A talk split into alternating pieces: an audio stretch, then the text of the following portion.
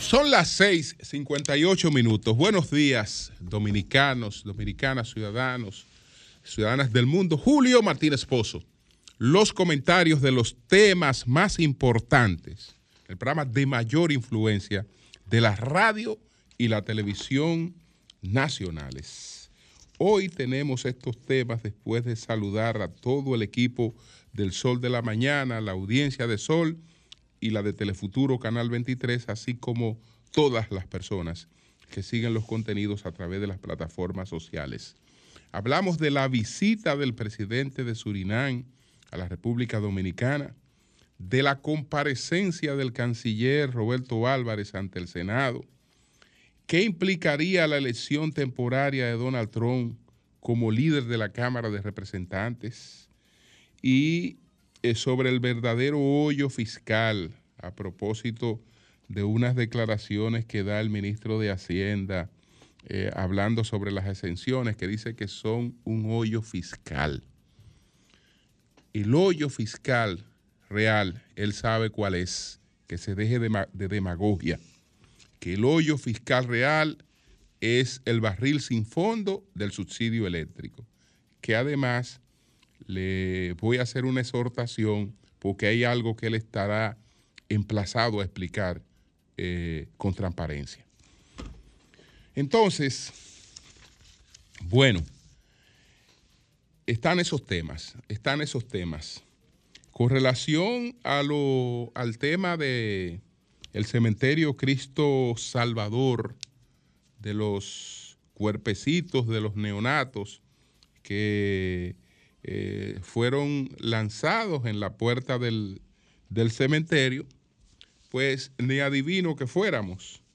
La cosa ha derivado en una orden de, captura. Lo están buscando vivo o muerto a el sepulturero, eh, a Grillo, porque él terminará siendo el responsable de lo que allí ocurrió.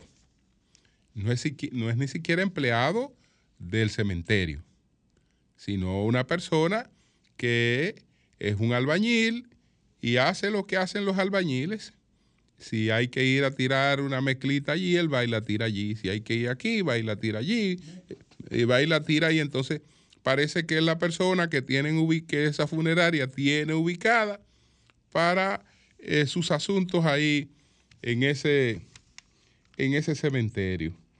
Pero lo que dice ahora el, el administrador del cementerio es que no hay registros ahí del Hospital Juan Bosch, que quiere decir que lo que los cadáveres que se enterraban allí del el Hospital Juan Bosch se hacían de manera clandestina.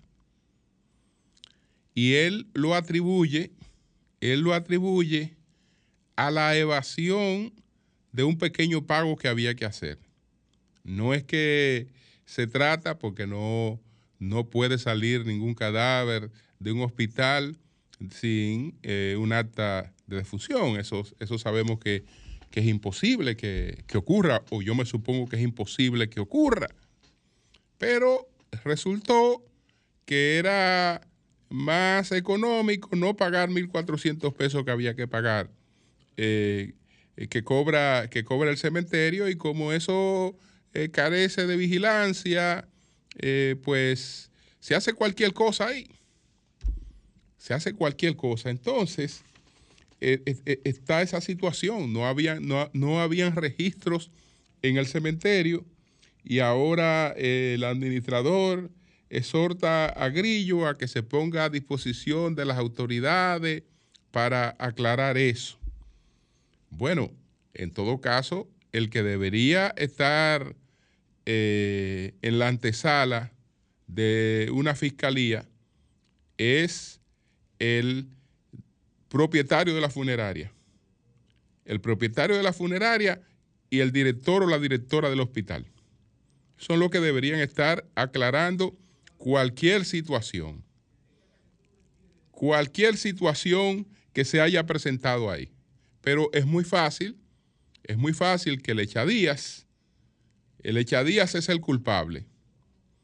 El echadías es el culpable, es decir, el echadías con el que usted puede estar seguro que habían compromisos ahí, eh, porque esa gente trabaja lo comido por lo servido.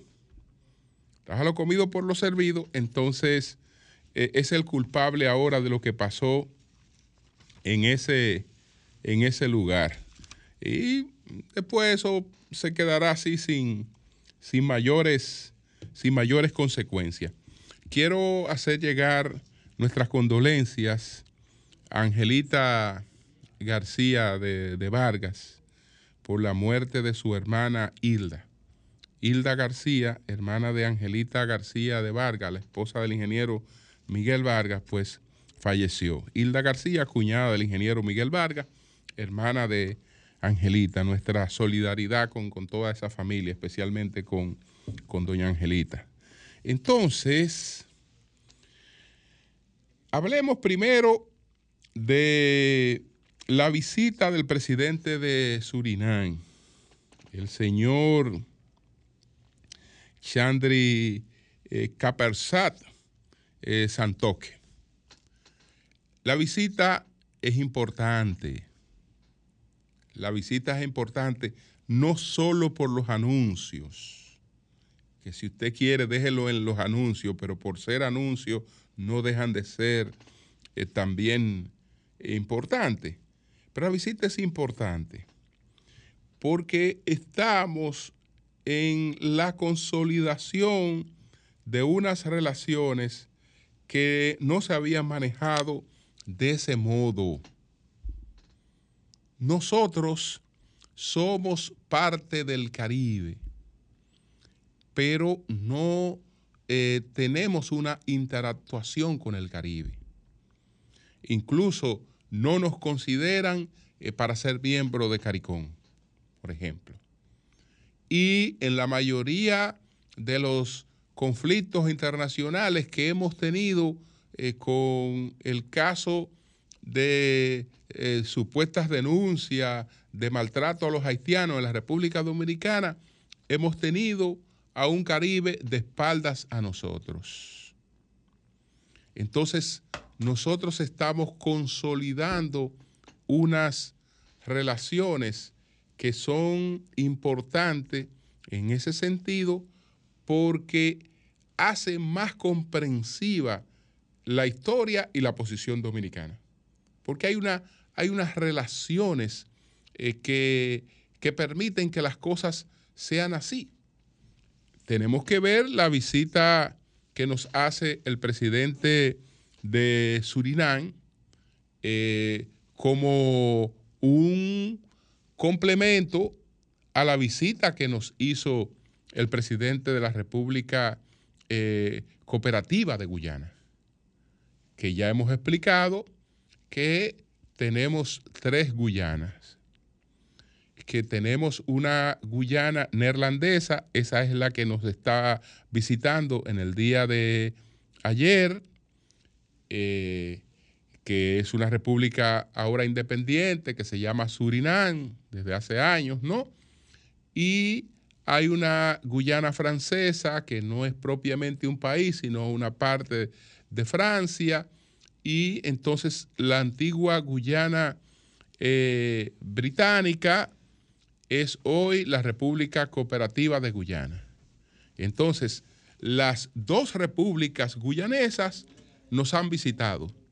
Las dos repúblicas guyanesas han expresado su interés de tenernos como aliados, de, de que nosotros seamos un, aliado de, de ellas.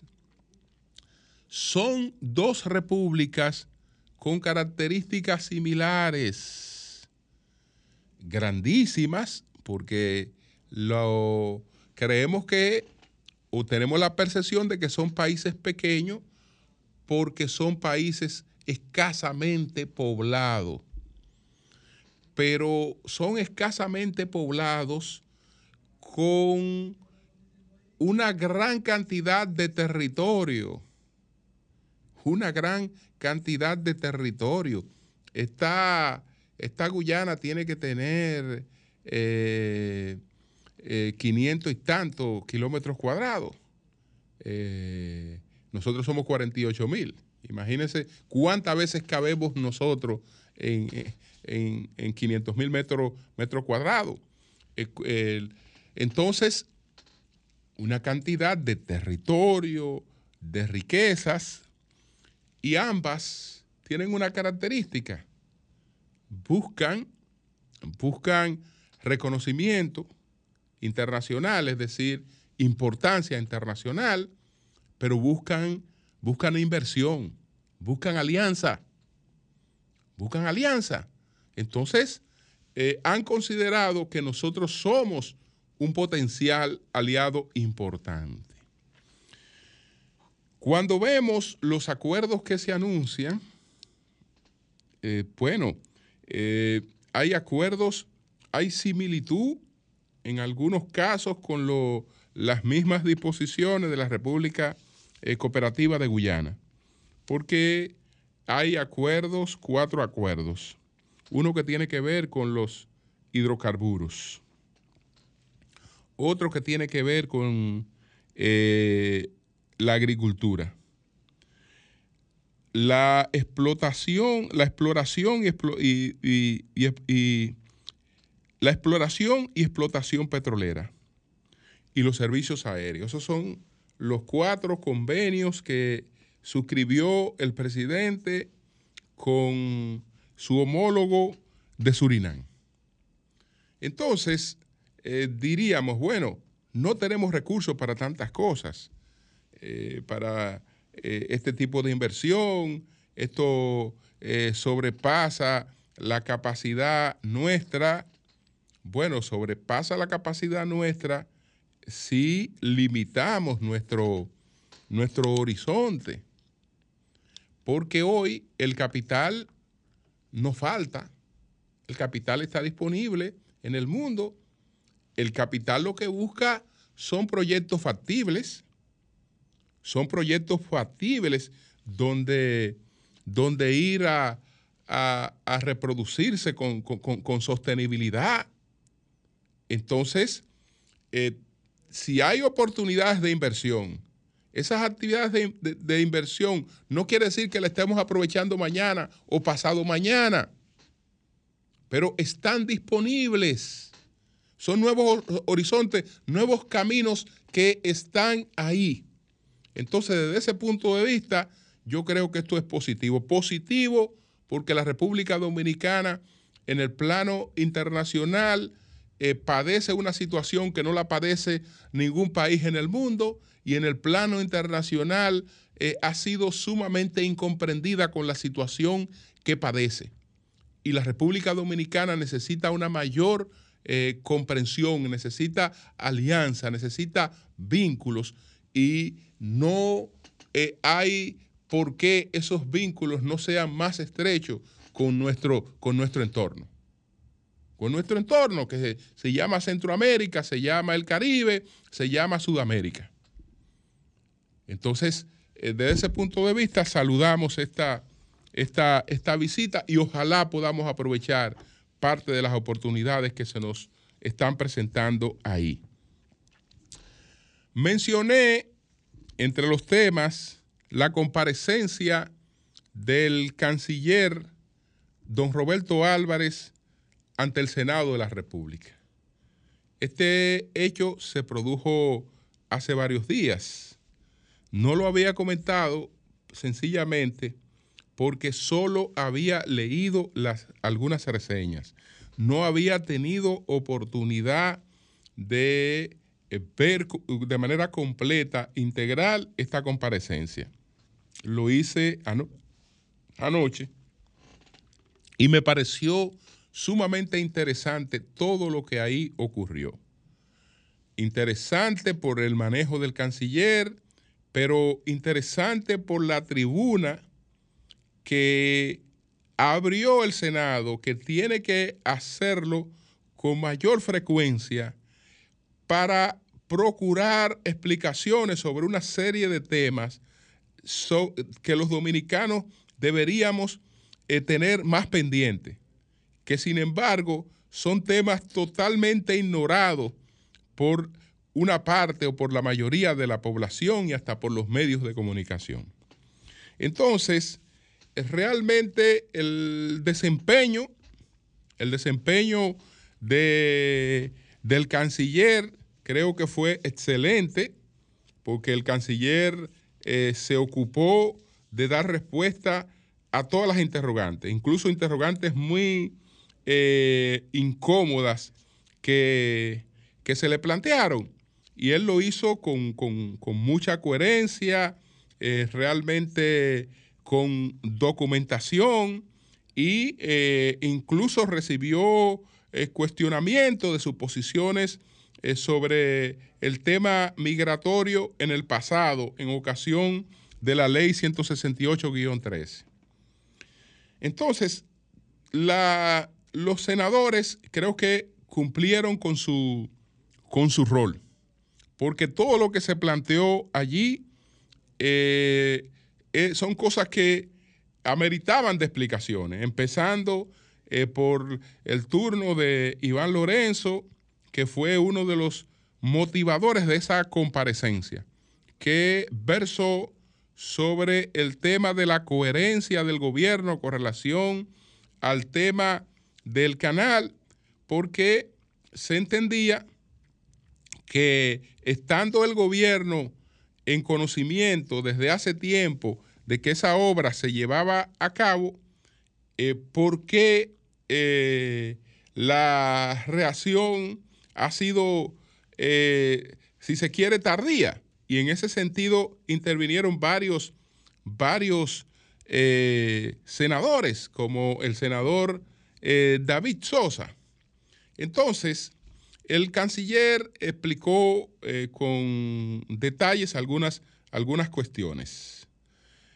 Ciertamente se tenía conocimiento de que en Haití se hacían algunos trabajos, pero esos trabajos estaban sumamente alejados del litoral eh, fronterizo, de los límites fronterizos.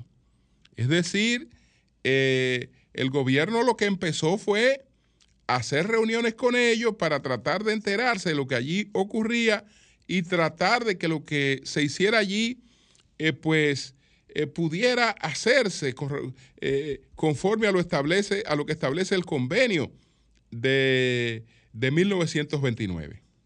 Sin embargo, el gobierno tenía una cosa clara, mientras hay una excavación en territorio de otro país que no esté tocando los límites fronterizos, ahí el límite de actuación es totalmente limitado porque eh, es, sencillamente el, tema de la conversación. Entonces, con relación al documento eh, que hizo público eh, José en relación con la reunión del el 2021 en la que eh, aparentemente la República Dominicana daba aquiescencia a la construcción del canal cuando eh, se planteaba en ese documento que no eh, vulneraba la Convención Internacional. Bueno, él explicó que el documento no era vinculante y realmente no lo es, pero en eso que no lo explicó él, sino es lo que intuyo, la, una mesa diplomática tiene dos partes, no solamente las dos partes que están discutiendo, sino que cuando dos países se sientan en una mesa, cuando me refiero a que hay dos partes, no es que hay un país y hay otro, eso es una cosa, pero hay dos aspectos que hay que equilibrarlo en esa discusión. Está el aspecto jurídico de lo que establecen las convenciones internacionales, pero también está la parte política. Está la parte política. Yo entiendo que eso se suscribió, no lo explicó el canciller allí, pero yo entiendo que eso se suscribió, aunque no tiene la firma del canciller, si la del representante dominicano ante la comisión eh, mixta bilateral, que eso se suscribió por lo siguiente. Si hay un compromiso, como lo hubo, del gobierno haitiano, de que va a paralizar esa obra hasta tanto se hagan todos los estudios de rigor, el gobierno haitiano no tiene por qué salir parado de esa mesa eh, con, eh, como si hubiese sido humillado, como si hubiese venido a reconocer que estaba incurriendo en una violación. Es decir, si yo me comprometo, mira, yo voy a paralizar eso, que, eh, que es el objetivo que tú estás buscando en esta reunión. Pero en el documento, en el documento, yo no puedo venir aquí y pararme y decirle a mi país que yo vine aquí, que estoy haciendo una excavación que mi país entiende que es legítima, a eh, admitir que no es legítima. Entonces, probablemente hubo algún acuerdo de esa naturaleza. Ahora, eh, por lo que explicó el canciller, el acuerdo no es vinculante y, y, lo explicó muy bien basado en lo que establece la constitución del 2010. ¿Qué tendría que ocurrir para que el acuerdo fuera, fuera, fuera, fuera, realmente, fuera realmente vinculante? Y los documentos posteriores, los documentos posteriores de la Cancillería demuestran que la República Dominicana nunca estuvo realmente de acuerdo con esa obra. Nunca estuvo de acuerdo con esa obra. Pero bueno, las intervenciones de Iván Lorenzo, eh, eh, Valentín Medrano, Franklin Rodríguez, David Sosa, eh, Santiago Zorrilla, Dionis Sánchez e Iván Silva, todas, todas fueron importantes. Todas fueron importantes. Por ejemplo, en el caso de David Sosa, en el caso de David Sosa, David Sosa presentó de manera gráfica, es el senador de Dajabón, Fuerza del Pueblo, de manera gráfica lo que está ocurriendo con la construcción del muro. Y presentó preguntas que yo creo que hay que responderlas.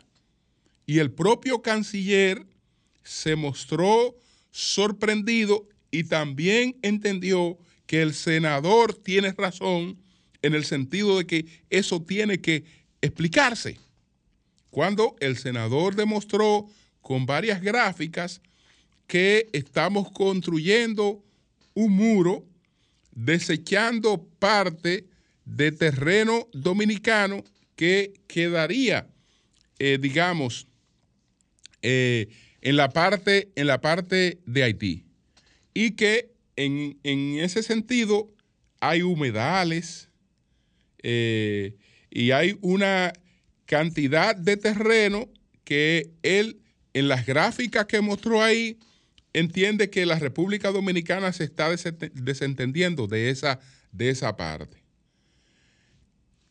Interesante lo que explicó el senador Zorrilla con relación al tema, pero eh, eso hay que explicárselo a este país. ¿Por qué eso está ocurriendo? El senador Zorrilla explicó que muro no es la delimitación fronteriza que la, delimitación fronteriza seguirá siendo la que ha sido siempre, que el muro obedece a una realidad de ingeniería civil donde no se puede hacer muro eh, a través de un pantano, por ejemplo. Entonces, eh, eso, esa es una realidad, es decir, que eh, no se está redefiniendo la frontera con relación a eso, que los límites de la frontera seguirían siendo lo mismo, que fue lo que precisó el, senador Zorrilla que encabeza esta comisión en el Senado, pero eso es una cosa que no se ha explicado y el propio canciller reconoció que es algo sobre lo que hay total derecho a cuestionar y que debe ser realmente eh, explicado, que debe ser explicado.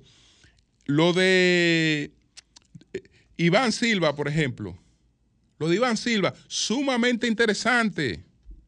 Sumamente interesante. ¿Por qué? porque él preguntó, él preguntó sobre otro tema fronterizo. Nosotros tenemos, compartimos una frontera terrestre con Haití, pero no le damos importancia por desconocimiento al tema de nuestras fronteras marítimas. Entonces nosotros tenemos un acuerdo eh, marítimo con los Países Bajos. Él reclamó explicación sobre eso. El canciller explicó muy bien ese tema, que ese, ese convenio tiene el avar de todas las instituciones concernidas en ese tema. Es decir, eh, eh, es, es, un convenio totalmente avalado que sin embargo está en conocimiento del Tribunal, del Tribunal Constitucional. Y habló de la historia de estos convenios, que tenemos convenio eh, con Venezuela eh, y con Colombia del año 79, el 78, que teníamos pendientes convenios de la frontera marítima con otros países, concretamente con cuatro países, que el presidente Danilo Medina dispuso una comisión especial para esas, para esas convenciones. Y esta es una de las convenciones que estaban, que estaban pendientes. Pero ese es un tema que el canciller lo explicó porque allí se le cuestionó y se le, y se, le, emplazó a dar una explicación sobre eso. Y él la dio cuando se trata de un tema que debió eh, estar eh, mucho más explicado. Es decir, son de los temas que la gente está en la obligación y en la necesidad de, conocer, porque son intereses de todos los dominicanos eh, lo que, lo que eh, tratan esas cosas. Y yo creo que la, explicación del canciller en, ese sentido fue precisa. Fue precisa. Otro tema, ese tema lo trató Dionis Sánchez, interesantísimo también. Él le trató, entre otras cosas, el tema, pero para mí lo más importante fue el tema del de los desacatos constantes de Cancillería a decisiones eh, con relación a personal diplomático que ha sido separado probablemente irregularmente de Cancillería. Entonces, la imagen que hay es que la Cancillería eh, se ha mantenido en desacato de estas decisiones judiciales. La explicación que dio el canciller, también interesante con relación a ese tema. El canciller dijo, bueno, hay una ley de servicio diplomático, hay una ley que establece que después de 10 años la gente entraba en carrera, pero hubo leyes posteriores del servicio público. Esas leyes posteriores del servicio público, eh, según la lectura que tiene la Cancillería, eh, anulaban la ley anterior. Entonces, de lo que se trata es de una lectura jurídica que esos casos han ido al Tribunal Constitucional y están pendientes de decisiones en el Tribunal Constitucional, porque la mayoría son decisiones, por ejemplo, del Tribunal Superior Administrativo, etcétera.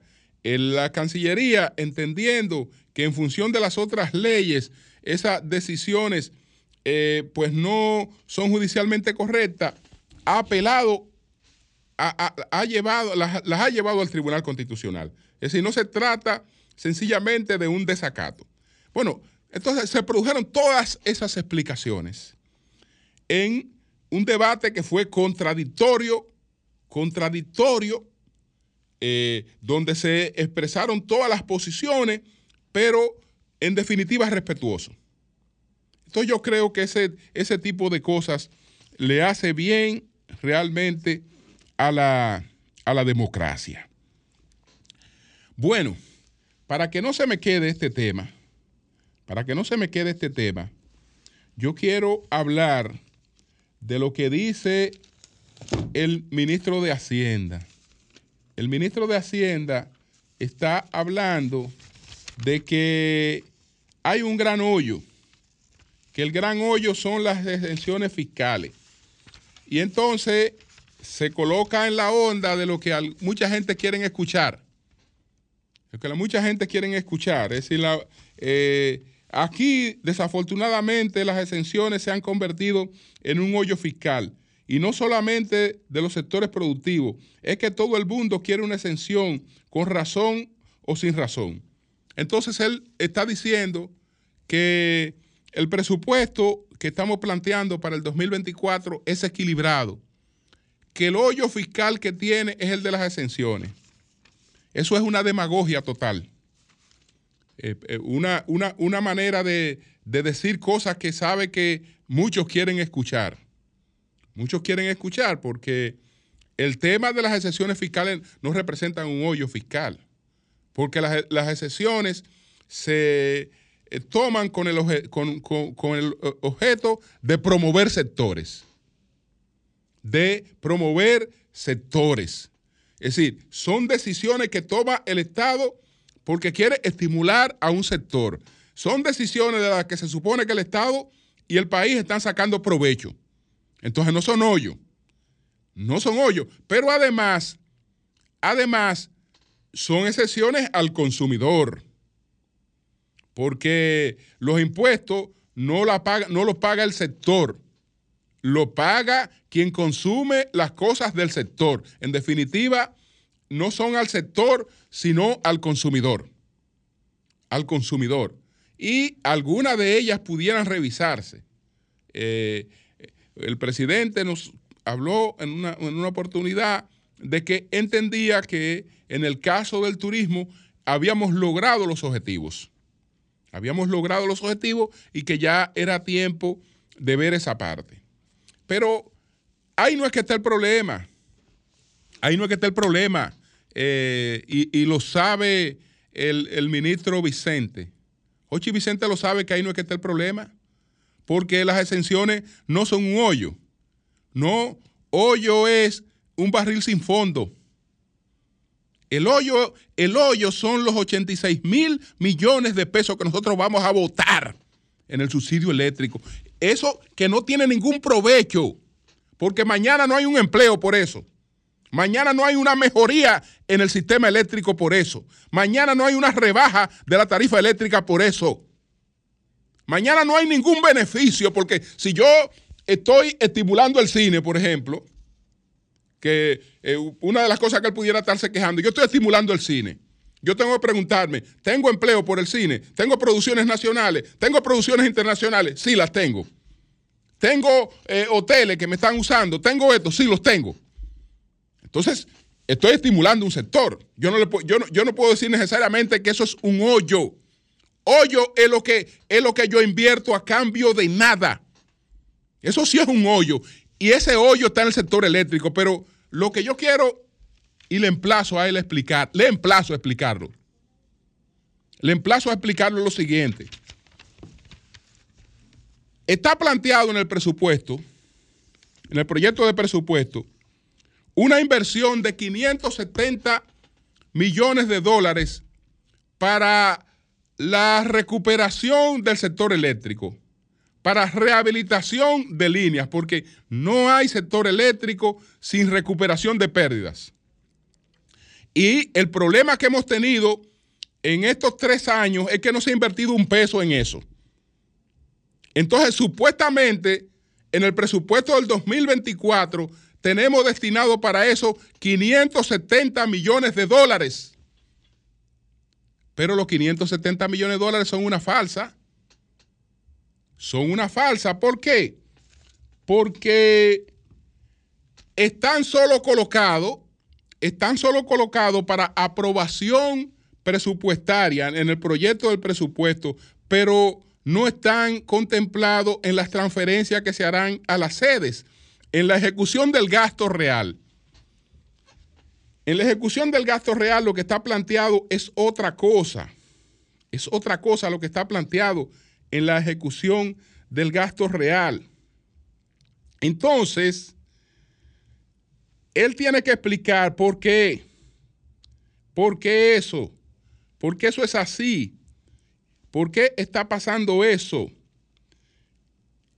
¿Por qué está pasando eso? Es decir, hablamos de que se le está diciendo al país, mira, hay 570 millones de dólares para un tema que tenemos retraso, porque no hemos avanzado un ápice. Tenemos las EDES peor que nunca, porque no hemos invertido un peso en recuperación. Ahora lo vamos a hacer. Miren, el presupuesto tiene 570 millones de dólares para eso en el 24. Pero eso es solamente un bulto en el envío al Congreso. Porque en la ejecución de gasto, ¿usted sabe cuánto es que hay contemplada para la sede? Fíjense que le estoy hablando de 570 millones de dólares que están que, supuestamente destinados a, planes de rehabilitación. Pero en la ejecución del gasto, ¿usted sabe cuánto, cuánto hay realmente? 451 millones de pesos. No, no 570 millones de dólares, no. No 570 millones de dólares.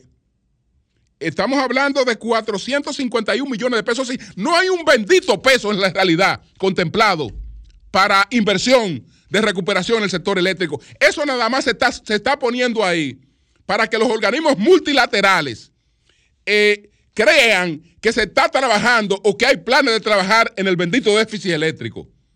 Entonces, el ministro de Hacienda debería explicar eso.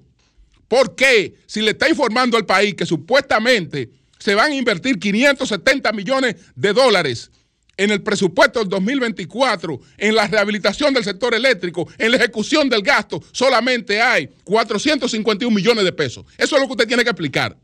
Y explicarlo con transparencia. Cambio y fuera. Hoy José Andújar tiene una rueda de prensa para eh, hablar y decir cuál es su decisión después que perdió las primarias internas siendo un alcalde activo. Entonces tenemos a Jairo aquí en la línea telefónica mm. que debe saber con qué viene Andújar. Vamos a adelantar lo que va a decir Andújar, Jairo. No creo. Adelante.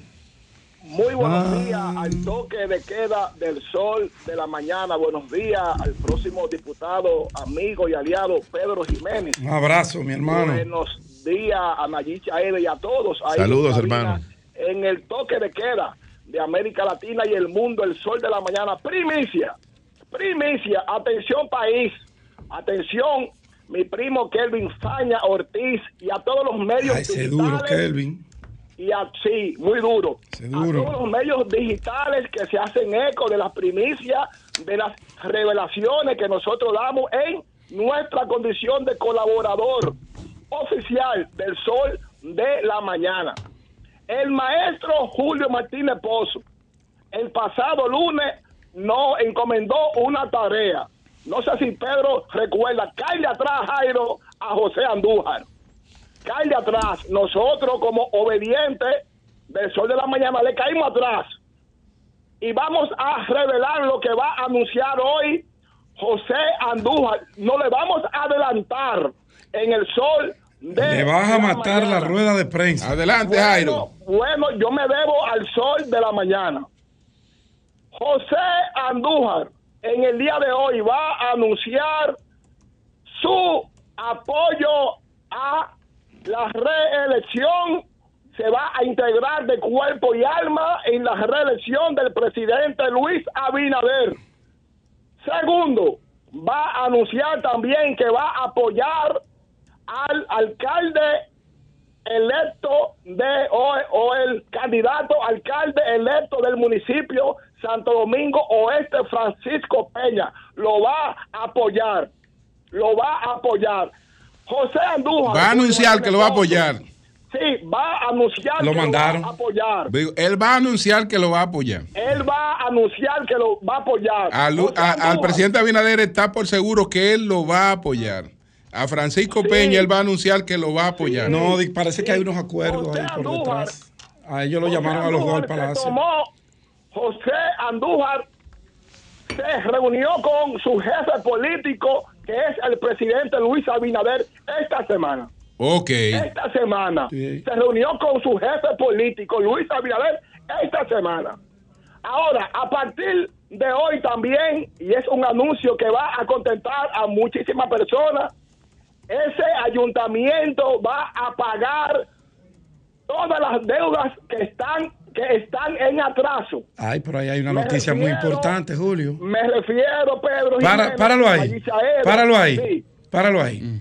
Yo infiero que si se van en el día de hoy a iniciar esos pagos extraordinarios de todas estas deudas es porque para que Andújar no hiciera bembita después de la apela que le mandaron a dar del palacio, perdón, para que continúe, después de esa golpea que le mandaron a dar del palacio para sacarlo, le dieron un menudito para que él salga someramente limpio.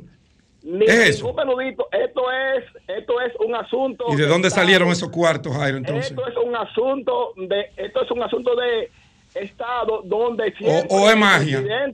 No, déjame decirte, hay que reconocer, Pedro, y usted es un hombre eh, que no es egoísta ni es mezquino, el presidente Luis Claro que no.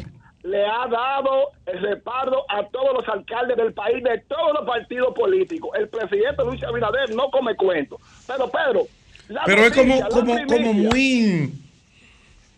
Coño, no sé, allí. Eh, bueno, ¿cuál es la primicia? Pero adelante, Jairo. Sí, la primicia es ya para concluir. No les adelantamos a la rueda de prensa. Atención, país lo que va a hablar hoy el actual, todavía alcalde José Andújar es su apoyo a la reelección del presidente Luis Abinader, va a anunciar su respaldo al ganador de esa contienda interna del PRM, Francisco Peña, y ese ayuntamiento a partir de hoy ya inicia lo que es eh, el pago de muchas deudas que estaban un poco atrasada en ese ayuntamiento de Santo Domingo Oeste. No le, no le adelantamos, no le adelantamos el sol de la mañana. Bueno, pues gracias, Jairo. Muchas gracias.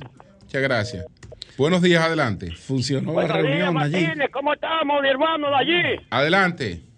Oye lo que le voy a decir. Oye, eh, eh allí hay una situación que está viviendo los comerciantes diseminados en el municipio de Jimaní, principalmente el municipio de Duvergé.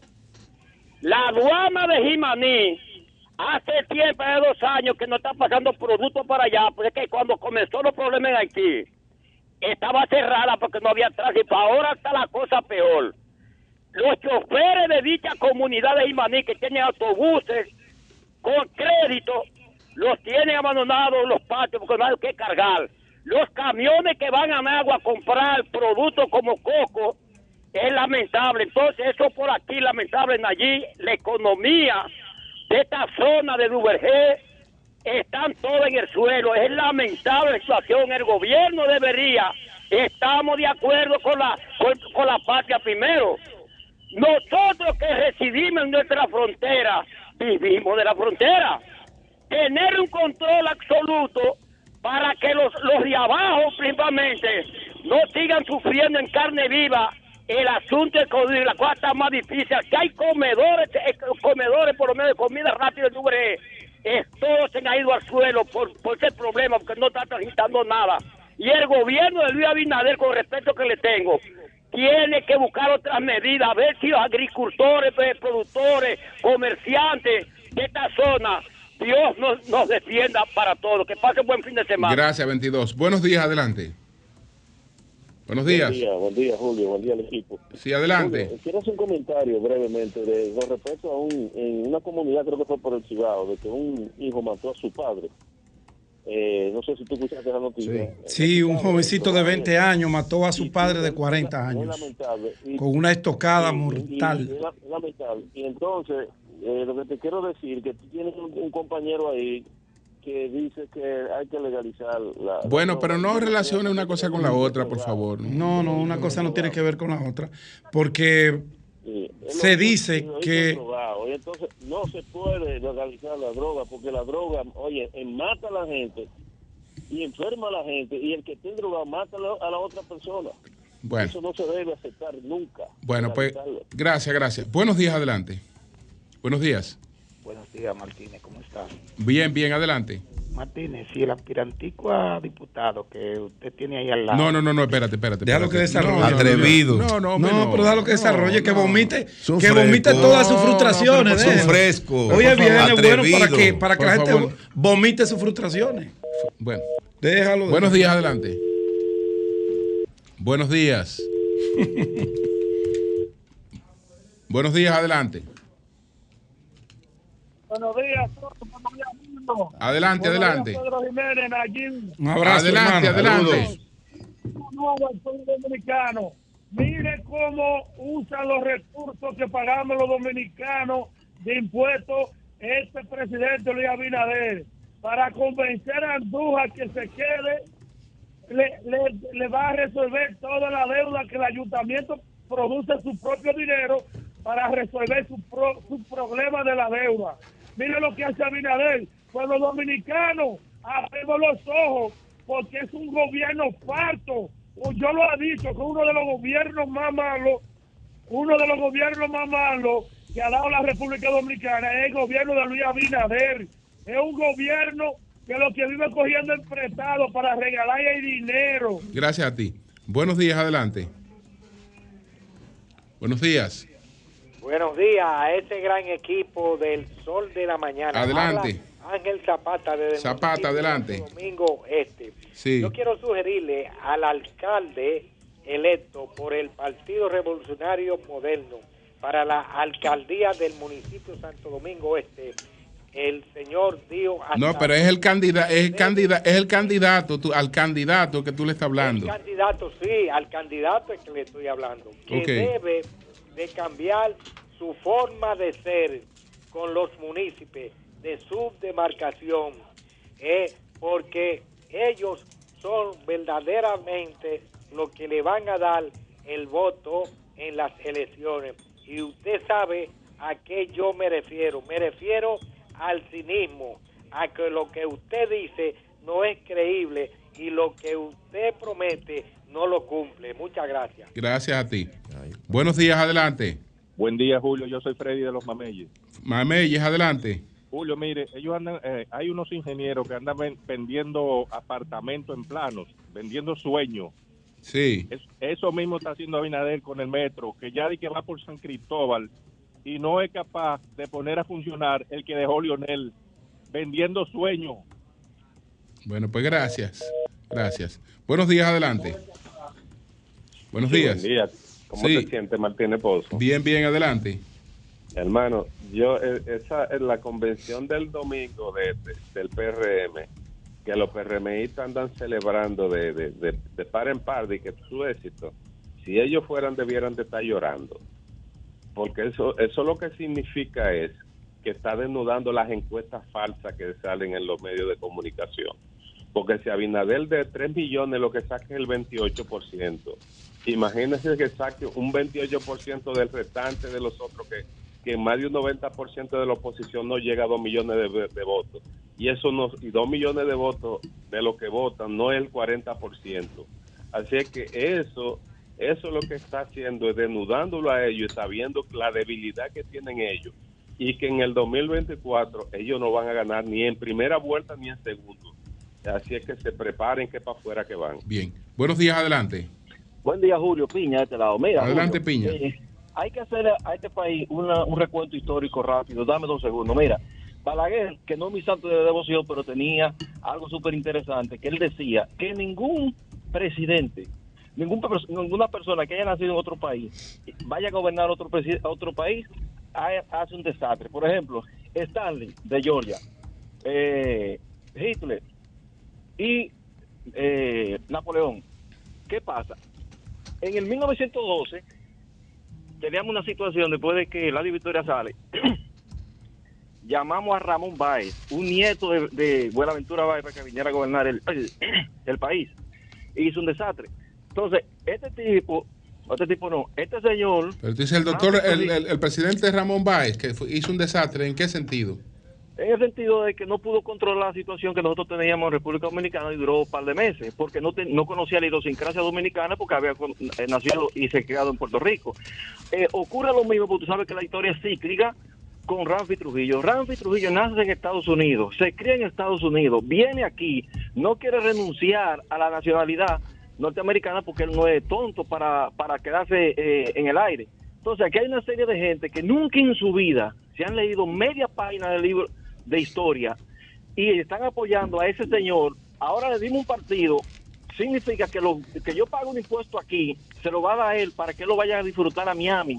Entonces, vamos a tener que mantener ese señor mientras tenga ese partido y engañando a todos los que lo siguen, porque eso es catastrófico. Cuando una persona, aunque la constitución dice el jus sanguini, que todo dominicano, hijo dominicano, es, es dominicano, pero su naturaleza, su mentalidad no es dominicana. Ese tipo no sabe ni siquiera dónde está, dónde está Barahona. Entonces, la gente tiene que aprender a hacerlo, a verificar lo que está haciendo, porque al final nos va a salir catastrófico. Ya estamos perdiendo porque hay que mantener ese señor.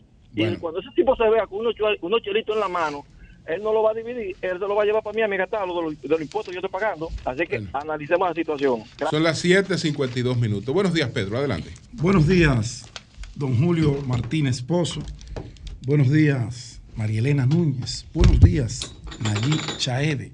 Buenos días a todo el equipo de producción de este programa, El Sol de la Mañana. Y buenos días para todos nuestros amables televidentes, radio escucha y cibernautas. Por ustedes nos levantamos temprano. Por ustedes nos acostamos tarde preparando los temas que vamos a compartir, que vamos a analizar desde la óptica de cada uno de nosotros. No solo por la audiencia tú te acuestas tarde, di la verdad. No, es que tengo que preparar los temas, Marielera, cuando llego, cuando llego de lo mano a mano, cuando llego de las reuniones. Veo que la nariz está creciendo como la de Pinocho. Entonces, ¿qué tú quieres decir que yo hago antes de? No, no, no. Porque eso es los fines de semana. Noticias, la semana no tiene mucho, mucho compromiso, Marielena. Adiós. Es verdad, pero deje eso ahí guardado. Bueno, eh Gracias, gracias por preferirnos. Nosotros siempre estamos eh, abiertos a escuchar, incluyendo a los necios. Em, a modo de, información, a modo de preocupación, a modo de eh, llamado, quiero pedirle a Carolina Mejía, a Carolina Mejía, alcalde del Distrito Nacional alcaldesa, alcalde, es, la posición. Eh, que dé una vuelta por el cementerio Cristo Redentor. Mande a alguien, alcaldesa, yo sé que su agenda es un tanto eh, ocupada, pero son funciones que tienen que ver mucho con eh, sus funciones. Y los alrededores de el cementerio Cristo Redentor dan pena. Dan pena. Déjame ver si por aquí encuentro estas imágenes para mandárselas a, a Llovita. Debí mandarla más temprano, pero creo que todavía nos dará tiempo de colocarlas. Creo que la tengo por aquí. La situación eh, en esos predios, en algunos puntos, en donde la, las paredes de ese cementerio están, no existen, han colapsado, se fueron cayendo y hay sectores que colindan eh, de los girasoles y Palma Real con las tumbas de ese cementerio. Yo estaba en un mano a mano el pasado sábado y cuando voy en uno de esos callejones, la gran sorpresa es que aquí hay 20, 30, 40, 50 casas y en un espacio no mayor de cuánto, 300 metros. Póngale dos metros de ancho, 200 centímetros. Está la parte trasera de uno de los laterales del cementerio Cristo Redentor. O sea, los cadáveres conviven con la gente que vive allí. Ahí, en el Distrito Nacional. Y cuando iba caminando, tengo un video, yo te lo voy a mandar ahorita, Jovita, fue que olvidé enviártelo. Y yo le decía, pero es que esto no puede ser. Y grabé, yo estaba ahí, yo me metí dentro de las tumbas. Y yo, pero no puede ser, porque volvemos al tema de los cadáveres volvemos a la dignidad de la gente, pero aquí nada más no es la dignidad después de muerto. Aquí hay un tema de salubridad de esa gente que vive allí, que está conviviendo con esos cadáveres. Afuera. ¿Eh? Afuera. Bueno, hay que salen, pero es que, Nayí, te estoy diciendo que de esta esquina a donde está María Elena es la distancia entre una vivienda que hay niños y las tumbas, porque la pared se cayó. Se cayó. Cualquier momento tú vas a ver las osamentas que se van a desplazar por un aguacero, por un movimiento de tierra hacia los hogares de la gente. Y la principal preocupación de ellos era que me decían, Pedro, tú hablas en el sol de la mañana, hazle un llamado a la alcaldesa para ver si nos colocan esa pared, que los cadáveres estén un tanto distantes de nosotros los humanos. Yo quería, con todo el cariño que lo sabe Carolina que le tengo, siempre eh, converso con ella, con, con Elizabeth, cuando veo situaciones en la calle de insalubridad, basureros improvisados, que hay muchísimos por la falta de educación, les llamo y le pongo al tanto y debo decir que cada vez que llamo yo recibo una acogida importante y una respuesta inmediata. Y como yo sé que Elizabeth, Carolina, Mayované, que no tiene que ver con esto porque es planeamiento urbano, pero escucha y lleva el mensaje. Ellos siempre están aptos para esto. Vayan por allá. De verdad esa gente no, no se merece vivir en esas eh, condiciones. Eh, y ojalá que pudiéramos nosotros en la alcaldía, digo nosotros porque, bueno, eh, somos todos parte de eso porque pagamos eh, los arbitrios, pagamos los eh, impuestos. Julio, temprano, hablaba de, y dio una, e, e hizo una radiografía de lo que ocurrió en el Senado de la República, que mucha gente se alborotó, mucha gente incluso andaba acabando con los senadores por la posición que asumieron y que este senador no debió hacer tal o cual cosa, que no debió preguntar tal o cual cosa. Pero Padre amado, Padre celestial, nosotros vivimos en una democracia con una división de poderes y una de las funciones principales de los legisladores es la fiscalización.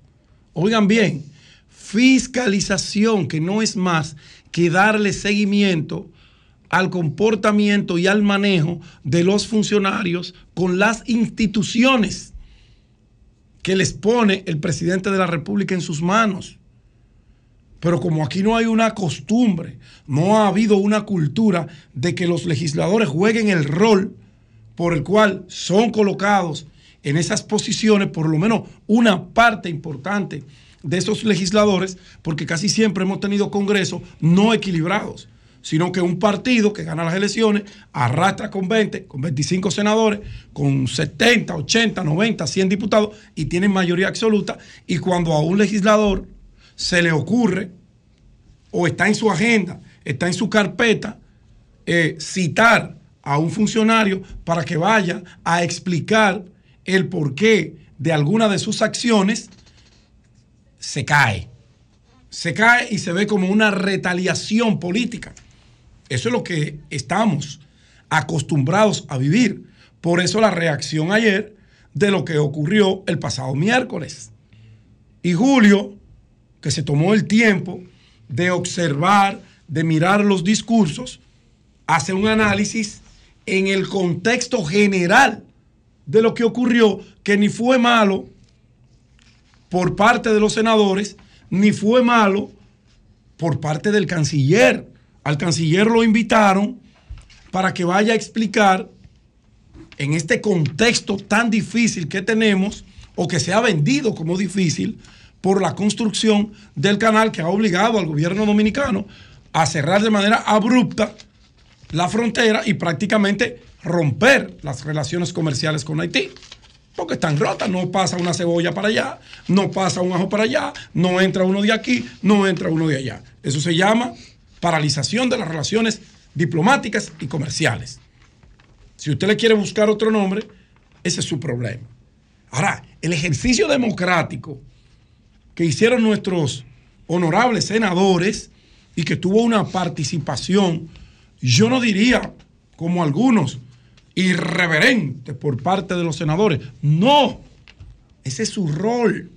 Ellos cuestionaron, ellos preguntaron y el canciller respondió dio una explicación que es lo que amerita un escenario como este. Pero como no estamos acostumbrados, como nuestros legisladores, diputados, senadores, no nos han encarrilado en esa cultura, en ese debate, en esa explicación que deben dar los funcionarios públicos de qué hacen con el dinero, con las políticas públicas de esas instituciones, nos sorprendemos y entendemos que la actuación de algunos legisladores en pleno ejercicio de sus derechos, de sus facultades, de sus atribuciones, son malas.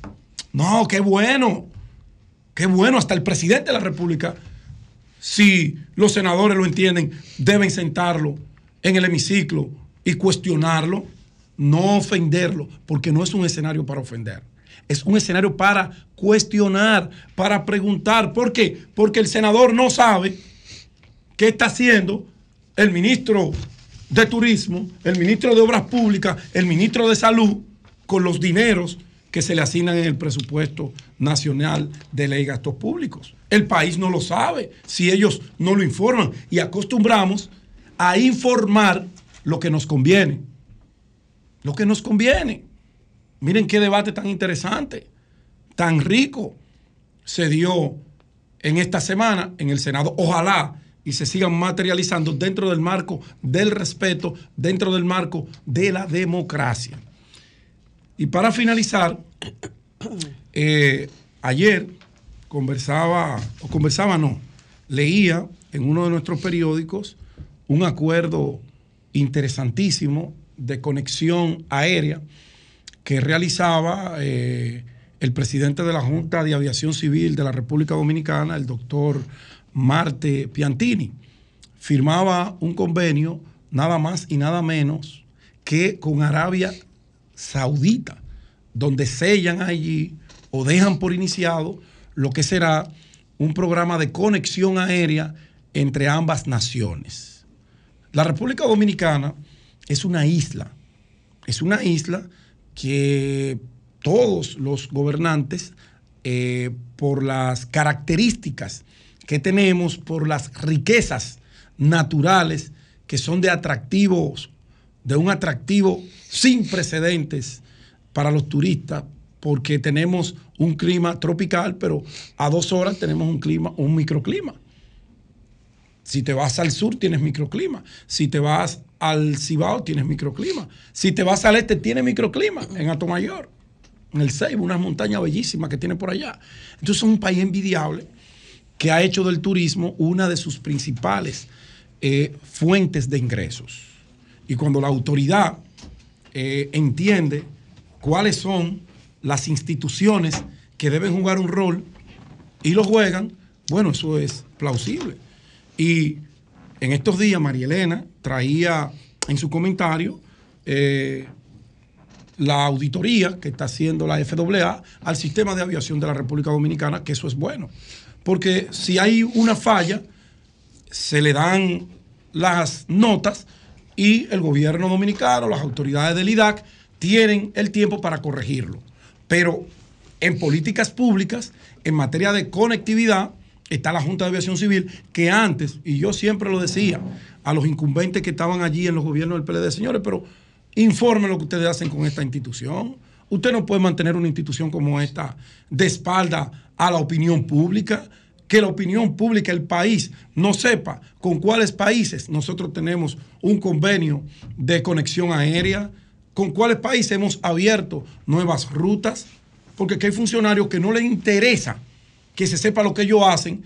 Yo no sé si es por el celo de que otros compañeros de la misma organización no le despierte un interés de ir a plagosear, a cabildear la posición. No, a usted, si está trabajando, usted debe informarlo para que el país sepa que usted se está ganando el dinero que le pagan mensual y que usted no solamente hoy está en una institución que podría verse pequeña, pero con funciones que son grandes, como es la Junta de Aviación Civil, que es la capacitada, es la facultada para firmar esos acuerdos y me tomo para leer eh, este párrafo y dejar claro lo que significa para República Dominicana cada vez que esa Junta de Aviación Civil que dirige José Marte Piantini establece acuerdo de conexión aérea, porque eso es una posibilidad más de aumentar la cantidad de turistas que entran por la vía aérea, que creo, casi seguro, que es más del 92% de los turistas que nos visitan,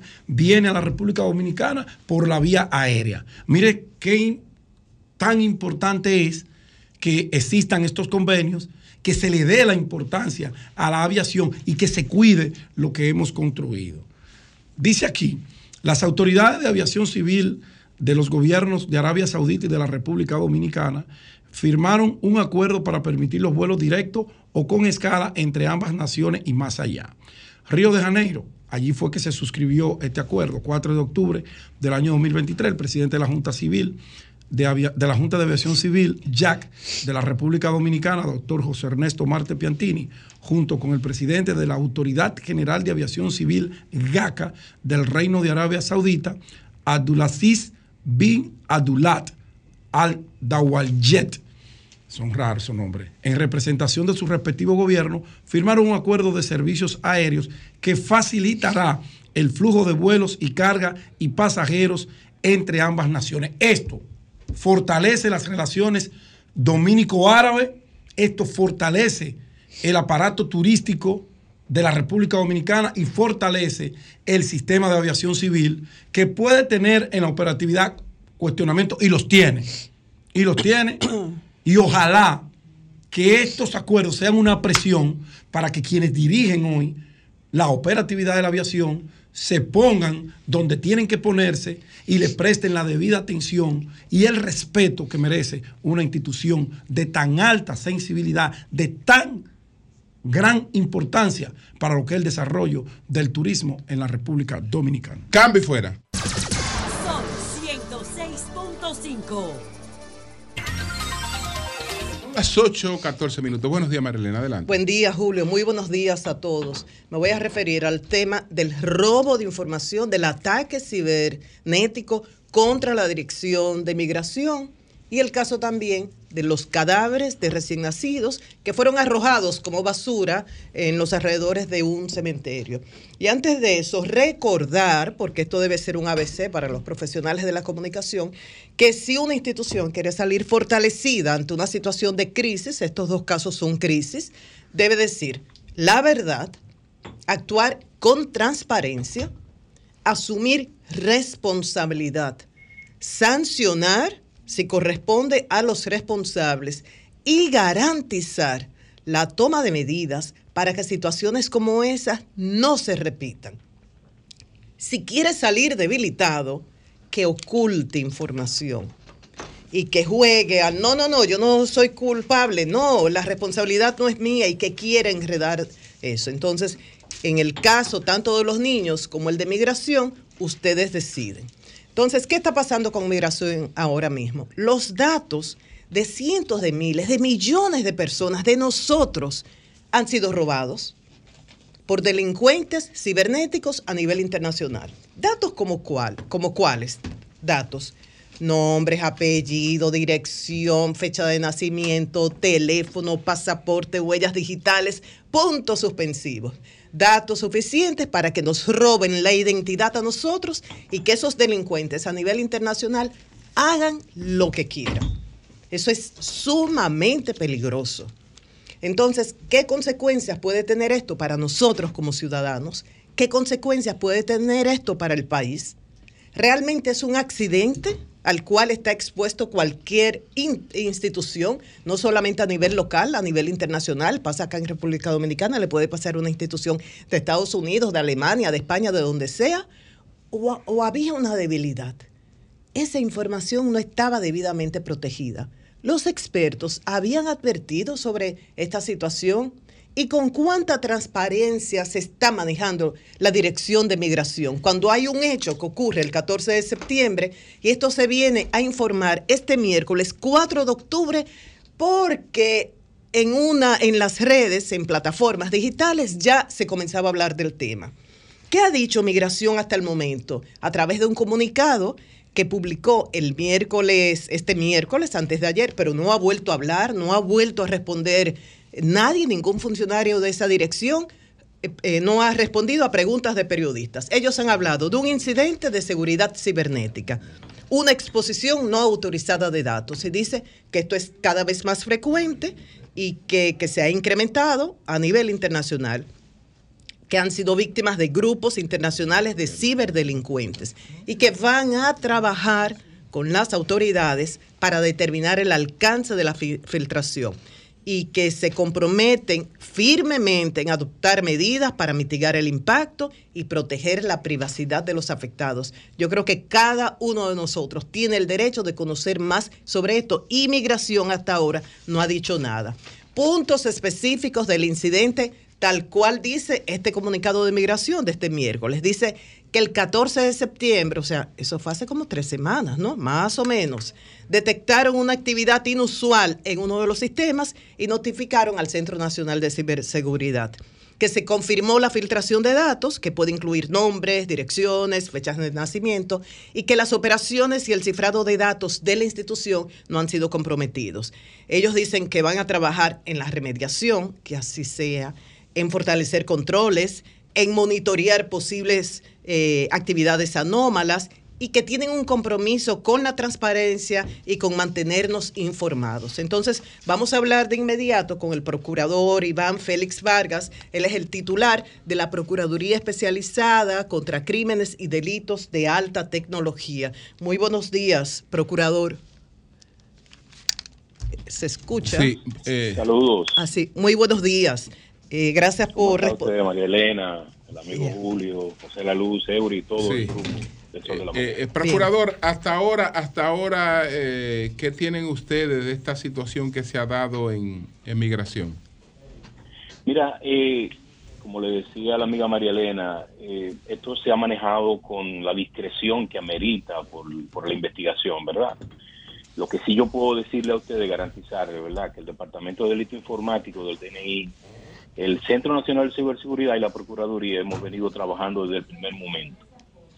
Migración, como he dicho, migración realmente eh, se ha trabajado en los restablecimientos de toda la información y realmente eh, ellos han actuado de manera rápida y convocaron al Centro Nacional de Ciberseguridad y se ha hecho lo que desde el punto de vista de esa información debe hacerse.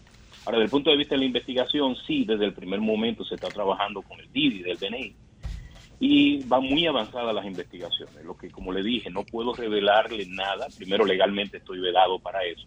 Pero es, bueno que la ciudadanía sepa de que hay garantías de que hay un seguimiento total y que quizás decir algo aquí que comprometa la investigación pudiera afectar específicamente el proceso y dañarlo porque todos sabemos, ¿verdad?, que esta ciberdelincuencia es la el nuevo mantra y el nuevo manto que cubre eh, el mundo. Y su impunidad tiene mucho que ver con las destrezas que tienen estos ciberdelincuentes.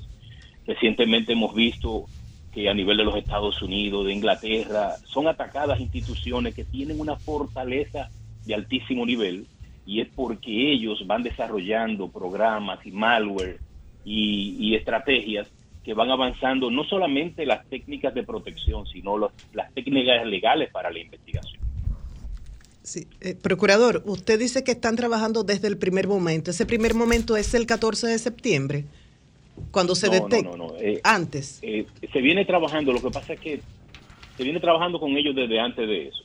Okay. Porque el Centro Nacional de Ciberseguridad trabaja con todas las instituciones monitoreando todo el tráfico maligno de direcciones IP que tienen la intención de poder penetrar a los sistemas. Eso viene haciendo el Centro de Ciberseguridad, que quiero decirle que hace una grandiosa labor. En, algún momento sería bueno que ustedes puedan entrevistar a ese equipo para que le muestre lo que hace la República Dominicana.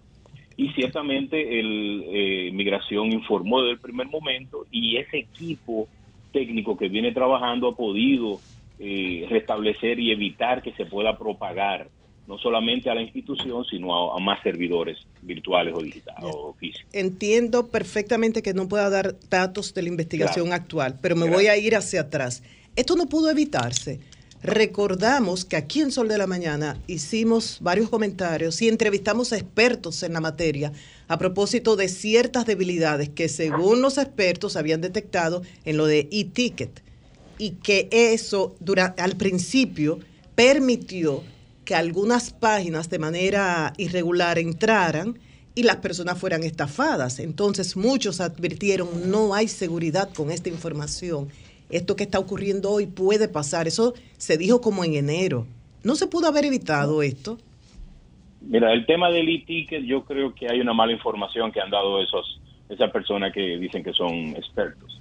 El tema del e-ticket es que se creó un dominio, o sea, esos atacantes crearon un dominio para que pareciera el mismo dominio de e-ticket de República Dominicana, que tiene un dominio con el con, con, con, eh, con el punto com, punto o, que es el dominio real. Entonces, si la persona no, no observa bien, puede acceder a un dominio distinto. Yo no sé si tú te das cuenta cuando tú buscas en Google que te da muchas opciones. Sí, si tú no buscas la opción que tiene el dominio que dice Dirección General de Migración.com.do, a cualquiera que tú entres, entonces estás expuesta a que pueda ser estafada. O sea, no es un asunto de migración. Migración lo ha informado el Centro Nacional de Ciberseguridad, nosotros también.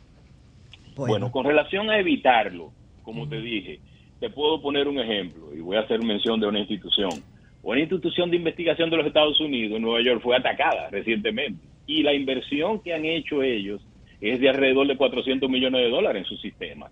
Entonces, para la ciberdelincuencia, vuelvo y repito, no hay imposibles porque es que ellos van elevando el perfil por encima de lo técnico. Entonces, las autoridades tienen que estudiar los nuevos mecanismos para aprender de cómo enfrentarlo y a ver si legalmente hay la posibilidad de hacerlo. Ok, y, finalmente, este proceso de investigación toma años, meses, días, semanas, ¿en qué tiempo puede culminar? Mira, lo que te puedo decir es que, el Didi va muy avanzado.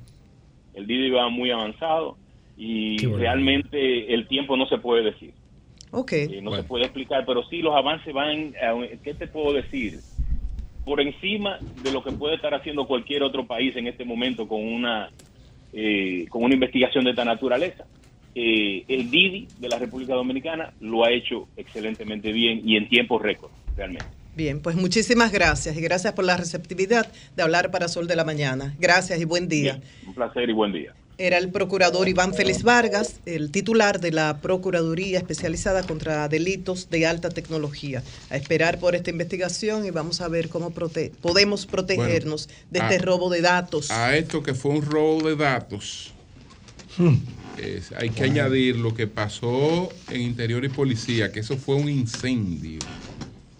Eso fue un incendio, pero solamente se perdieron los archivos de registro de, armas y otras cosas que no tenían backup. Que no tenían backup. Y no han dicho nada. Entonces es importante saber que ante problemas como esto, crisis como esto, lo más importante es decir la verdad, establecer responsabilidades y garantizar que eso no vuelva a pasar. Y algo vital también, dar seguimiento a los procesos y a los protocolos no baste con, ah, no, no, no, aquí existe este protocolo en tal hospital, pero se cumple. Es lo típico de, ¿usted envió el correo, el mensaje, el correo electrónico por email? Sí. ¿Le confirmaron que lo recibieron? No, pues usted no lo ha enviado. O sea, se envía y la tarea completa, eh, se completa cuando el otro confirma como recibido, porque puede haber un problema con el servidor, que la persona no esté viendo su correo, lo que sea. Pero aquí no se da seguimiento. Y esto es importantísimo con el caso de los, eh, los cadáveres de los niños recién nacidos, de los recién nacidos, ¿no? Encontrados en los alrededores del aeropuerto. ¿Qué dice? El Servicio Nacional de Salud, el doctor Mario Lama, el hospital cumplió con el protocolo. El hospital le entregó todo a la funeraria. Y la funeraria dice, no, yo cumplí, yo le entregué todo al cementerio al Zacateca, el famoso El Grillo, que es el más buscado. ¿Y qué dice el administrador del cementerio? Oh, el Grillo no trabaja para nosotros. El Grillo forma parte de una asociación de albañiles. Nosotros no tenemos nada que ver con eso. Y algo mucho más importante, que Julio hablaba de eso también. que los hospitales tienen un acuerdo formal con el cementerio. Y cuando envían un cadáver es con toda la documentación, la madre, el acta de defunción, de que murió ese niño, y el local, la manzana, el punto específico donde será enterrado. Le entregan esa documentación, documentación y le hacen un pago. Entonces dice el administrador de ese cementerio que ellos no tienen un acuerdo de ese tipo con el hospital. De ser así, de confirmarse esta información, como el director del Servicio Nacional de Salud dice que el hospital cumplió con su protocolo algo está fallando acá. Entonces, es que nadie el intermediario, tiene la culpa. El intermediario es la funeraria, no el hospital. Tú tienes eh, los acuerdos son con los hospitales, los centros médicos y también con intermediarios del sistema como la funeraria. Ok, entonces el acuerdo con quién es? Debe ser, debe ser con la funeraria. Con la funeraria. Exactamente, pero entonces la Pero dice el administrador del cementerio que es con el hospital que tiene un acuerdo. Tú acabas de decir que no tiene acuerdo. Óyeme, no tienen acuerdo con ese hospital de Ciudad Juan Bosch, con otros hospitales sí. Sí, pero también tiene acuerdo con funerarias.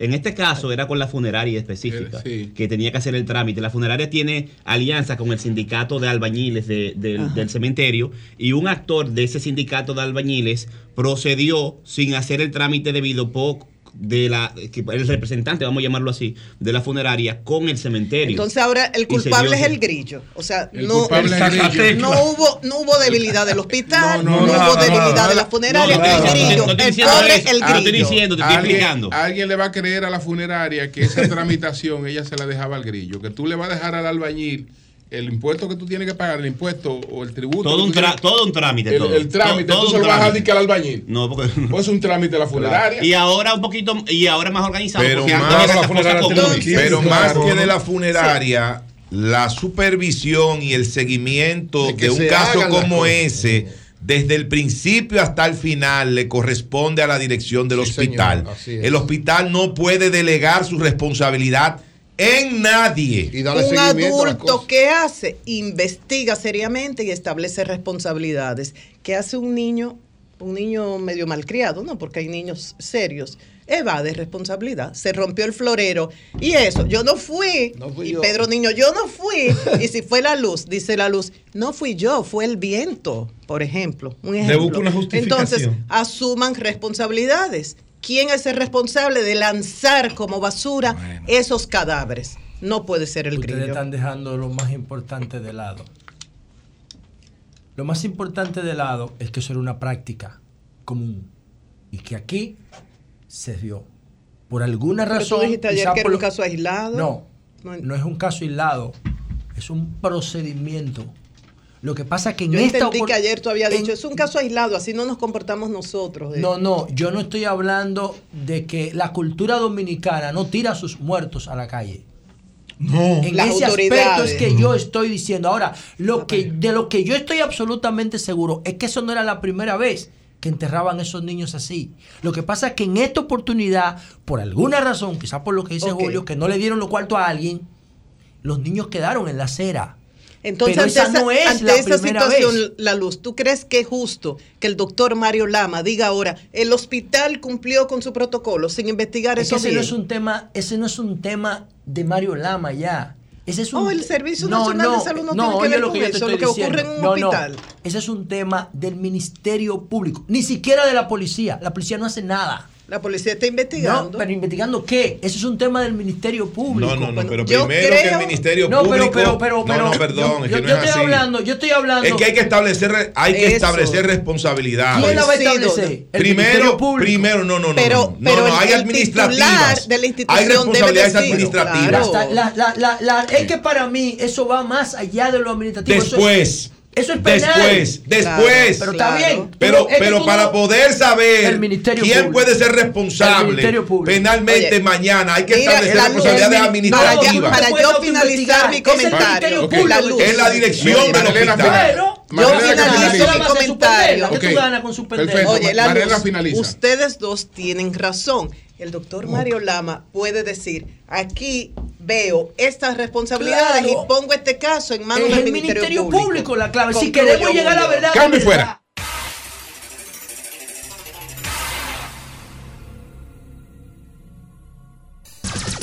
Son 106.5.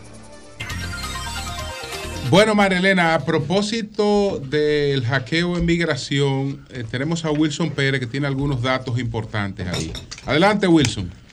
Bien, buenos días al país, buenos días a todos y a todas allá en cabina. Solamente precisar dos eh, informaciones que entiendo que por la naturaleza de la, de la investigación que está haciendo la Procuraduría de la República no podía dar a conocer, nosotros lo vamos a dar, que es la siguiente. Primero, cuando se produce la notificación el día 14 del hackeo a los sistemas informáticos de la Dirección Nacional de Migración y que ésta informa a su vez al a la Dirección de Ciberseguridad para que eh, los ayude con la investigación, hay dos cosas que quedaron en el tintero que es bueno precisar. Lo primero es que la finalidad de los hackers cuando hacen este tipo de intervención es el encriptamiento de la información. Si se produce el encriptamiento de la información, ya la Dirección de Migración no tiene manera de accesar a sus sistemas de informáticos. Tiene que negociarlo obligatoriamente con los hackers para que le permita entrar luego que ellos ya tienen encriptada la información. O sea que la naturaleza, la, principal acción del hacker cuando hace esta intervención es el encriptamiento de la información, cosa que no logró por la rápida intervención, por te repito, de los técnicos de la ciberseguridad que aunque ya estaba comprometido la que es la data, pero no llegaron a conformar lo que es el encriptamiento. Porque luego que se hace el encriptamiento, ya migración queda fuera de las operaciones normales de esa institución, porque ya no tiene su sistema informático que puedan entrar. Esto no se produjo, gracias a Dios, es lo primero. Y lo segundo, y no menos importante, es que en estos momentos se está haciendo una auditoría forense de las informaciones que estos hackers sustrajeron, porque estas informaciones que le van a permitir las autoridades cuando esto empiecen a negociar o extorsionar, a chantajear sobre la base de las informaciones que tienen, por eso el procurador no podía decir eso. Entonces ahí se determina cuál fue la información que ellos tienen a mano precisamente, o sea, lo que maneja migración, pasaporte, la legalización de los de los venezolanos, poner un caso, los impedimentos de salida. Entonces estas informaciones los hackers las pueden utilizar para llamar, por ejemplo, una persona que está en un impedimento de salida, tiene un impedimento de salida y esto se va a conocer lo que fuere pero esa información obviamente la Procuraduría no la puede dar porque es la primera herramienta que tiene para, ya sabiendo la información que ellos trajeron, quiénes podían ser vulnerables de algún tipo de extorsión. Ese era, ese era el aporte que quería hacer humildemente. Bueno, pues muchas gracias, Wilson, muchas gracias. Muchas gracias. Son las 8.40 minutos. Buenos días, José, adelante. Bueno, señores, miren, yo quería tratar el tema de COP Herrera, a ver si hacemos algún contrato con la gente del IDECOP que debería tutelar, supervisar, regular y garantizar las operaciones de las, de las cooperativas. Ahí hay un, según lo que dice el Ministerio Público en, el operativo Búho, 2.500 millones. Es un mini Baninter, un micro Baninter. Uh, el Baninter ya va casi por un billón de pesos como el presupuesto y, y estos son 2.500 millones y parece que tenían una, un sistema de contabilidad paralelo, se prestaban ellos mismos como Sam Backman eh, el de, el de FTX, y eso más o menos es lo que es. Y quisiéramos conocer los detalles de esos temas, pero el tiempo no me da para dedicárselo a Copa Herrera, porque quiero tratar eh, lo de, lo de los, los niñitos que fueron tirados como animales en la acera del hospital y quiero tratar algo de lo de migración. Pero también ayer ocurrió un acontecimiento que yo pienso que atención al Ministerio de Cultura, al gobierno, a ver si entienden lo que está pasando en términos culturales con el dembow. A ver si entienden lo que está pasando con la música urbana. Yo no sé si ustedes recuerdan, yo no sé si ustedes recuerdan lo que nos dijo Samuel Pereira en Nueva York. Cómo se dispararon la, los tarjetavientes de Banreserva cuando Samuel Pereira decidió asociar la venta de las boletas al concierto de Bad Bunny el año pasado con la suscripción de la tarjeta. Sí, yo Tú estabas ahí, ¿verdad? Sí, lo recordamos. ¿Cómo se dispararon? Ok, si eso y que a partir de eso, eso es como un capítulo sagrado. Eso ¿Tú entiendes? Entonces, eh, la gente para comprar la boleta, el ticket de Bad Bunny, tenía que suscribirse a la tarjeta del banco. Y se dispararon los tarjetavientes. Así de brutal es esto. Ahora, si eso es importante como indicador, lo que vamos a presentar ahora es un millón de veces más importante.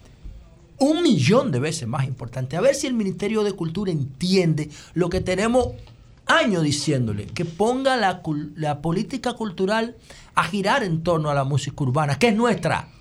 La música clásica no es nuestra. Esto es nuestro. Se dio por accidente, es verdad, pero es nuestro.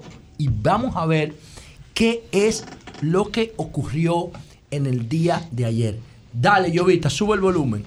Que está bien rica. ¿Usted se cree que yo quiero que me invierta mi dinero en la 42 donde la gente está bailando de dembow? Ay, ay, ay. Sabe que está bien rica. ¿Usted se cree que yo quiero que me invierta mi dinero en la 42 donde la gente está bailando de dembow? Ay, ay, ay. Deja que corra la vaina. Suelta, no importa, yo soy responsable. Tíralo entero. Yo no te lo estoy no, lo van a votar, José. No van a votar ahí, no sé que lo estoy pidiendo. No, Tíralo, coño. Ellos tienen reglas que le pone ley. Pon el tema hasta que dice eh, las mujeres mías están en, en RD.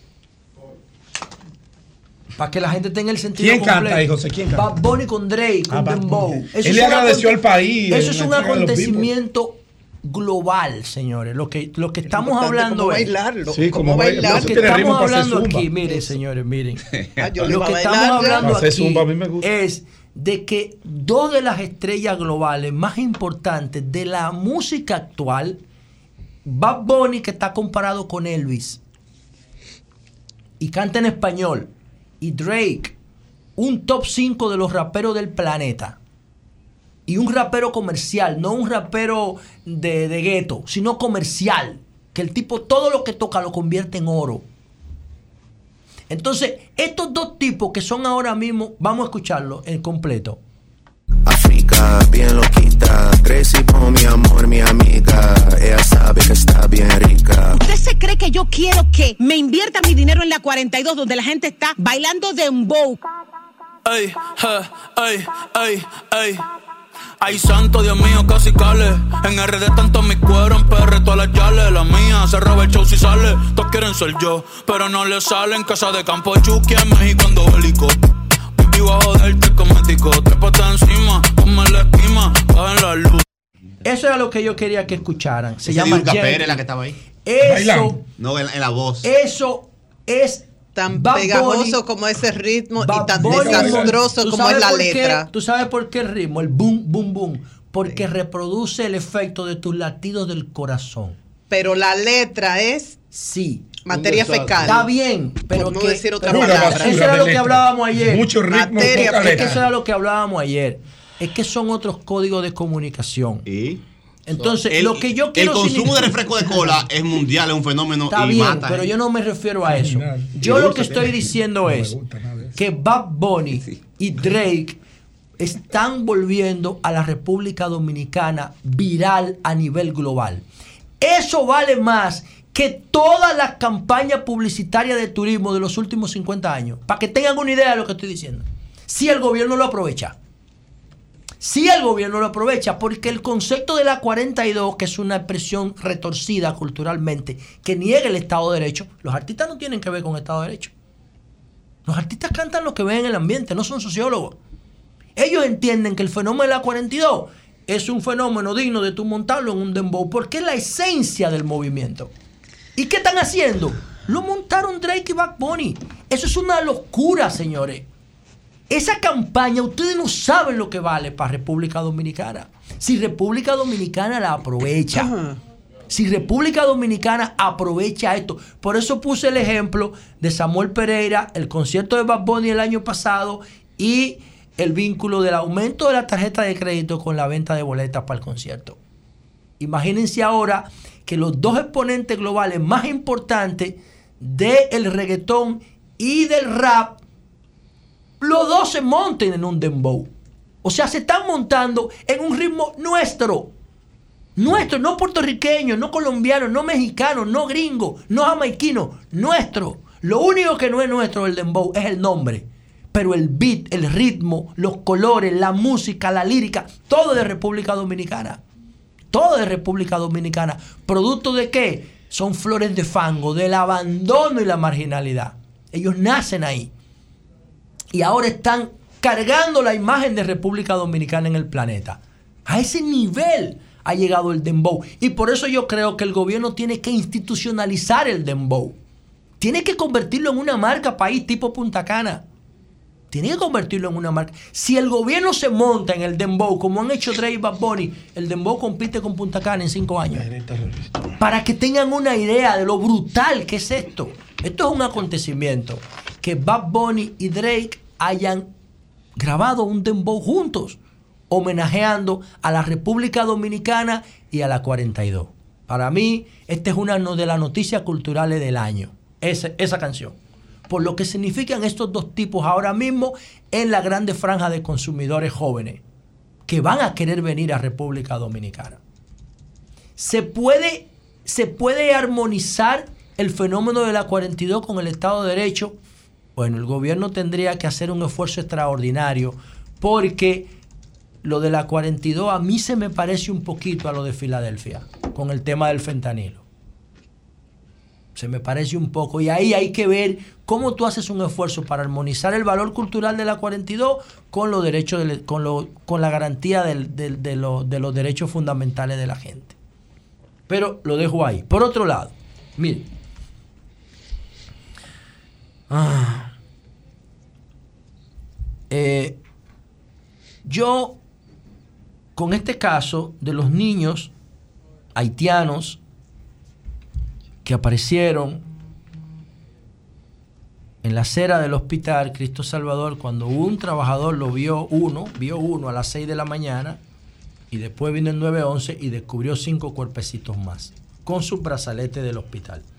Bueno, ayer hablamos con el presidente con el presidente de la Asociación de, de la Sociedad de Patología, el doctor José Miguel Cruz Aria. Y él nos decía cuál es el procedimiento para usted registrar un neonato fallecido y cuál es el procedimiento cuando no es un neonato fallecido, sino que es ya una, un, un niño que fallece día después de nacer, que no es neonato.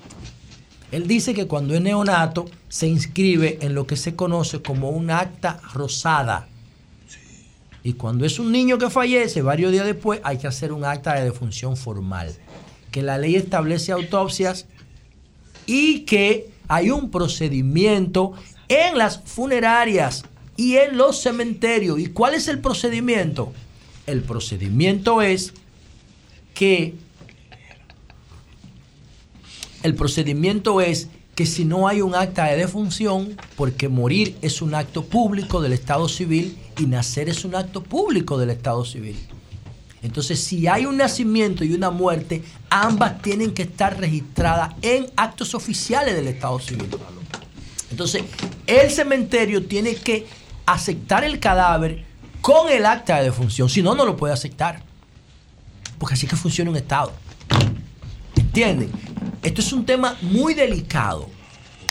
Y yo lo que estoy casi seguro, por lo que voy a mostrar ahora, atención a la sociedad con lo que voy a decir, es que no era la primera vez que enterraban o tiraban esos niños ahí como animales.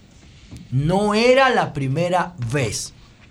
¿Y por qué yo digo y sostengo que estoy casi convencido de que no era la primera vez? por el testimonio que sin querer ofrece el dueño de la funeraria. Que yo quiero que lo veamos y los escuchamos a los que están en radio con detenimiento para que ustedes, a ver si ustedes perciben lo que yo percibo de esta declaración, de que no era la primera vez. Vamos a escucharlo con detenimiento. Yo quiero que lo pongamos dos veces corrida, Llovita. Dale.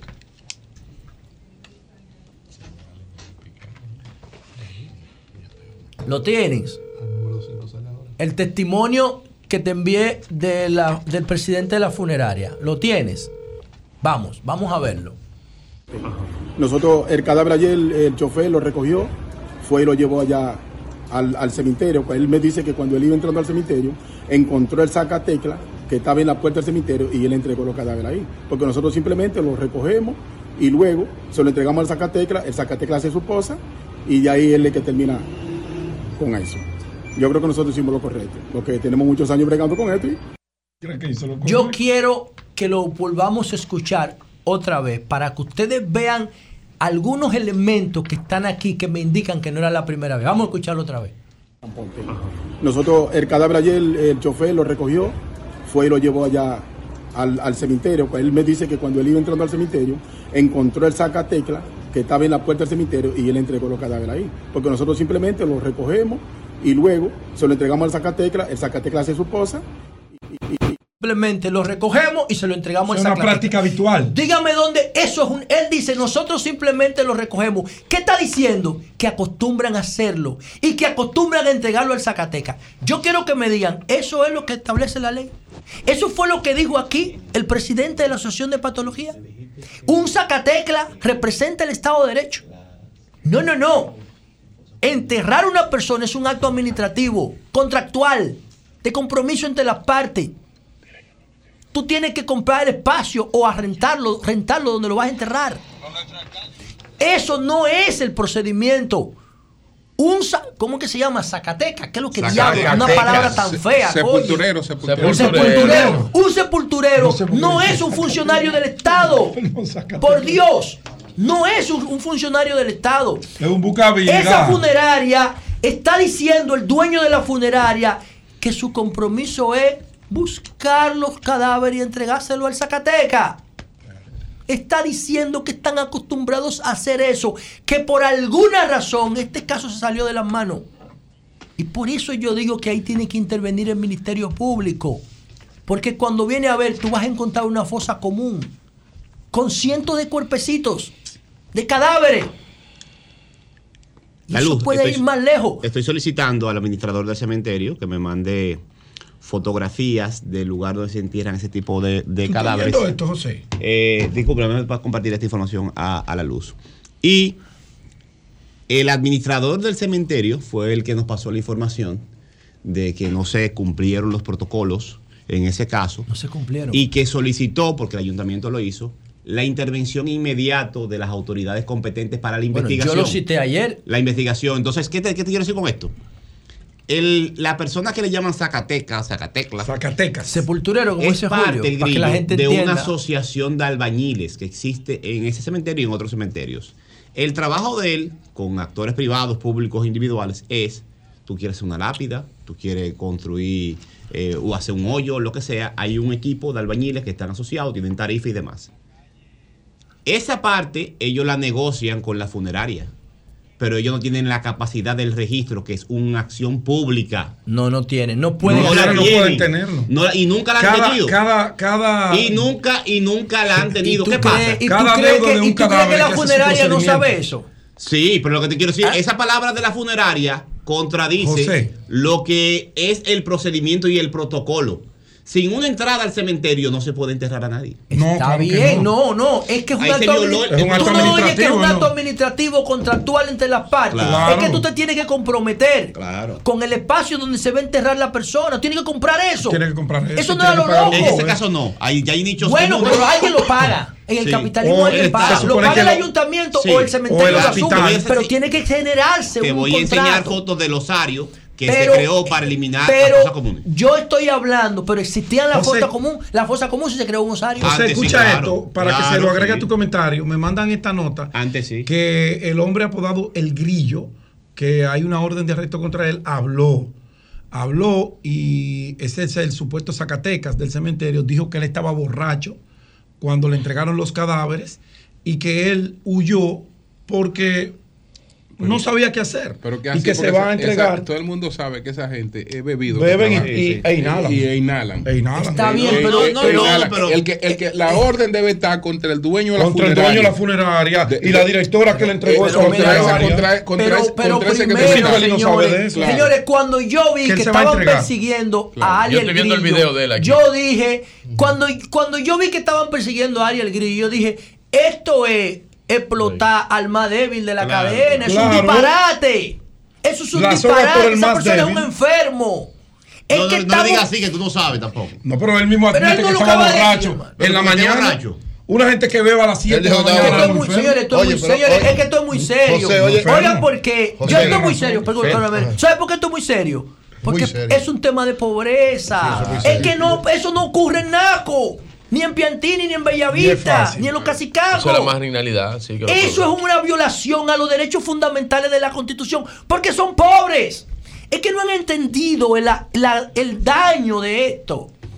Es que hay una gente en esa cadena, hospital, funeraria, cementerio, que tratan a las personas distintas por su condición económica, por su condición de color o por su ascendencia, negando la constitución que dice que todos los seres humanos en República Dominicana son iguales en derecho.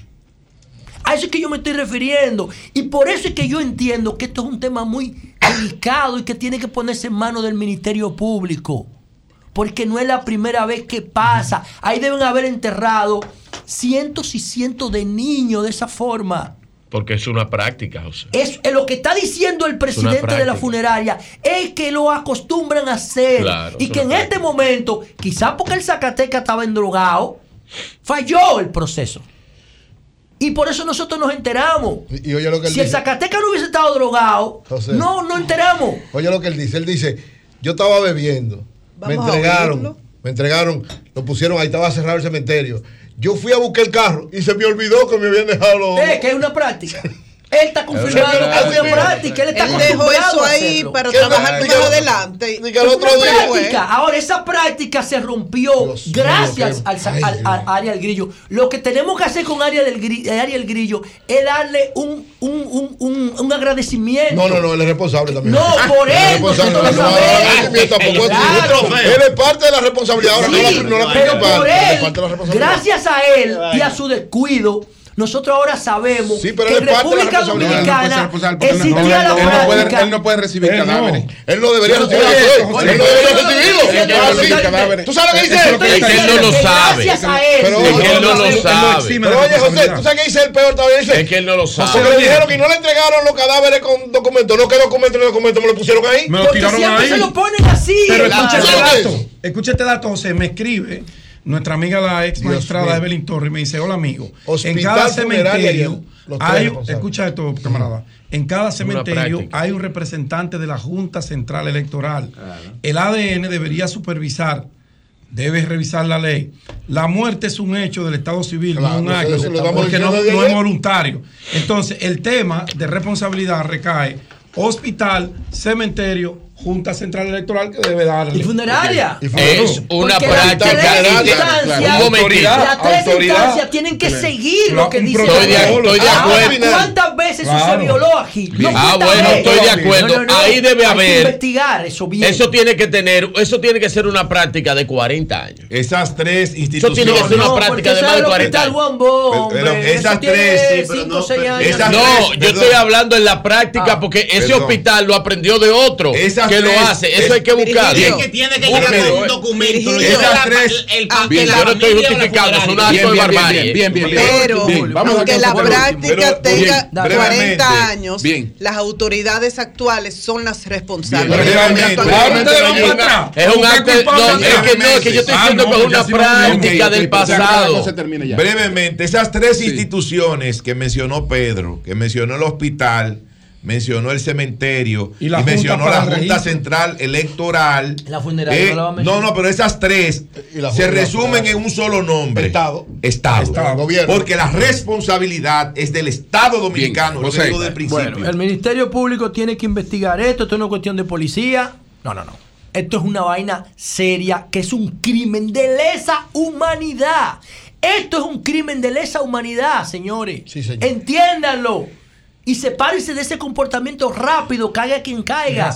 Esto va a ser una serie de Netflix en tres años. Sí. Esperen lo que se lo estoy diciendo, ¿eh? Porque los niños son vulnerables, son inocentes, no se pueden defender a sí mismos. Por eso el Estado tiene que defenderlos, inclusive por encima de sus padres. Inclusive por encima de sus padres, de eso es que se trata.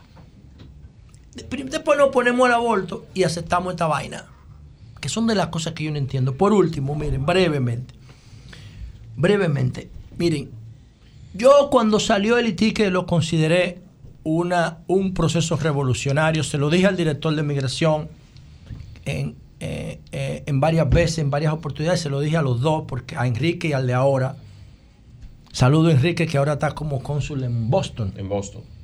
Pero ¿qué pasa? Que yo, desde que empecé a, formular mi propuesta de gobierno electrónico, ah, se lo dije a Danilo cuando fue presidente, lo dije muchas veces en la Cámara, se lo dije a Montalvo, no entienden ni mierda. Lo que hicieron fue un copy-paste que República Digital, un disparate, un disparate, una mierda lo que hicieron, tratando de dañarme mi proyecto.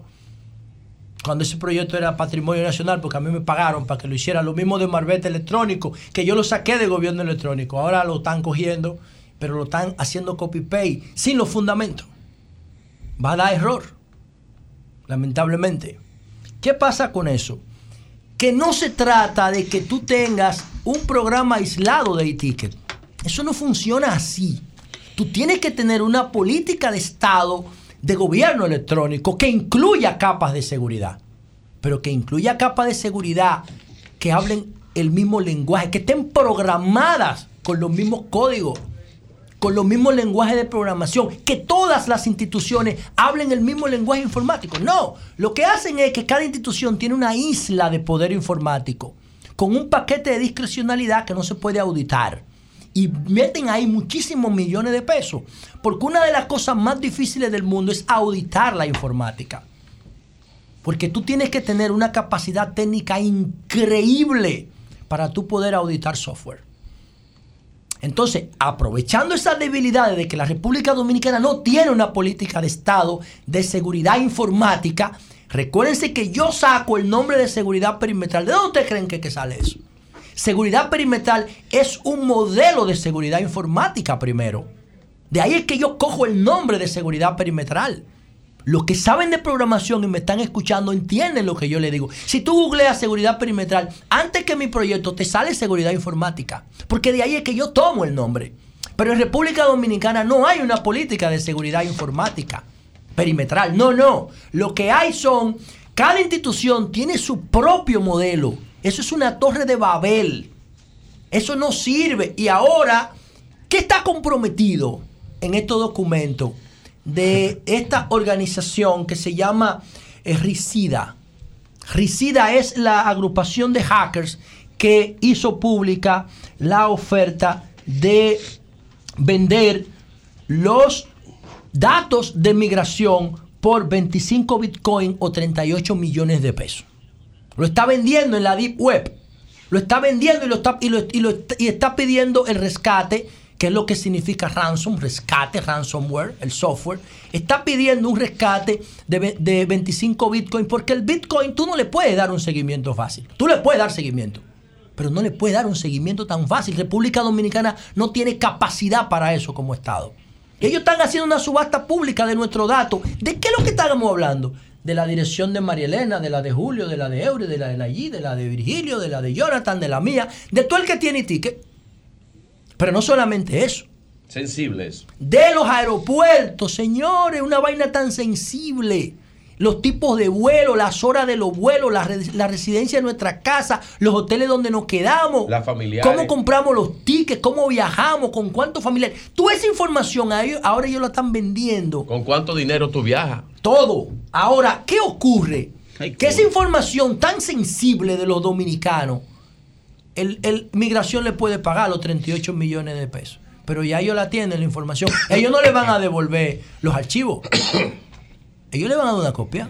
Ellos van a quedar con copia. Le van a vender una parte. Y, y la van a seguir vendiendo en la Deep Web. No van a seguir subastándola públicamente porque tienen, se sienten tan duros estos tipos, mi respeto, tienen que ser duros para eso, tienen que ser genio informático, que se dan el lujo de hackear la información, secuestrar la información, poner en pública subasta la información y también decirle a, la migración, págame 38 millones de pesos y yo te la devuelvo. Públicamente. Para que la use. Eso. Entonces, tenemos que tener una ley de Estado, de gobierno electrónico, no un programita para buscar cuarto. No, eso no. Es una política de Estado que tiene que ir al Congreso para que todas las instituciones se obliguen a, hacer la misma, a montarse en la misma arquitectura. Eso no es una, una decisión de un ministro ni de un director. Eso tiene que ser una política de Estado que el gobierno la tiene que impulsar. Cambio y fuera.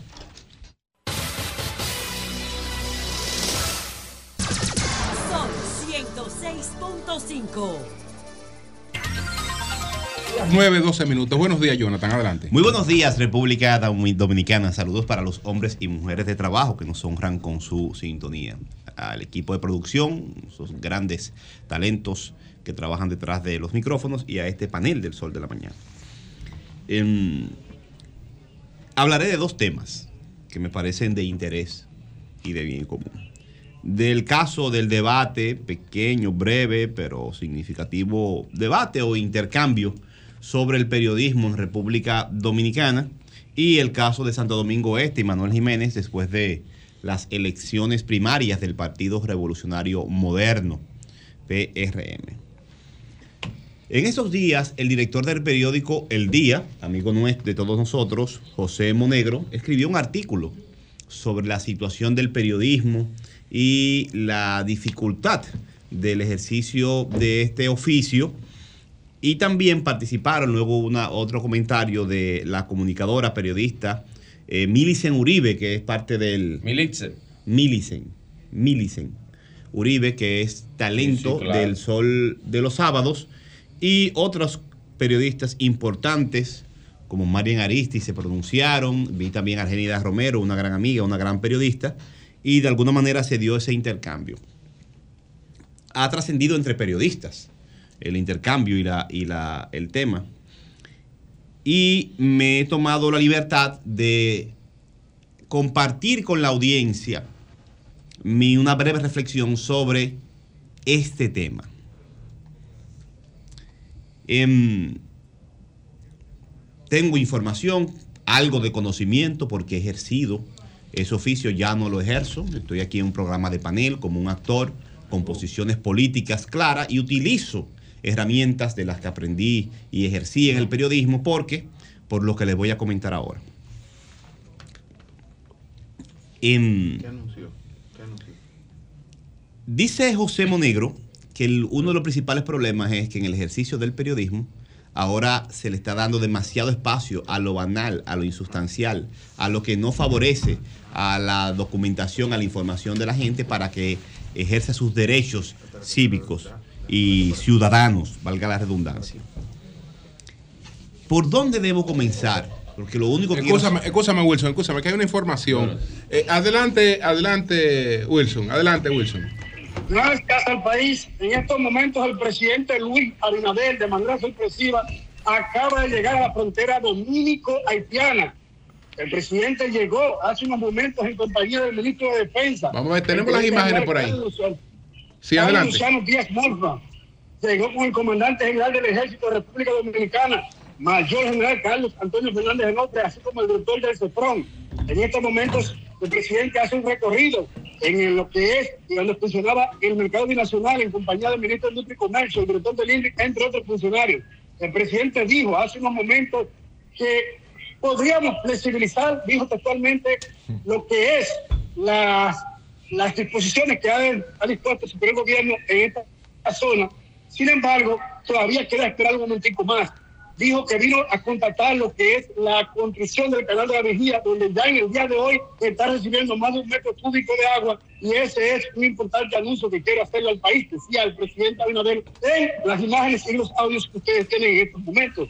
También el presidente Abinader dijo que hay un sentido patriotismo de todos los dominicanos con relación a esta situación dominicana y que el presidente va a jugar el papel que tiene que jugar en defensa del interés nacional, entre otras informaciones.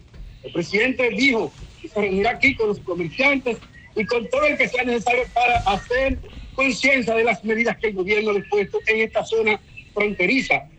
A la llegada del presidente Luis Abinader, vuelvo y repito, llegó de manera sorpresiva a esta zona dominico-haitiana, hay un amplio dispositivo de seguridad que se ha dispuesto al efecto con la llegada del jefe de Estado a esta zona. Es todo lo que tengo hasta este momento, Julio. Ustedes allá en cabina, si tienen alguna pregunta. Bueno, pues muy, ah, ¿Hace qué tiempo se produjo esta llegada del presidente a la frontera? Hace aproximadamente 25 minutos llegó el presidente a se encuentra aquí, como ustedes pueden contratar las imágenes, que, vuelvo y repito, en exclusiva para el sol de la mañana, le acabamos de enviar a todos ustedes y al país y al mundo. Gracias, Wilson. Muchas gracias. Continuamos, Jonathan. Ahí está. El presidente está, está en la frontera. Y voy a comenzar de inmediato entonces, a propósito de esta referencia a estos colegas, eh, o yo estoy cesado en, esas, en ese oficio, pero eh, la situación del periodismo en República Dominicana. Miren, ustedes que nos escuchan pueden ser los más superdotados como seres humanos pero ustedes pueden ser especialistas en sus áreas de profesión, de oficio, lo que pasa en su casa, quizás hasta en la comunidad si abren bien los ojos y participan. Todos ustedes, toda la gente que nos escucha, para tener alguna noción de lo que pasa en el país y en el mundo, están obligados a acceder a los medios de información. Porque no tiene un reportero privado en cada fuente, en cada lugar. No, es que todo, no, no lo puede tener. Nadie. No puede tener. Entonces, ah, incluso lo primero que tienen que tener esa capacidad de estar conectados son los mismos que hacen comunicación, porque Dime, ¿cómo tú tomas decisiones si tú no tienes Entonces, como Por más que tú te quieras aislar, no puedes tomar decisiones. Totalmente. Entonces, la gente, los, los ciudadanos de cualquier Obviamente, país. ya tú resuelves eso con un teléfono. Sí, pero. Tú no necesitas la prensa para eso. No, no, lo resuelve con un teléfono. No lo claro voy al Bueno, lo resuelve, lo resuelve con un teléfono. Te lo da, pero todo. no con periodismo. No, no, lo resuelve con un con teléfono si sigue el periodismo por el teléfono. Exactamente. No, usted no es la única manera. Es que el dato no es información. El dato no es información. El dato es sencillamente no, al contrario, El dato es el alma de la información. bueno, eh, no, pero el, da, el, el, el alma de la información. El dato todo lo que somos es datos. Bueno, todo lo que somos es datos, pero el dato, el dato per se no es información. El dato necesita la analítica. No, necesita no. El periodismo no necesita la analítica. Y la contextualización humana. La, construcción de voy a hacer, voy a hacer comentarios. Incluso voy, voy a referirme a algunas de tus posiciones de manera indirecta. La luz. Anda el diablo. Sí. claro. Primero María Elena me ofrece una vaina chatarra. Oye, no le diga chatarra a lo que te ofrecía. Bueno, te, te, gustó y te lo comiste. Bueno, si me dejan hago el comentario. muy especial. Bueno, pues, es un tema serio. Este es un tema serio. No quizás sea el de mayor entretenimiento. Ingrato. No sea del mayor entretenimiento, pero puede ser de utilidad. Estaba si rico, no, sí. Puede ser de utilidad para la gente que nos escucha. Lo por, bueno por lo tanto, usted que me escucha está como los participantes de la caverna en la alegoría de Platón. Está frente a unas imágenes que se le están presentando, pero usted no tiene control sobre ellas. Y usted está obligado a ver de todo lo que se le presenta, eh, escudriñar y con eso construirse una idea del país y del mundo para tomar sus decisiones. Esa es una realidad indiscutible. Para usted ejercer su derecho depende de la información que le llega a través de los medios. Y el mundo para usted va a ser, aunque usted no lo quiera en gran medida, el que se le describe de manera informativa en los medios de comunicación. Una realidad durísima. Después de la Segunda Guerra Mundial, porque esto es un poder muy grande que tienen los medios de comunicación y el periodismo en sí, además de matarnos en la Segunda Guerra Mundial con bombas, también hubo una guerra de información y contrainformación. Y se generó entonces una correlación de fuerzas distintas y las Naciones Unidas mandó elaborar un informe especial de la situación de los medios y cómo se iba a hacer más democrática el acceso de la información del mundo y se hizo un informe, el, eh, el informe McBride, en el que participó incluso el escritor Gabriel García Márquez. Pero también para poder organizar el tema, lo delicado de la información y garantizar que a la gente le llegue información de verdad y no solo propaganda, todos los continentes se fueron organizando. En, América se creó la Sociedad Interamericana de Prensa. Los dueños de editoras, de empresas de comunicación, se organizaron y los directores son los que participan en esa sociedad, que es privada. Jonathan, saluda. Ah. están saludando de manera muy especial. Pasaron a darte un abrazo. Ahí veo que llega Dios. Ahí el alcalde, el alcalde, el candidato alcalde electo. El candidato, el, el pastor. El candidato, el candidato. Y seguro alcalde. El candidato. Seguro alcalde. Seguro alcalde Luis Seguro alcalde. Astacio. Luis Alberto. Dio Astacio. Si no es el alcalde de ustedes, es mi alcalde.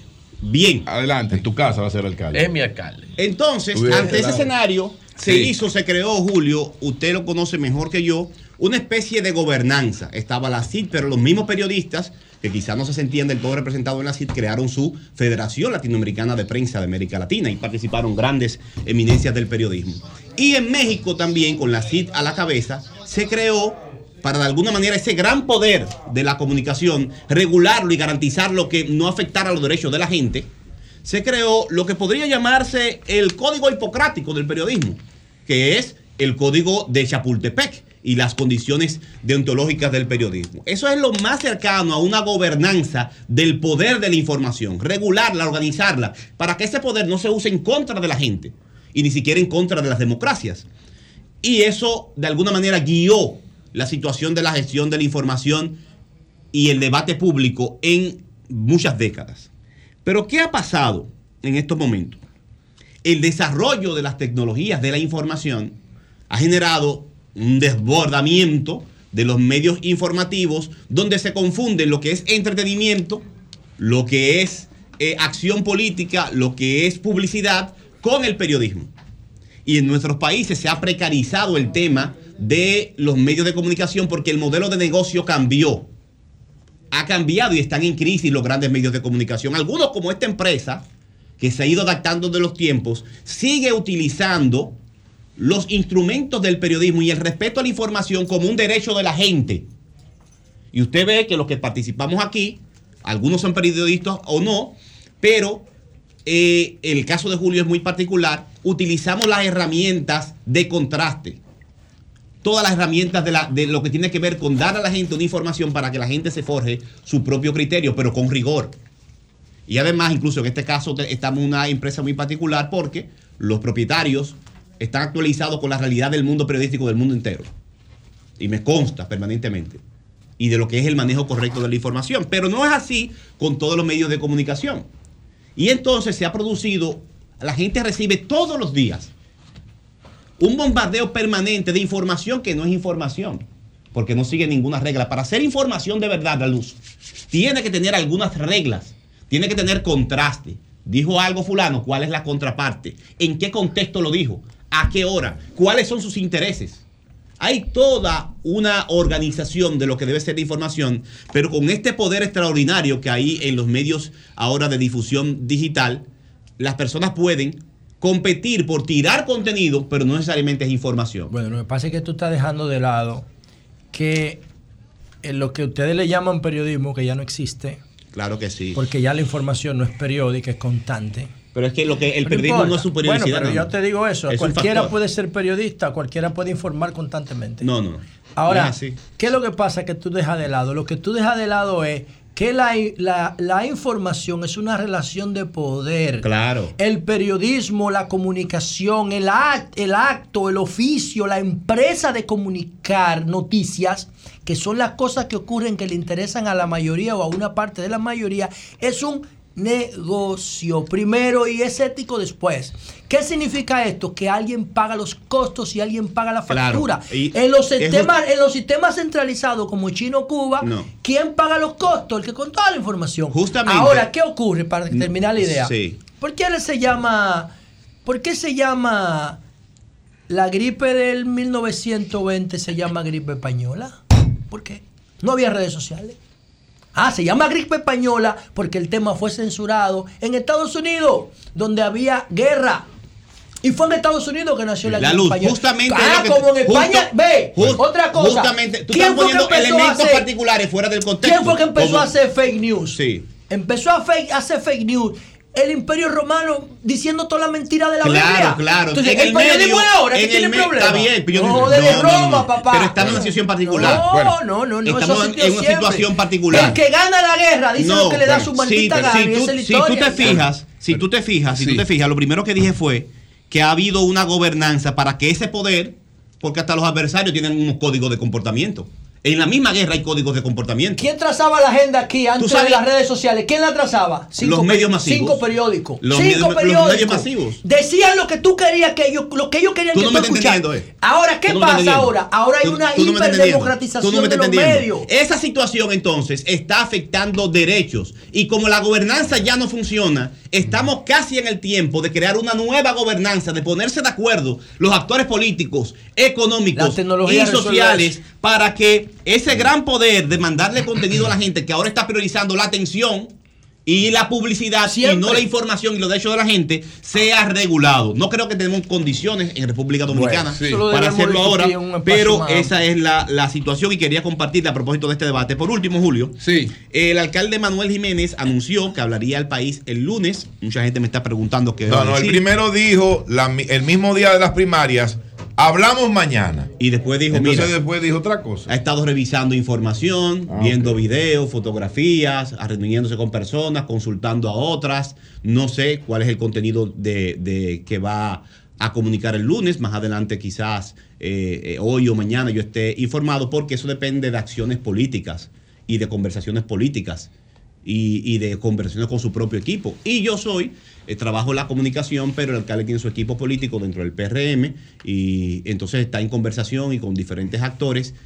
Y ya eso es otra parte. Incluso la misma operatividad de la política yo no la, no la manejo porque tengo otros roles eh, que son diferentes a la operación política. Por lo tanto, eh, vamos a esperar, les estaremos informando por nuestras redes sociales. La rueda de prensa va a ser el lunes decían a las 10 de la mañana, pero creo que eh, va a ser un poquito más, más temprano. Y ahí es que vamos a estar informados de las decisiones que va a tomar el alcalde Manuel Jiménez después de revisar hechos que ocurrieron en las primarias, eh, elementos eh, constitutivos y, también de las conversaciones con sus diferentes sectores que forman parte de su fuerza política, que para algunos es insignificante, pequeña, pero que tiene algún valor y por eso el alcalde eh, se expresará ah, para el municipio, se comunicará con el municipio, con el país, este próximo lunes en la mañana. Cambio fuera.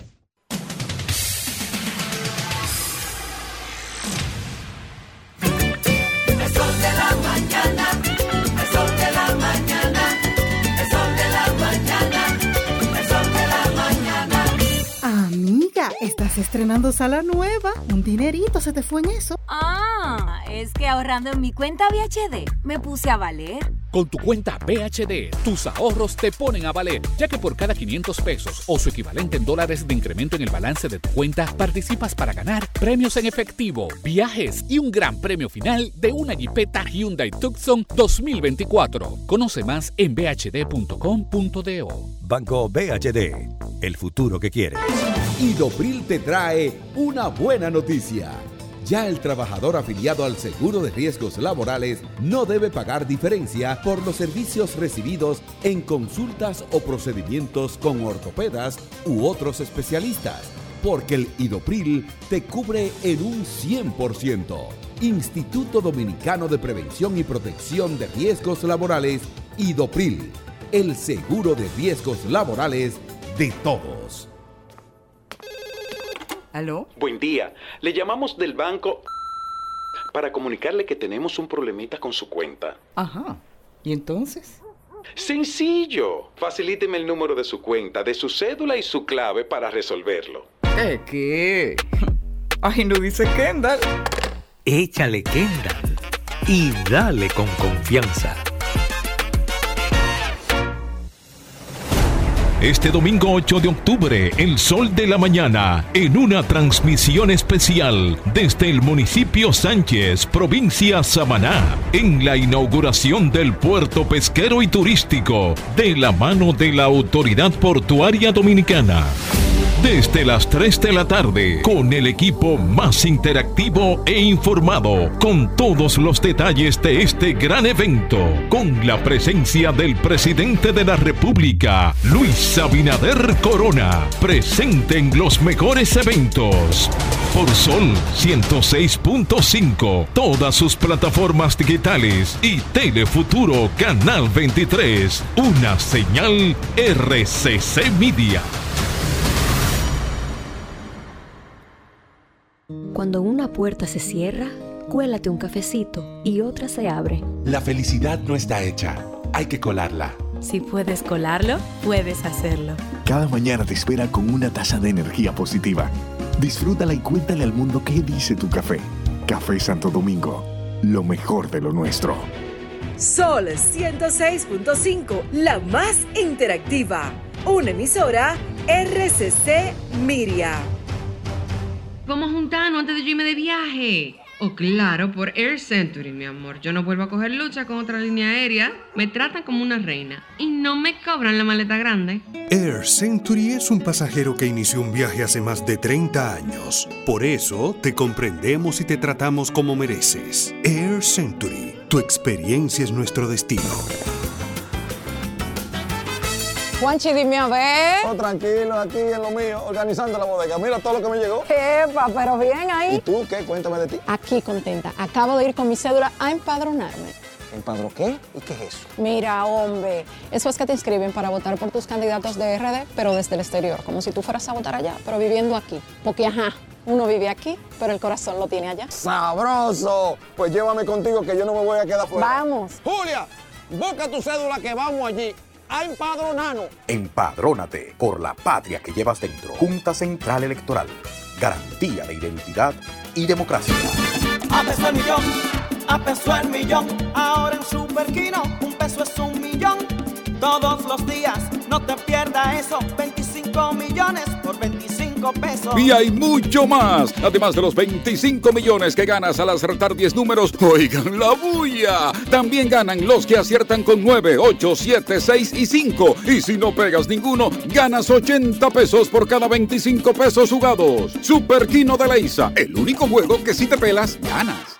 Aquí, allí, pa' nuestra gente, con tu subagente, popular presente, puesto pa' servir, puesto pa' la gente, con tu subagente, popular presente. Paga la tarjeta en el local de la vecina, recarga tu saldo en el colmado de allá arriba, el préstamo que tengo lo pago aquí en la esquina, ese dinerito en la tienda se retira. Pa' retirar FT, pa' recargar tu cel, pa' que puedas recibir tu remesa también. Aquí, allí, Subagente Popular, puesto para nuestra gente. popular presente.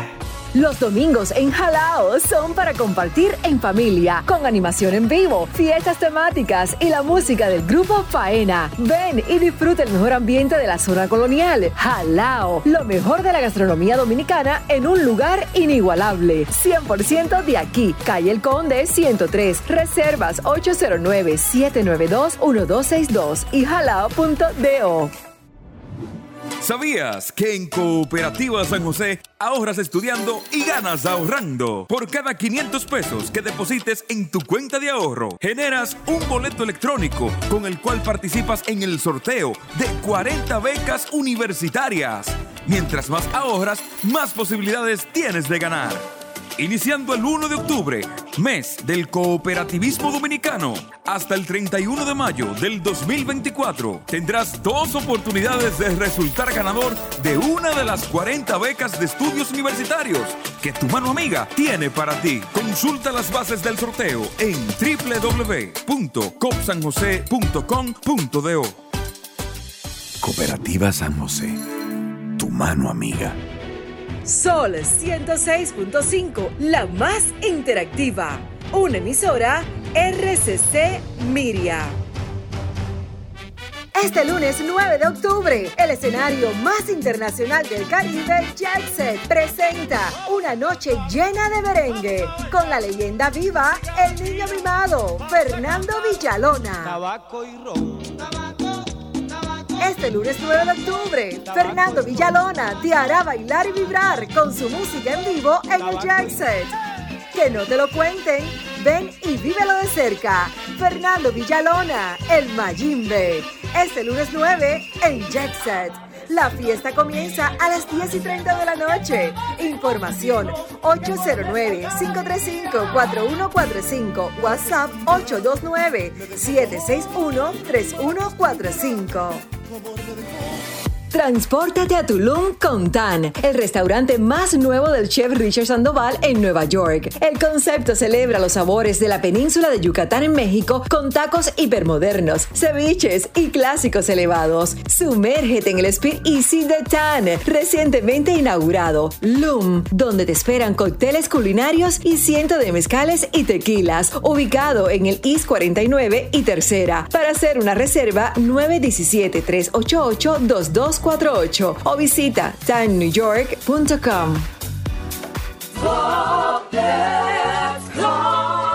Señor constructor, en el FOPECOMS seguimos avanzando y ahora estamos más cerca de ti en nuestra sede principal de la avenida 27 de febrero 272 esquina Rosa Duarte para servirte mejor y garantizar la protección de los trabajadores de la construcción. Recuerda que cumpliendo con la ley 686 garantizarás el futuro de tu servidor y el crecimiento de la nación. Fondo de pensiones de los trabajadores de la construcción, más que pensión. La noche a mí me dijo que llegue el amanecer, que en el cielo se anuncia la salida del astro rey. El sol de la mañana, el sol de la mañana, el sol de la mañana, el sol de la mañana. Son 106.5.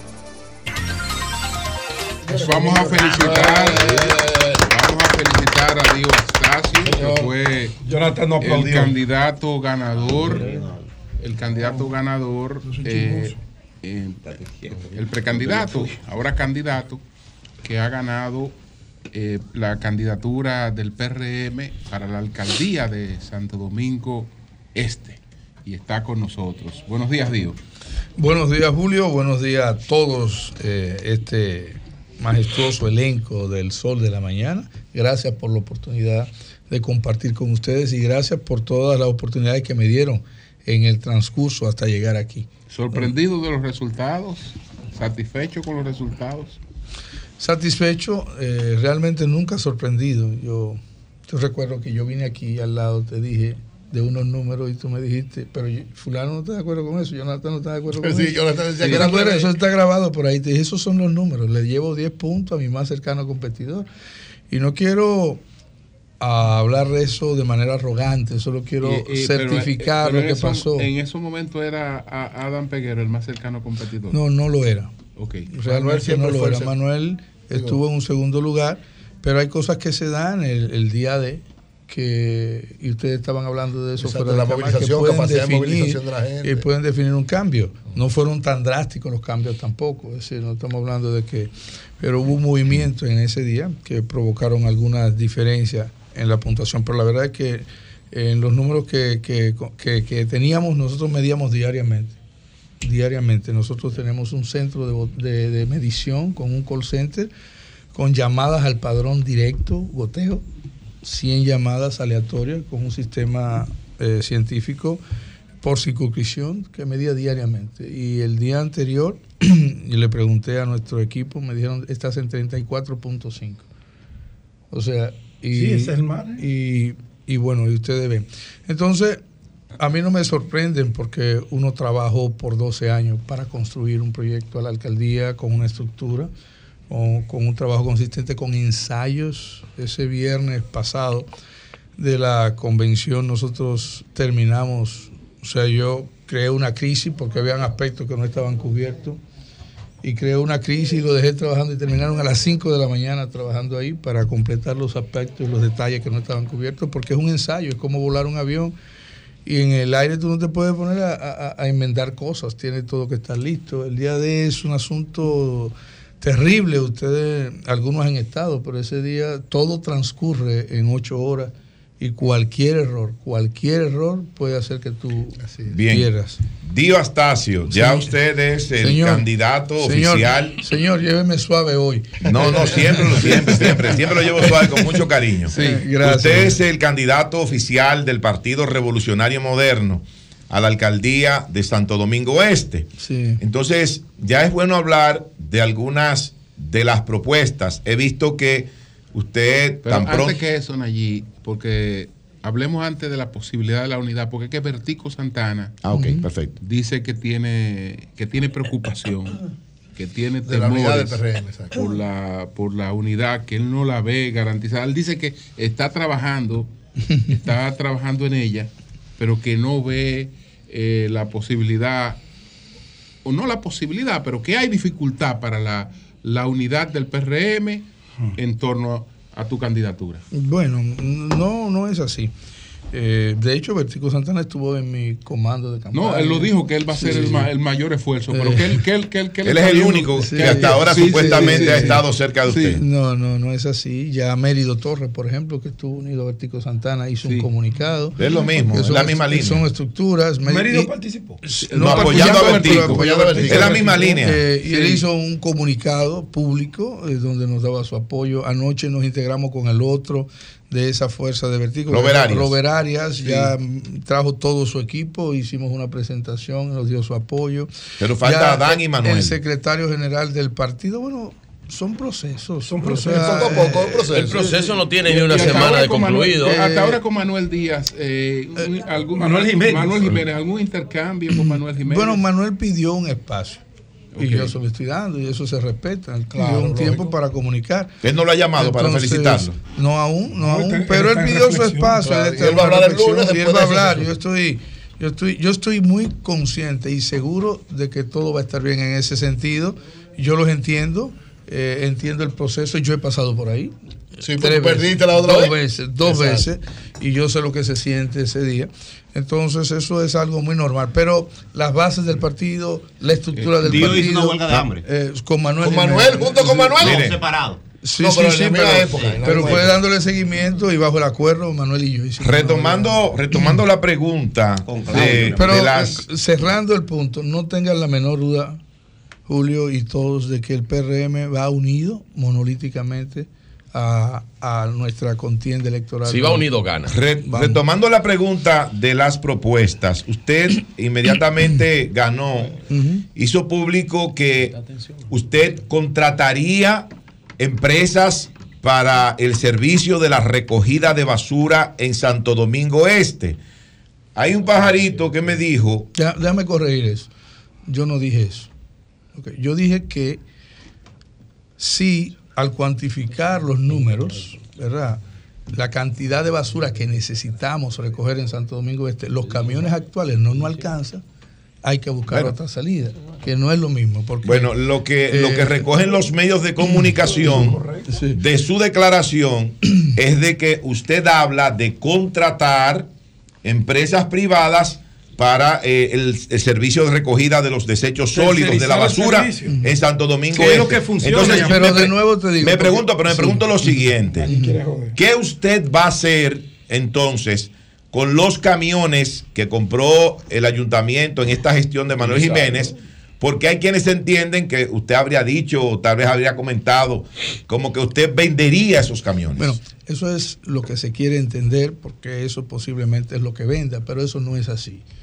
Eh, uno de los mayores logros de Manuel Jiménez fue hacer esa licitación, comprar esos camiones. Lamentablemente no le funcionó por el tiempo. Una licitación como esa te toma tiempo. Y en lo que eso ocurre, si tienes fuera el servicio de Perdió las- tiempo. de- Bueno, es que no es que perdió, es que, es que de- desde que nos metimos en una licitación se toma tiempo Es lo que es. pagar.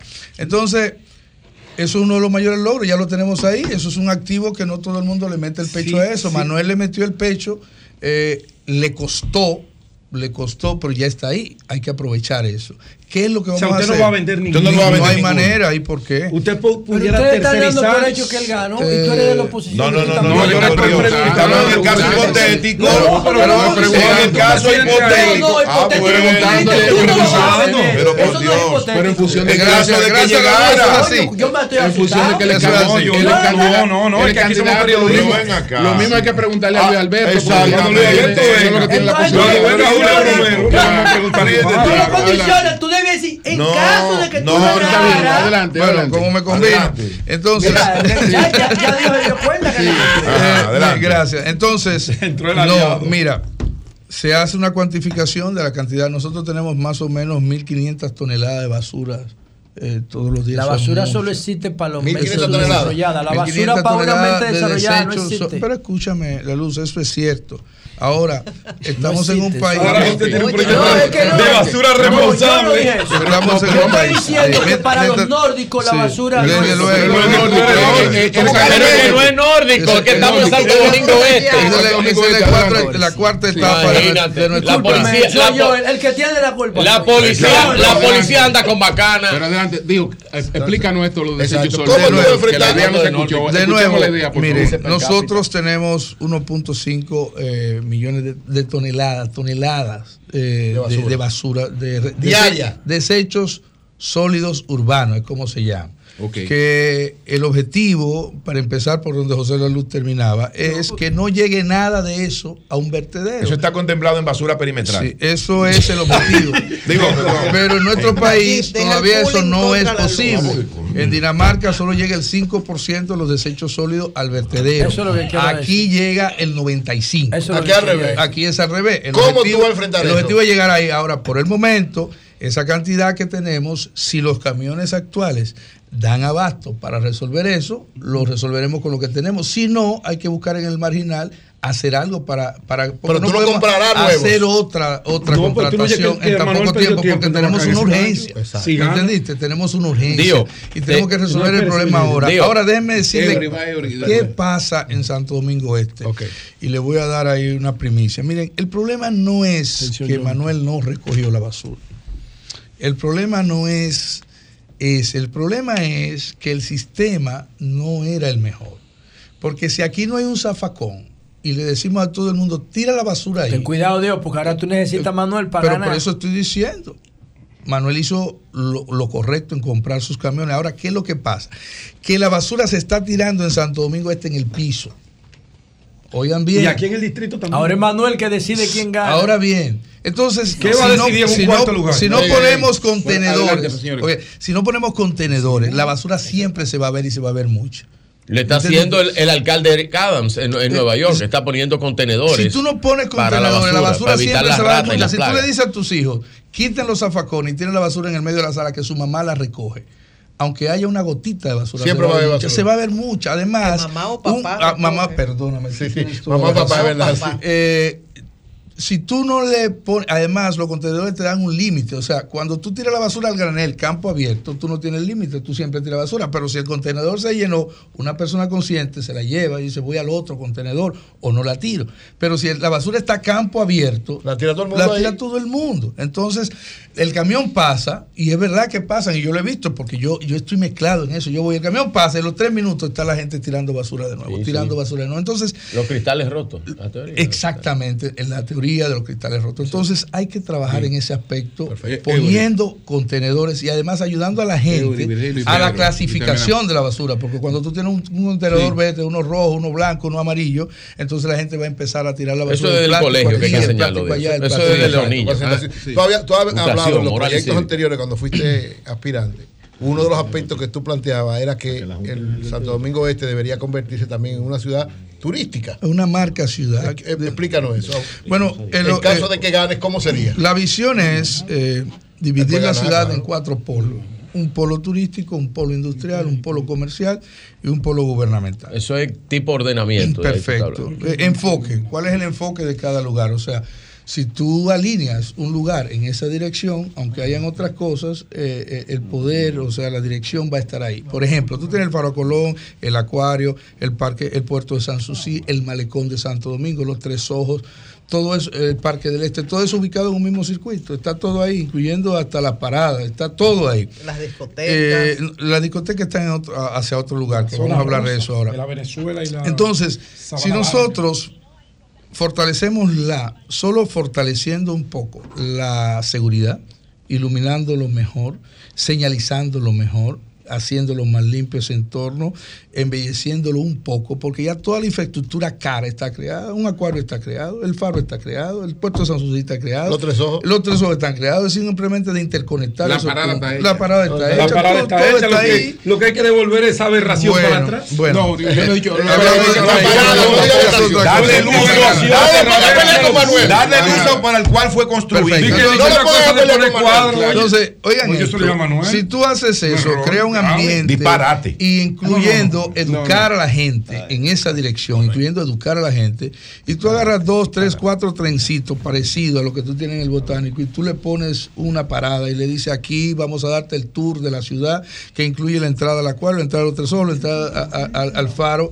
Cualquiera paga 50 dólares por un tour Sí. como eso. Eso no es una cosa del otro mundo. Eso, eso ya está prehecho. Eso una- simplemente es ensamblarlo gerencialmente. No, y se hace la Junta de nosotros, pero una cosa es eso y otra cosa es vender eso como política. Ir al aeropuerto y al que tiene una escala de tres horas, decirle, ven que te doy un tour a Santo Domingo, venderlo en Bávaro, venderlo en la ciudad colonial. Hicimos un cálculo y si nosotros logramos 2.000 turistas al día, nosotros tenemos unos ingresos de 36 millones de dólares al año, que es casi el mismo presupuesto de Santo Domingo. Bueno, nos quedan un par de preguntas. Voy Pedro. mire, Pastor. Eh, y Eury. Primero, Yo- felicitarle Sí. por su triunfo. No podemos decir arrollador porque, aunque hay una diferencia de, de 15 puntos con su rival más cercano. ¿Por cuánto ganó La el de tu primera partido? pregunta es- ¿Por cuánto ganó el de tu partido? No, pero está bien, señores, pero tenemos que Es que ustedes todos vuelven atrás. Sí. Estamos hablando quiero con un hombre de visión, el de de luces, que aunque tenga un partido equivocado, tiene luces. Ya, Pastor Astacio. Bueno, ahí tengo que diferir de ti. Dale, no esa discusión a nosotros. Además, hay que decirle a él que no fue un millón de votos, fueron 21 mil votos nada más que sacó. Está bien, pero Pastor ¿cuánto Astacio. sacó el del partido municipio tuyo? más El grande. del partido tuyo y el Y partido no de- esas voces que se meten. ¿Cuánto de sacaron? Eh, ¿Por qué entiende usted el resultado de ese proceso electoral? El suyo ya usted lo explicó. Tenía un equipo, le daba seguimiento, hacía las tareas. Pero que Manuel quedara en un cuarto lugar, debe haber una explicación matemática, lógica y política. Uno. Y segundo, ¿cómo eh, encuadrará usted lo que es ese proceso de organización de Santo Domingo Este? Porque cuando lo escucho decir, eso del trencito suena bonito. Ahora, en Santo Domingo Este es una de las zonas más congestionadas con el tránsito y es una de las zonas más inseguras del país.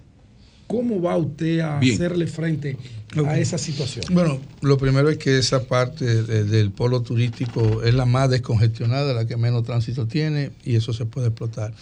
La segunda respuesta, la- las respuestas políticas pocas veces son matemáticas y muy pocas veces son lógicas. O sea, la, la parte política fluye de manera muy líquida. Y yo no, no me atrevería a hacer un análisis de por qué alguien perdió, porque eh, sería meterme en un territorio. Yo supongo que en algún momento un gancho. eh, van a aclarar eso. Yo creo que aquí nadie perdió, yo creo que todos ganamos. Yo creo que el PRM va a consolidar una candidatura. Yo creo que vamos a continuar lo bueno que hizo Manuel. Yo creo que le vamos a dar continuidad a muchos planes que tuvo Manuel. Yo creo que fue un proceso hermosísimo, eh, donde no hubo un- una herida, donde no hubo una silla rota, donde no hubo un tiro, donde todo el mundo sacó proporcionalmente una votación que nos hace a nosotros ponernos de acuerdo, o sea, nos obliga a ponernos de acuerdo y a gobernar entre todos. Y el ayuntamiento bien. lo vamos a dirigir entre todos. Y a mí lo que más me gusta es eso, es decir, que nadie puede decir, bueno, hubo tal cosa porque las diferencias no son tan notables entre unos y otros. Así es que vamos a la alcaldía, lo vamos a hacer entre todos juntos. Y yo necesito a Manuel, se lo digo públicamente, necesito a Adán Peguero, se lo digo públicamente. Ayude a Adán a resolver el problema que Milagro no le quiere hacer caso. Necesito a Vertico Santana y a todo su equipo, a Mérido Torre, a Robert. Arias, necesito a Anthony Brito, necesito a Milton Olivo, que fueron Saludos, todos, Anthony Brito. eh, que todos fueron parte del proceso, incluyendo, que se fueron descarta- eh, sumando cada uno. Se necesita el último voto y nosotros vamos a hacer el esfuerzo. Yo no voy a esperar que, yo le estoy dando su espacio a mi hermano Manuel, que lo pidió, pero en tanto se cumpla, voy tras él y haya que hacer lo que haya que hacer. Yo quiero, cerca, yo mire. quiero que, La, que la Manuel entienda que lo palabra necesitamos. pastor forma parte casi del nombre de Dio Astacio, el Sí. pastor Dio Astacio. ¿Cuál es su Sí. condición actual eh, con relación a la iglesia? ¿Pastor en licencia o qué? Mi primera Bueno, pregunta. Y la segunda, es sea que, que sea pastor actualmente o no, que esté en licencia, pero esa experiencia como pastor, ¿qué diferencia va a tener en usted en caso de que llegue a la alcaldía? Tomando en cuenta que entre los municipios hay gente de su iglesia, de otras iglesias cristianas, de la católica, eh, libres pensadores, ateos, hay de todo. Claro. Pero ¿qué diferencia tendrá contar con un alcalde cristiano y pastor en caso de que llegue? Perfecto. Bueno, lo primero es eh, decirte que sí pedí una licencia en mi congregación para que para poder ejercer lo que estoy haciendo con libertad y no afectarlos a ellos.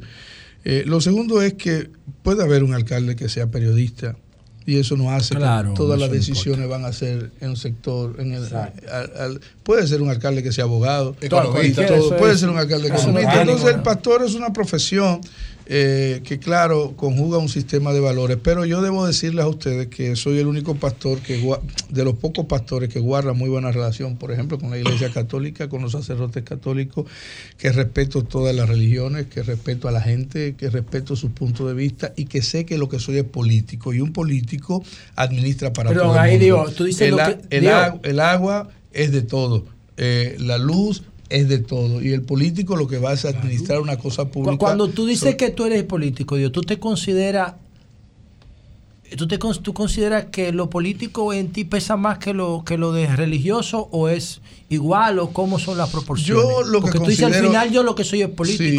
Sí, sí. Yo lo que considero es que eh, si la política se lleva de manera correcta hacia donde debe ir, que es al bienestar común, no debe haber una diferencia. O sea, a mí me dicen, ¿cómo tú te haces? Pero es que cuando yo estoy en el púlpito, yo estoy predicando una palabra, pero yo no estoy predicando una palabra radical, yo estoy predicando la palabra del bien común. Cuando estoy dando un discurso político, Al final coinciden. coinciden porque a la larga si yo no si yo no voy a ningún lugar en busca de algo personal sino en busca de lo que es la política que es el bienestar común. Y la iglesia si hay alguien que pertenece que busca el bienestar común es la misma iglesia. Entonces yo no me veo fuera de un criterio fuera del otro. Cuando entramos en los temas doctrinales en los temas de creencias puramente yo no la discuto. Yo dejo que cada uno crea en lo que quiere creer eh, respeto ese punto de vista y lo dejo a un lado. Porque la fe la fe, señores, es como la preferencia.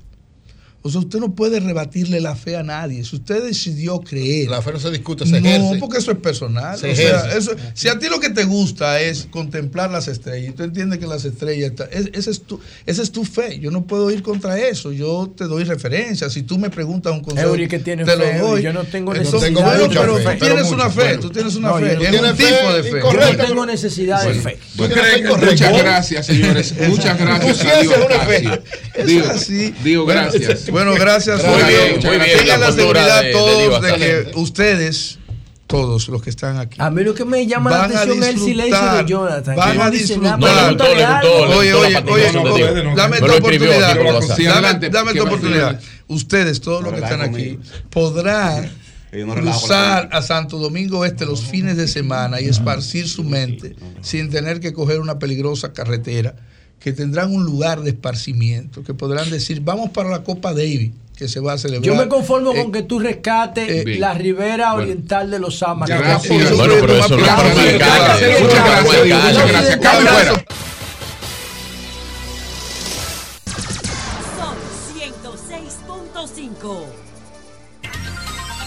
Bueno, señores, dentro de un momento vamos a conversar con Laura Peña Izquierdo, que es la presidenta de la Confederación Patronal de la República Dominicana, Copardón, y con Pedro Rodríguez, que es el vicepresidente de Copardón. Ellos tienen eh, pues su congreso, el número 21, el Congreso 21 de, Cor- de Copardón, que tendrá como tema retos digitales y sociales de la seguridad y la salud en el trabajo. Vamos a hablar con ellos en un momentito. Allí adelante. Gracias, don Julio Martínez Pozo. Muy buenos días a todo el país y por supuesto a este equipazo del sol de la mañana. Decir que la señora Laura Peña Izquierdo es hija de una gran amiga nuestra, de una gran mujer pública, una mujer de la administración pública del Estado, doña Alexandra Izquierdo. Así que un abrazo muy fuerte para doña Alexandra, todo nuestro cariño y todo nuestro respeto para De usted. mi parte también. Señores, miren, ustedes saben que recientemente se produjo la renuncia del diputado del Partido Revolucionario Moderno en Santiago, en la circunscripción número uno, el señor Miguel Gutiérrez. Sí. Miguel Gutiérrez renuncia. Hay un plazo establecido en la ley, en los reglamentos de la Cámara de Diputados, de que en un plazo creo que no mayor de 30 días, es un plazo breve, el partido tiene que someter una terna para escoger a uno de esos tres como el que ocupará esa curul que ha dejado vacante el diputado renunciante. En este caso, el, el señor Miguel Gutiérrez. ¿Y por qué traigo este tema a colación? Bueno, porque siempre que ocurre esto, inmediatamente eh, empiezan las aspiraciones de importantes dirigentes del partido del diputado renunciante en la demarcación territorial correspondiente. Y me sorprendió bastante, me sorprendió bastante, de manera muy positiva, una comunicación que le dirigiera al presidente del Partido Revolucionario Moderno, José Ignacio Paliza, y también a la secretaria general de ese partido, Carolina Mejía Gómez, la joven, la doctora Darueli de Asa. Darueli de Asa fue candidata a diputada en esa circunscripción número uno de Santiago en el año 2020. Y de acuerdo al acta de la Junta Central Electoral, ella es la que sigue en la línea de votación de los diputados del PRM y a la que le correspondería entonces, por precedentes que ya eh, tenemos, ocupar, ocupar esa curul que deja vacía el diputado Miguel Gutiérrez, o por lo menos encabezar la terna que se llevaría a la Cámara de Diputados eh, para que se escoja quien va a concluir este periodo que termina el 16 de agosto del año 2024. Esta carta que ella le envía tanto a Carolina como a Paliza, ella le explica esa situación de cuál fue su posicionamiento en el pasado proceso electoral, pero sin embargo, le dice que ella ha estado trabajando porque está nuevamente aspirando a diputada por esa misma demarcación electoral en Santiago, que tiene un equipo fortalecido, vigorizado, que está en las calles todo el tiempo. Y aprovecha para decirles lo siguiente, es una brevecita que voy a hacer de esta eh, comunicación que dirige eh, Darueli de Asa, la doctora Darueli de Asa, candidata a diputada por el PRM en la circunscripción número uno de Santiago. Ella le dice lo siguiente, existen razones y circunstancias que hemos valorado en conjunto para con humildad declinar a encabezar la terna como nos corresponde con fines de ocupar dicha vacante.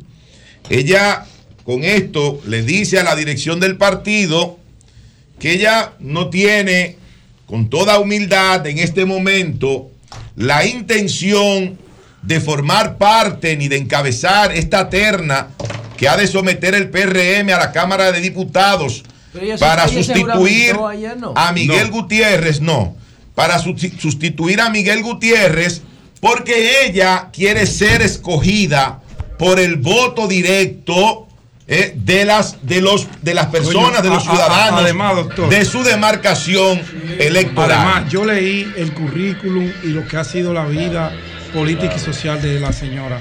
Yo no iría por seis meses Pero a ella puede sustituir hacer un las dos hombre cosas. como Miguel Gutiérrez. Ella no puede iría. hacer las dos cosas. Ella puede sustituirlo porque No, el PRM lo decidió y ser candidata al No, mismo tiempo. pero ella, ella tomó la decisión de no hacerlo. Es una mujer joven, es una mujer joven, una importante dirigente del Partido Revolucionario No, no es por seis meses, Moderno es por nueve, en por Santiago y ella once. prefiere ir, ella prefiere ir a la Cámara de Diputados con el apoyo, con el voto de los ciudadanos y de las ciudadanas de la circunscripción número uno Ella tiene el voto, del Nayib, porque ella quedó en municipio del municipio Sí, de Santiago. Así que ahí está esa parte. Miren, Sí. señores, el pasado 21 de agosto, el ingeniero Miguel Vargas Maldonado. El asunto que después allí volaron a Amarilis Baré Ah, esa es otra cosa. y se fueron para donde está. Mi Amarilis Baré era que estaba en segundo, porque como ella declinó, le tocaba a Amarilis, a Amarilis la volaron, yo no sé por qué, y escogieron a Stami, que tenía 2.479 votos, Amarilis Baré tenía 2.947. Bueno, ya eso es un asunto del partido. Sí, sí, sí, sí. Nosotros aquí simplemente hemos enfocado la posición responsable de eh, Daruelis de Asa, quien ha declinado a formar parte de esa terna que debe someter el PRM a la Cámara de Diputados porque ella quiere ir a la Cámara con sus propios votos. Miren, señores, el pasado 21 de agosto, el ingeniero Miguel Vargas Maldonado, presidente del Partido Revolucionario Dominicano, anunció al país la conformación de la alianza opositora Rescate RD. Que necesita ser rescatado. Y en ese anuncio habló de que tanto el Partido Revolucionario Dominicano como el Partido de la Liberación Dominicana y la Fuerza del Pueblo, entre otras organizaciones minoritarias, conformarían un gran frente opositor que en principio, sobre todo entre estas tres organizaciones, abarcaría un acuerdo de llevar candidaturas comunes en 86 municipios y en 150 distritos municipales. Es decir, un 60% del territorio estaría ya en un acuerdo de estas tres importantes organizaciones políticas del país.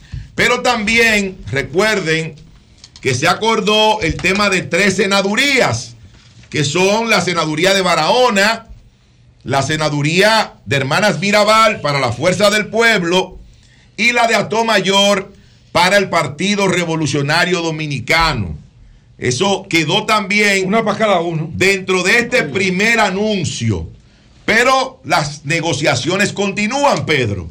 Continúan las conversaciones, continúan las reuniones. ¿Por qué Abel no quiere la alianza? De las diferentes. Abel no ha dicho que no quiere la alianza. En el video que yo te mandé. No, no, no, no, perdón. Yo voy a hacer- hablar de eso. yo voy a hacer algunas aclaraciones. Por eso, ese video. por eso he traído el tema el día de hoy. Ah. Por eso he traído el, El tema el día yo de lo hoy. mandé, pero fue Virgilio que me lo dijo. No es cierto que Abel no quiera la alianza. verdad, Cuidado con lo eso. Ahora bien, las condiciones que se están dando en este momento de las negociaciones que continúan, bueno, hay que esperar. Hay que esperar que los diferentes comisionados para hablar de los posibles acuerdos municipales todavía más y también en el ámbito congresual, bueno, pues puedan ir avanzando. Lo que yo quiero decir es lo siguiente, yo, y yo estoy de acuerdo que sea así. Yo no estoy en contra de la alianza. No, yo no estoy en contra de la alianza. Si la alianza se da bien, pero si la alianza no se da, también. Tú. Para que estemos claros. Y tú eres abelista. Yo estoy a favor de la alianza. Pero óyeme bien. Si se da bien y si no se da también. Ay, lo que yo voy a Tú decir. Oye el que lo le que dio te el voy a decir. Atención, Tú país. estás hablando como el que le dio el boche. Óyeme, hay miembros. Hay miembros. Ay, lo que yo voy a Oye decir, que don Julio. Es que yo no hablo de esa alianza. Ay, Mira, mi madre. es por eso. Hay miembros del comité político. Yo lo sé. Hay miembros del comité político del que partido. No, no broma. de la liberación Tú decir, dominicana. tú decir hoy. que están, que están impulsando esta alianza. Pero hay algunos Los líderes más que lo están haciendo desde sus agendas particulares. ¿Cómo cuáles? Hay que tener mucho cuidado con eso. Juégatela. Yo me voy. Óigame, hay que Francisco Javier tener. tiene una agenda particular. ¿Por qué digo esto? Francisco Javier es uno de los grandes líderes de yo ese no he hablado, no he mencionado nombre. Y el día Lo que tenga que mencionar, oye lo que te voy a decir. Tú sabes que yo no tengo miedo. Hmm. El día que Me tenga que mencionar No, no, no. ese nombre o cualquier Ese otro, nombre no. lo voy a hacer con toda Ese la responsabilidad que a mí me Más caracteriza. importante que el PLD ahora Pero, mismo. perdón, perdón, déjame concluir. Lo digo yo. Déjame Así, concluir el tema. Está lloviendo en Callacoa. Míralo ahí. Ya. Sí, Oye, es- maestro. No más importante, no, Oye. más importante el candidato. Exactamente. El, el más importante el candidato. Está lloviendo en Claro que sí. Está lloviendo, maestro, en Callacoa. Me voy a jugar. No, lo más importante que tiene el PLD en estos momentos es su En bueno, candidato. es toda verdad, es verdad. campaña, en toda campaña. Es verdad, es verdad. Lo más importante es el candidato. En tu campaña Sí. tú eres el más importante. Claro. Ah, sí, claro. ¿O es otro? No, En me en dices. Pero No, bueno, mi equipo. Hay de esos miembros no del comité equipo. político, por favor, para avanzar, que están, que están actuando en base a sus agendas y a sus intereses particulares. Oye, no he mencionado nombre. ¿Por qué? Bueno, porque ellos dicen que ellos? la única posibilidad Es que que, tiene la oposición de tener éxito electoral es si se concretiza esa alianza entre el PRD, el PLD y la fuerza del pueblo. Y eso no es así. No, eso no es así necesariamente. No es la única posibilidad de tener éxito electoral. Es la mejor. No es la única posibilidad la de mejor. tener éxito El electoral. más el PLD que tú. En las Es la elecciones mejor posibilidad, pero bueno. municipales de la febrero fue y en las congresuales de Ay. el mes de mayo. No es la única. Es la mejor. Ahora, ellos están con esa posición porque de todas maneras quieren presionar, quieren empujar a que se materialice una alianza de la noche a la mañana. Y las cosas no, son así. Nayib, quedan dos semanas, el 29 hay que Óyeme, definido. oye lo que te voy a decir. ¿Cómo de la Óyeme. noche a la mañana? No, no, cuidado. No te Óyeme. de esa línea que te dio el No, a mí, a mí nadie me da línea.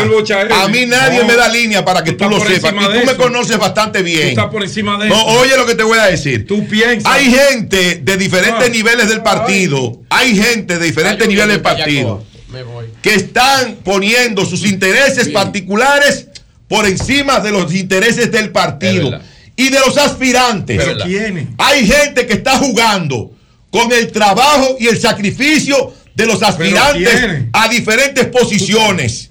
Y eso no se puede permitir. Ah, lo del video que me mandó, ¿verdad? Eso no se puede permitir. ¿Por qué, señores? Ah, Porque ustedes saben el trabajo, el sacrificio, el esfuerzo que tiene que hacer un aspirante a una determinada posición electiva. Pero aquí está Pedro Jiménez, que es aspirante. Ya. Aquí está eh, Jonathan Liriano, que es aspirante.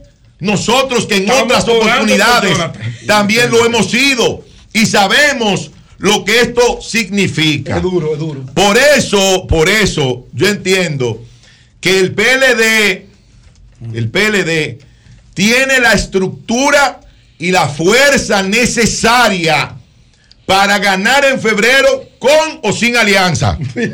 El PLD tiene la fuerza y la estructura suficiente para ganar en mayo con o sin alianza. Y a esos miembros del Pero, comité político, a esos miembros del comité político, yo le digo desde aquí, Ten cuidado, esas son la gente que mandan con ahí. todo respeto, cuidado. no jueguen Virgilio, quítate de ahí. con el trabajo, no jueguen con el esfuerzo, con el sacrificio de los aspirantes que están desde hace meses desean en ese el acuerdo. Partido de la Liberación Dominicana. Cambio fuera.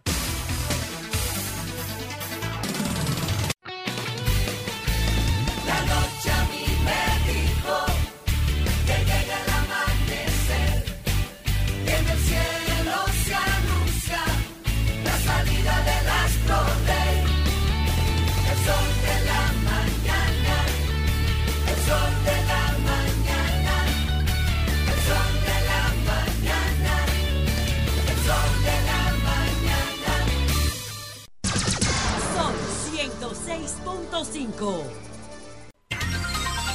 Bueno, señores, el, el Congreso número 21 de Copardón. Aquí están Laura Peña Izquierdo, que es la presidenta de Copardón, y Pedro Rodríguez, que es el vicepresidente, para hablarnos de este Congreso que va a estar dedicado a los retos digitales y sociales de la seguridad y la salud en el trabajo. Buenos días, Laura, ¿cómo estás? Muy buenos días, don Julio. Gracias por la bienvenida. Un honor para mí estar aquí con todos ustedes. Un placer tenerte aquí. Buenos días, Laura. Saludo a tu madre. Saludo Muchas especial a tu mamá. Ya, Gran dama. ya, ya oyó. Una Le saludos a todos. Una mujer muy respetada en la política. Sí, sí, así es. Amén. Por todos Por los todos, partidos. más Así allá de sus partidos. Así es. Amén. Una mujer dulce. Así es. Gracias. Amén. Muchas gracias. Eh, pues tenemos eh, lunes y martes, vamos a celebrar el vigésimo primer Congreso de Riesgos Laborales. En esta ocasión vamos a enfocar en el tema de salud y seguridad en el trabajo. Vamos a promover el tema de los riesgos que tienen las empresas y cómo esos riesgos tienen que evitarse y tienen que protegerse. El tema de proteger a los empleados con todos sus equipos que necesiten, su arnés, si trabajan en altura, con su casco, con su uniforme. Todo- todas esas, eh, todo eso es lo que vamos a promover en ese congreso para evitar accidentes lamentables, accidentes que a veces se llevan vidas. Y realmente nosotros queremos promover que todas las empresas sean lo suficientemente responsables de sus empleados y del entorno donde, donde conviven y donde están y de la comunidad. No es un secreto que la mayor parte de las industrias eh, que antes estaban en las afueras de la ciudad, hoy en día, como ya las ciudades han crecido, ya están esas industrias arropadas por muchos eh, negocios, viviendas y demás. Y hemos visto en los últimos años cómo han habido catástrofes en ese sentido. Y nosotros en Copardón tenemos la responsabilidad de promover ese uso y esa eh, del riesgo laboral de tener pendiente que hay que proteger a todos esos trabajadores. Y tenemos una agenda bastante, eh, ah, eh, bastante concurrida. Tenemos expositores de España, de Perú, eh, tenemos expositores dominicanos, tenemos expositores de Chile, o sea, de varios países expertos en temas de, seguro, de seguridad y salud en el trabajo. Además, vamos a hablar también de salud mental. Eh, vamos a hablar un poquito sobre ese problema que han tenido muchas empresas, sobre todo después de la pandemia.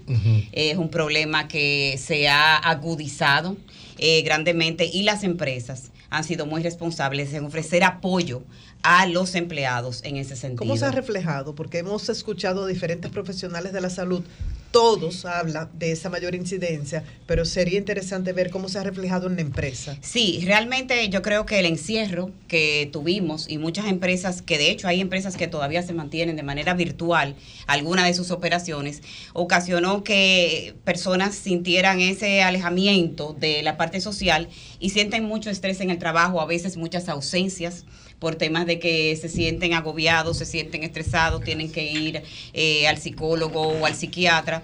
Eh, no es que los riesgos mentales no existían, pero sentimos a nivel general en el empresariado que se han agudizado. Y no solamente en el entorno laboral, sino que esas personas también en sus hijos también hay temas en las escuelas, en los colegios que obviamente se reflejan en la familia. Entonces nosotros responsablemente, como el empresariado, pues también ha ofrecido una mano y una ayuda eh, a los empleados de esa manera. Inteligencia artificial puede También. eliminar puestos de trabajo, pero crear otros, según dicen Definitivamente. Hasta en la construcción. Definitivamente la inteligencia Sí. artificial nos, nos- eh, es un reto, y lo que hace es que sustituye, no elimina. Y nosotros como país tenemos que ser inteligentes en formar esa mano de obra para que estemos listos para esas, para esos requerimientos que van a necesitar las industrias en poco tiempo. Y eso es algo que yo le he abogado desde que estuve en Ángel, eh, con el tema de la formación profesional y sobre todo haciendo mucho énfasis en la formación técnico profesional.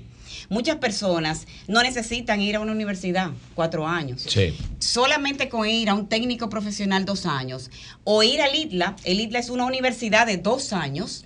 Y señores, toda persona que sale del ITLA sale con trabajo. Yo se lo digo porque es incluso es tengo personas en mi oficina remunerado, ¿eh? y bien remunerados que, Claro. está- que han salido del ITLA y están en mi oficina. Sí. Jovencitos de Ahí, 21 sí. años Sí.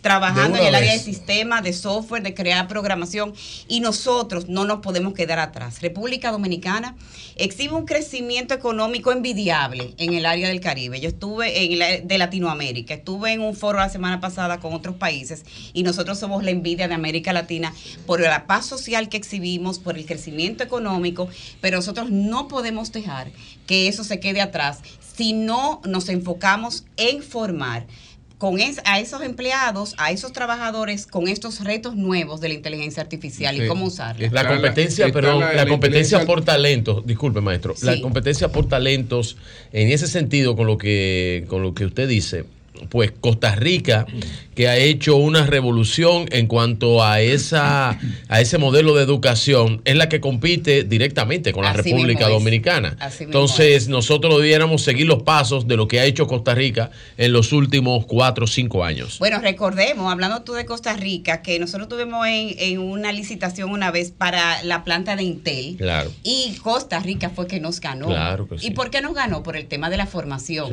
La competencia por talento, La ellos no competencia por talento es muy importante. Entonces, eso es lo que nosotros en Copardón Que apoyamos, el tema de la formación profesional, técnico profesional. ¿Ustedes sienten en, en Compardón, don Pedro, que ha habido una recuperación del empleo realmente? Sí, sí, por supuesto. El, la baja que se observó a nivel pega el de- micrófono un poquito, por favor. La baja que se observó en los niveles de empleo en el año 2020 se recuperaron en el año 2021 y ya 2022 los niveles de empleo prepandemia se superaron.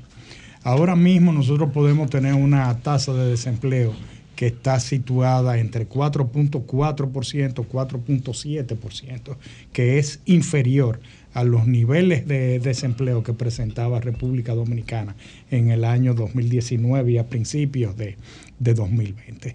Eh, nosotros sí entendemos que tenemos un, gran reto y nosotros el reto que nosotros vemos es tratar de reversar la tendencia a la informalidad que presenta el mercado de trabajo dominicano. También hay una mejoría.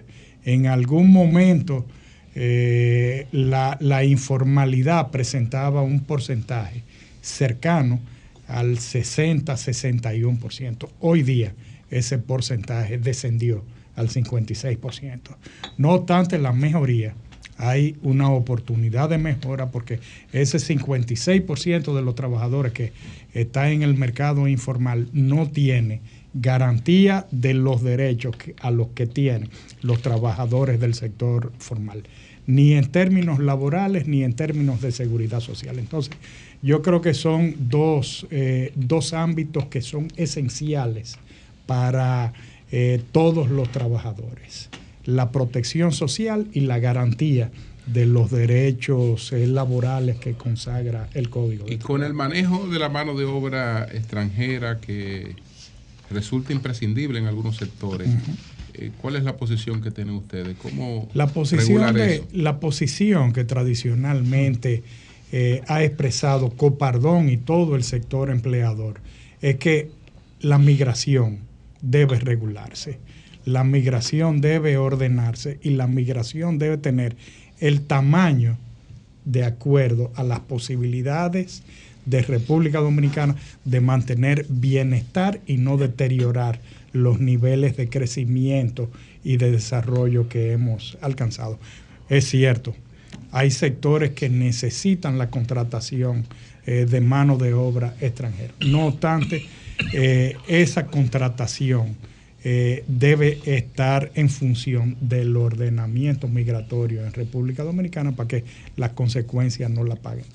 A propósito de una de las conferencias, inclusión e igualdad de oportunidades, experiencias empresariales. Ayer recibimos eh, a un líder de personas ciegas y hablaba de la necesidad de que se cumpliera con la oportunidad que tenían ellos para trabajar. ¿Cómo se está cumpliendo esto en las empresas? Al igual que cómo va la participación de la mujer. Eh, Vemos igualdad. Vamos avanzando, vamos avanzando. Realmente hay, tenemos dentro de la agenda un panel interesantísimo con algunas expertas de recursos Ya humanos. no pueden avanzar más. La que- presidenta, la, la presidenta La presidenta una mujer, ya no- Copardón, ya- eh, ya- eh, Ya estamos avanzando, eh, ya estamos avanzando. Una mujer y joven. Vamos, vamos ganando, Claro. vamos ganando. Digo, Eh, sin discriminar a las personas menos jóvenes. ¿verdad? No, no, no. Sí, pero son Pero recuerda que siempre hemos luchado porque la Sí, mujer y la juventud. Entonces ahí se conjugan las dos. Gracias. Sí. Gracias por el complemento. Aquí también. Sí. Entonces- y de aquel lado también. Eh, ya que estamos otro aspecto. Aquí está la experiencia. Laura, Laura era la la presidenta. acumulada. acumulada. Laura era la presidenta de Ángel cuando yo entré. Sí, a Ángel. Sí, entonces, Laura, sobre igualdad y sobre Eh, inclusión en las tenemos un empresas. panel interesantísimo con algunas directoras de recursos humanos de empresas como Grupo CID, Grupo Punta Cana, de Claro. Son empresas que ya tienen vasta experiencia con la inclusión de personas discapacitadas.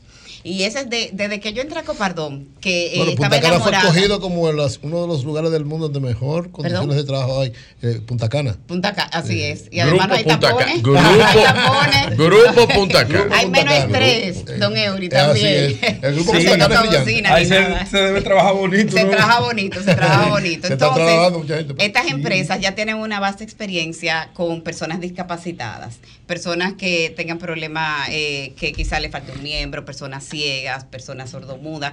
Y, esa, y nosotros lo que queremos es llevar estas buenas prácticas, queremos llevarla a este foro que tenemos la semana que viene, para motivar a que otras empresas se incluyan y, acepten eh, contratar a estas personas. De hecho, hay una ley que habla que el 2% de las nóminas de las empresas debe tener Sí. discapacitados y, es, y estamos motivando para cumplir esa disposición. Aparte de esto, hace aproximadamente dos semanas firmamos con el Ministerio de Trabajo el Pacto por la Inclusión. Eh, y ahí estuvimos, no solamente, o sea, todas las asociaciones empresariales nos sumamos a esta firma. Estuvimos con el CONEP, estuvimos la IRD, estuvo a Zonaore. Eh, todas las instituciones y ONG se sumaron a esta causa porque todos creemos que tenemos que darles la oportunidad a estas personas discapacitadas. Esa es la ley 5-13 sobre 5-13. discapacidad de la República Dominicana. Exactamente. Finalmente, don Pedro, la participación, ¿cómo, cómo se produce? ¿Cómo la gente participa o ya están preseleccionados los que van a participar en este congreso? Eh, Copardón viene realizando el Congreso desde el año 2003. Ya el Congreso se ha posicionado como el referente en lo que es transferencia de conocimiento en materia de gestión de la seguridad y salud en el trabajo. Ahora, no obstante, Copardón tiene elementos y procesos de comercialización, de promoción, eh, que hacen que el Congreso cada año eh, tenga algún nivel superior al anterior. En cuanto eh, al contenido programático, lo que se trata es siempre de estar a la vanguardia de cuáles son los retos que presenta la gestión y la prevención de la salud y la seguridad en, en el trabajo. Y aquí en este punto, quizás muy importante destacar que el contenido psicosocial que refleja el programa de trabajo del Congreso y el contenido en materia de digitalización y uso de herramientas digitales busca tratar de adecuarse a dos de los objetivos de desarrollo sostenible que hablan de un crecimiento económico eh, sostenible y de lo que es la promoción del trabajo decente. Entonces, siempre se trata de, de escoger eh, el, el programa de trabajo del Congreso sobre la base de algún bueno. eje de desarrollo. Y para las inscripciones, pues Sí. llamar a Copardón, 809-683-0016. Ahí estamos con mucho gusto recibiendo inscripciones. Estamos ya bastante llenitos, pero tenemos unos cuantos cupos todavía ahí disponibles para ustedes. Qué bueno, pues Gracias. muchas gracias, Muchas a gracias. Laura Muchísimas Peña gracias Izquierdo Muchas la gracias. y a don Pedro Rodríguez, presidenta y vicepresidente de Copardón. Sí, eso es. Entonces, nosotros vamos a una técnica, cambio y fuera.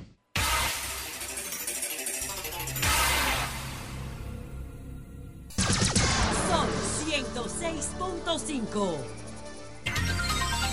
1038. Buenos días, Virgilio. Adelante. Hablando es que uno se entiende. Gracias a todos los que nos escuchan a través de este Sol de la Mañana, de Sol 106.5.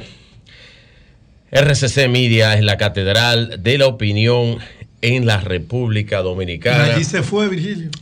Agradecer, está complicado allí. Agradecer a la AMPRAS por una invitación que nos hace a la evolución de la industria del asfalto en República Dominicana.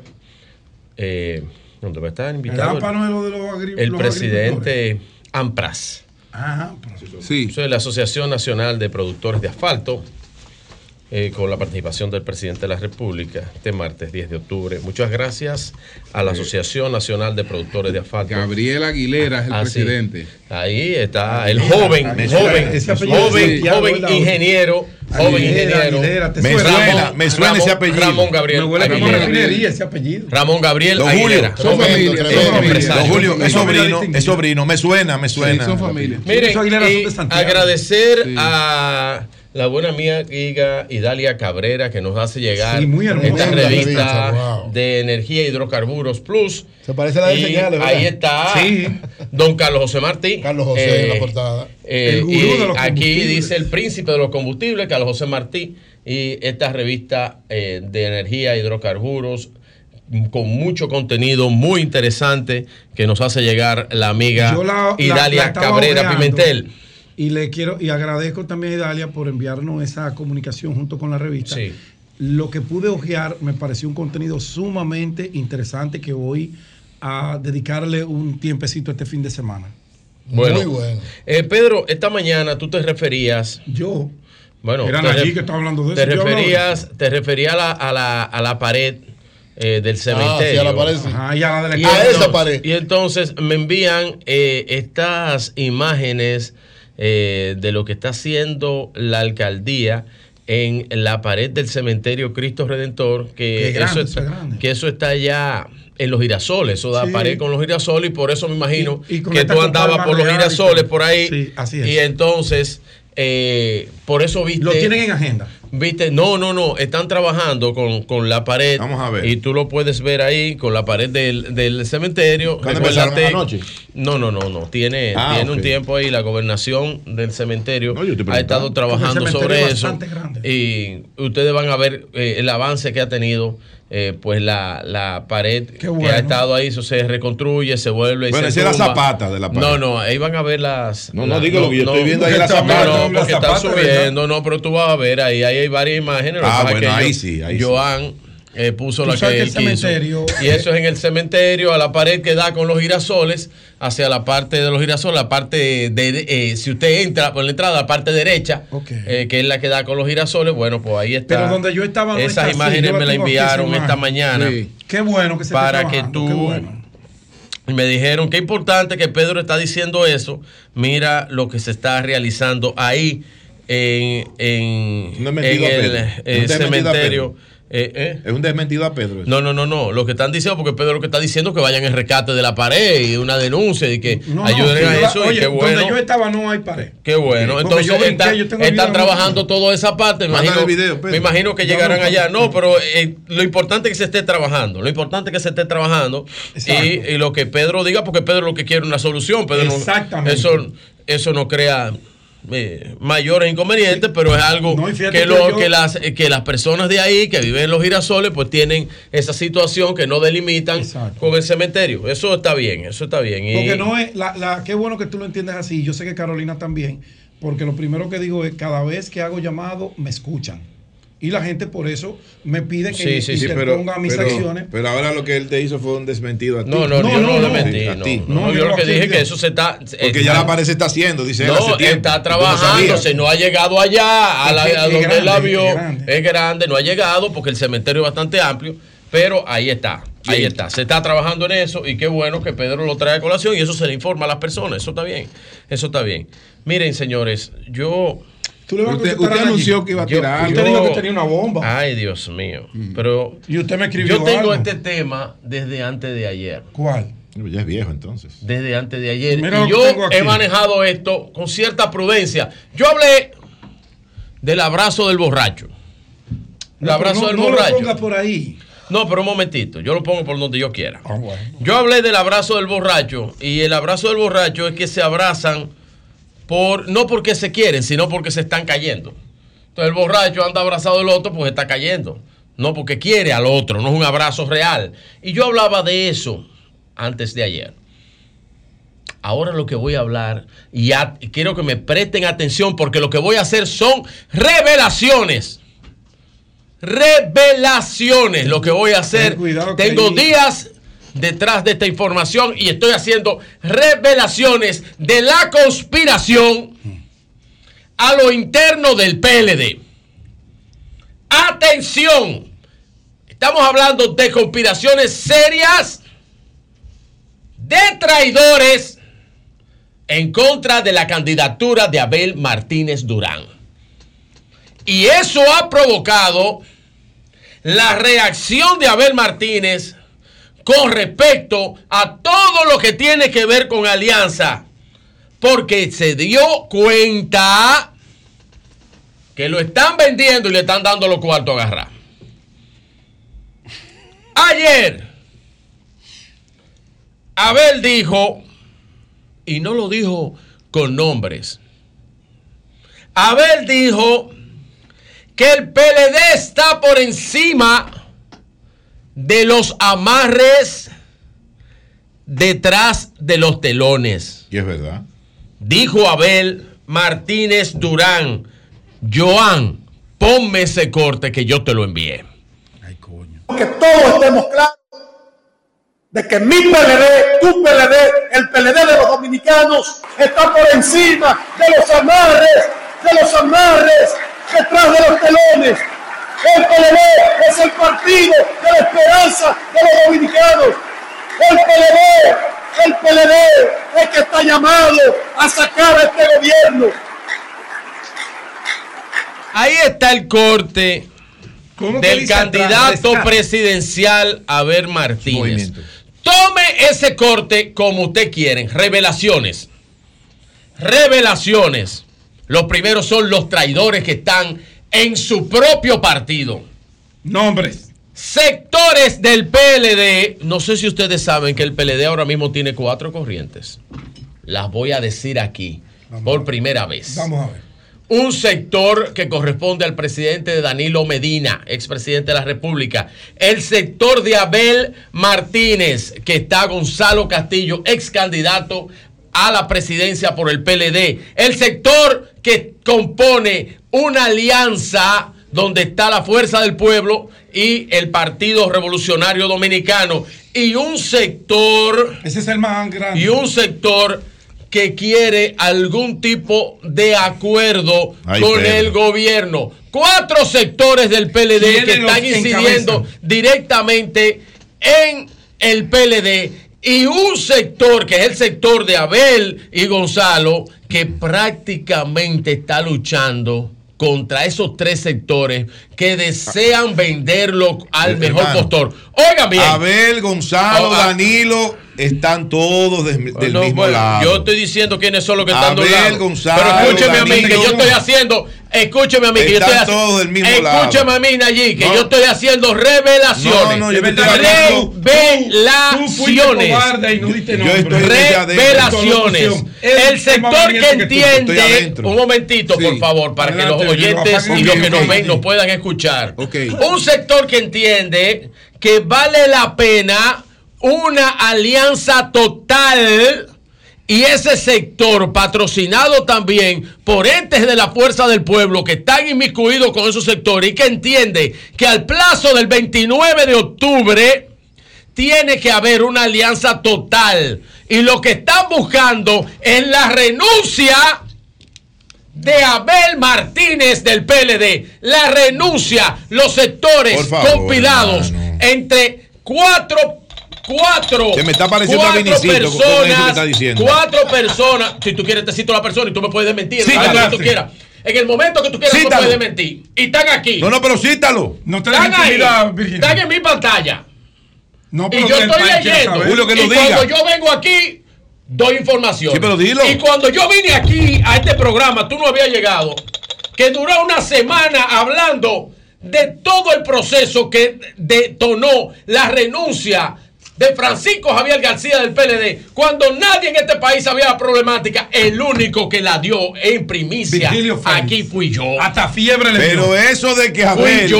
Y eso de que Abel va a renunciar, me da a mí- por favor, me da a hermano. mí- no, no, No, que por dije, favor. sectores que buscan Ah, esas bueno. declaraciones Ah, bueno. de Abel ayer es por sectores que buscan Dame que nombre, están conspirando traidores de su propio partido cuatro del comité político que están buscando que Abel Martínez Durán ceda su candidatura, renuncie y entregarse a la fuerza del pueblo por una candidatura única con la fuerza del pueblo y las aspiraciones presidenciales del Sí, PLD. anunció. La- no son suficientes.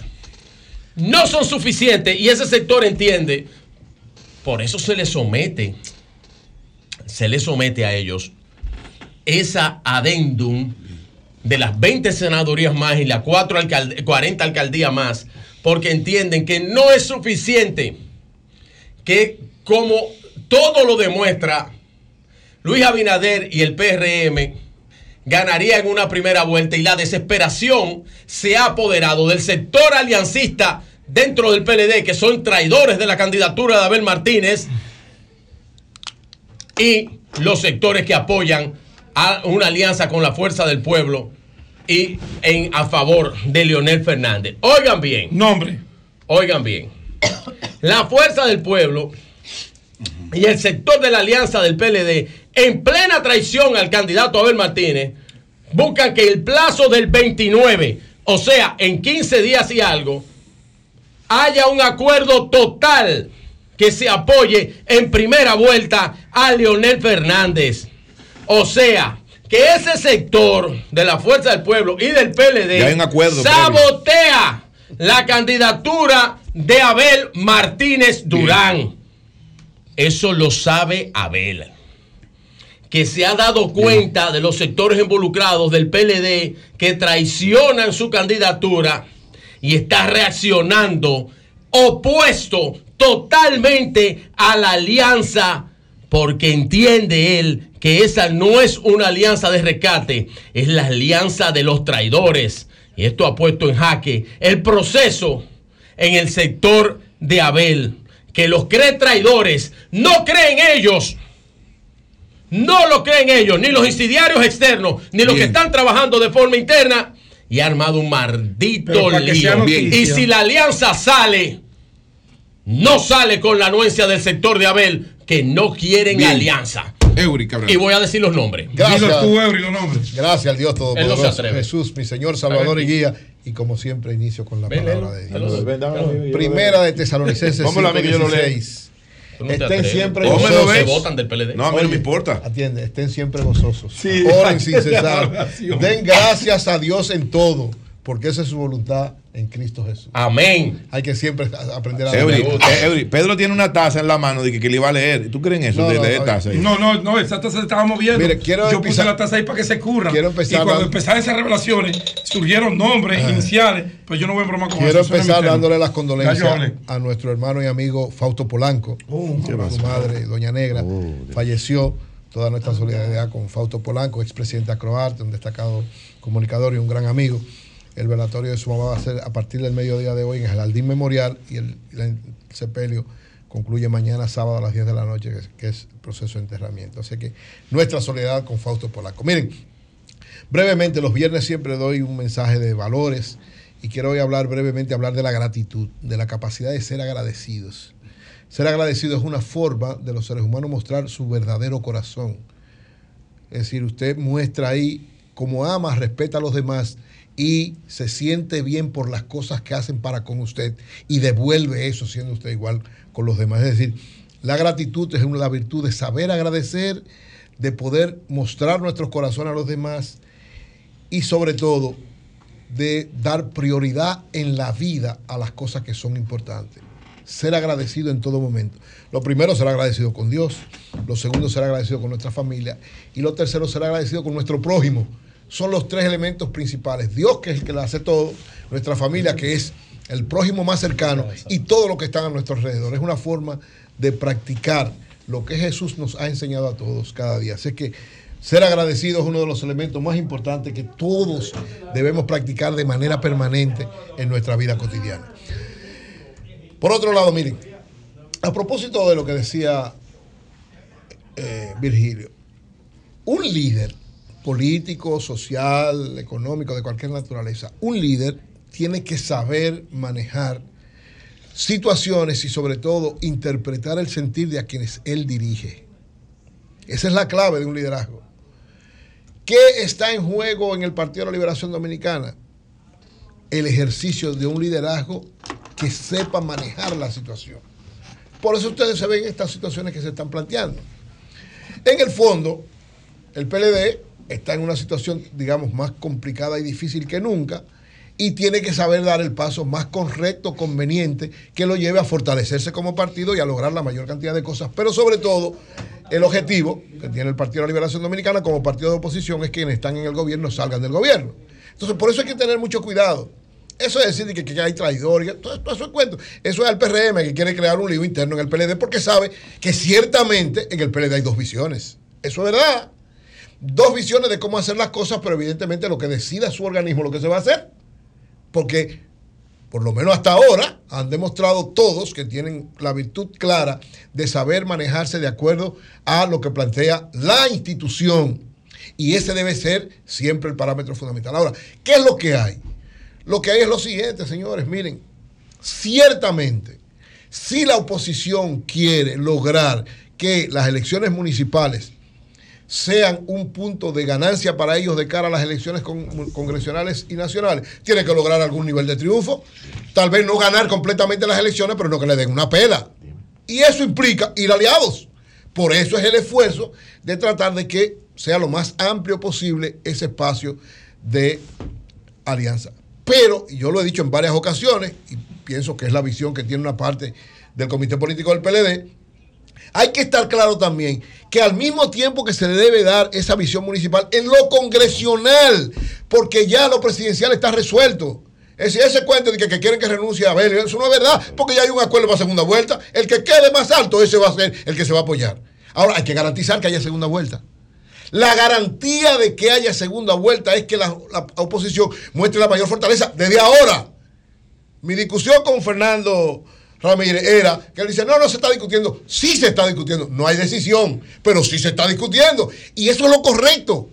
Y ojalá se tome la decisión lo más pronto posible Eury. en el plano congresional. Eury, cuando yo hice mi comentario hace un ratito, yo dije que estaba de acuerdo con la alianza. Sí, yo sé. Pero Pero que no se puede, pero que no se puede presentar la alianza como la única posibilidad de triunfo electoral que tiene la oposición Bueno, esa es tu y que tiene el PLD. No Esa es verdad, la mía, no por es la eso. única. Cuando tú lo dijiste, yo te dije No es algo. la dije, única, ¿eh? Yo creo que es la mejor. Eh, Eso es otra cosa. Bueno, por eso es lo que yo digo. Pero no es la única. No, no. Es porque el PLD va a ir como quiera. Ahora, yo creo que va en mejores condiciones. Yo creo que el PLD va en mejores condiciones. Pero hay miembros del comité político que tienen agendas personales. No, como hay del lado de los, de los dos lados. Todo el mundo tiene De agenda to- oye, de Sí, los dos lados. claro que Porque, sí. oye, del lado de los que no quieren eso, hay posiciones cuáles, que quieren que el liderazgo de una persona esté por encima de todo el mundo pensando en el 2028. Porque eso dicen del otro lado. Yo no creo en nada de eso. Yo digo, ¿qué es lo que conviene?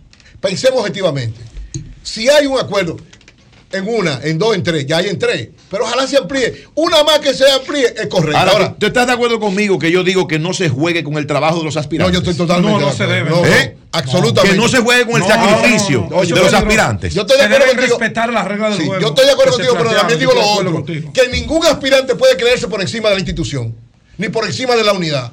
O sea, los aspirantes también tienen que decir, yo quiero ser senador, yo quiero ser diputado, yo quiero ser regidor, yo quiero ser director municipal. Ahora, mi deseo de ser eso no puede estar por encima de lograr No, una alianza claro, que garantice que el PLD se fortalezca, que se fortalezca la oposición y que le ganen al gobierno.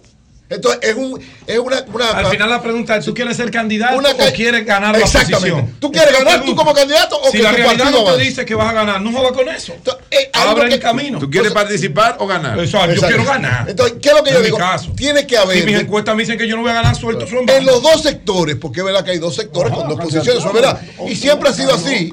A- aún- a- antes, recuérdense, la, la gran fortaleza del PLD era que habían dos liderazgos con dos posiciones diferentes. Claro. Se entendía que ganaban. Y, Desde no, que y se desentendieron, gobierno, ya no están ni, ni en desde el que se desentendieron, salieron del poder y miren cómo está. Entonces, cu- ¿Qué es lo que lleva a esto? Yo siempre digo, mi objetivo estratégico desde mi punto de vista, lo que yo, lo que yo aspiraría es que Leonel y Danilo se reencontraran de nuevo y a- ambos apoyaran a al, al que se elija como candidato en la segunda vuelta. Eso, eh, o sea, la aspiración fundamental para ganar en este proceso político es que haya un reencuentro entre quienes pensaron una vez igual.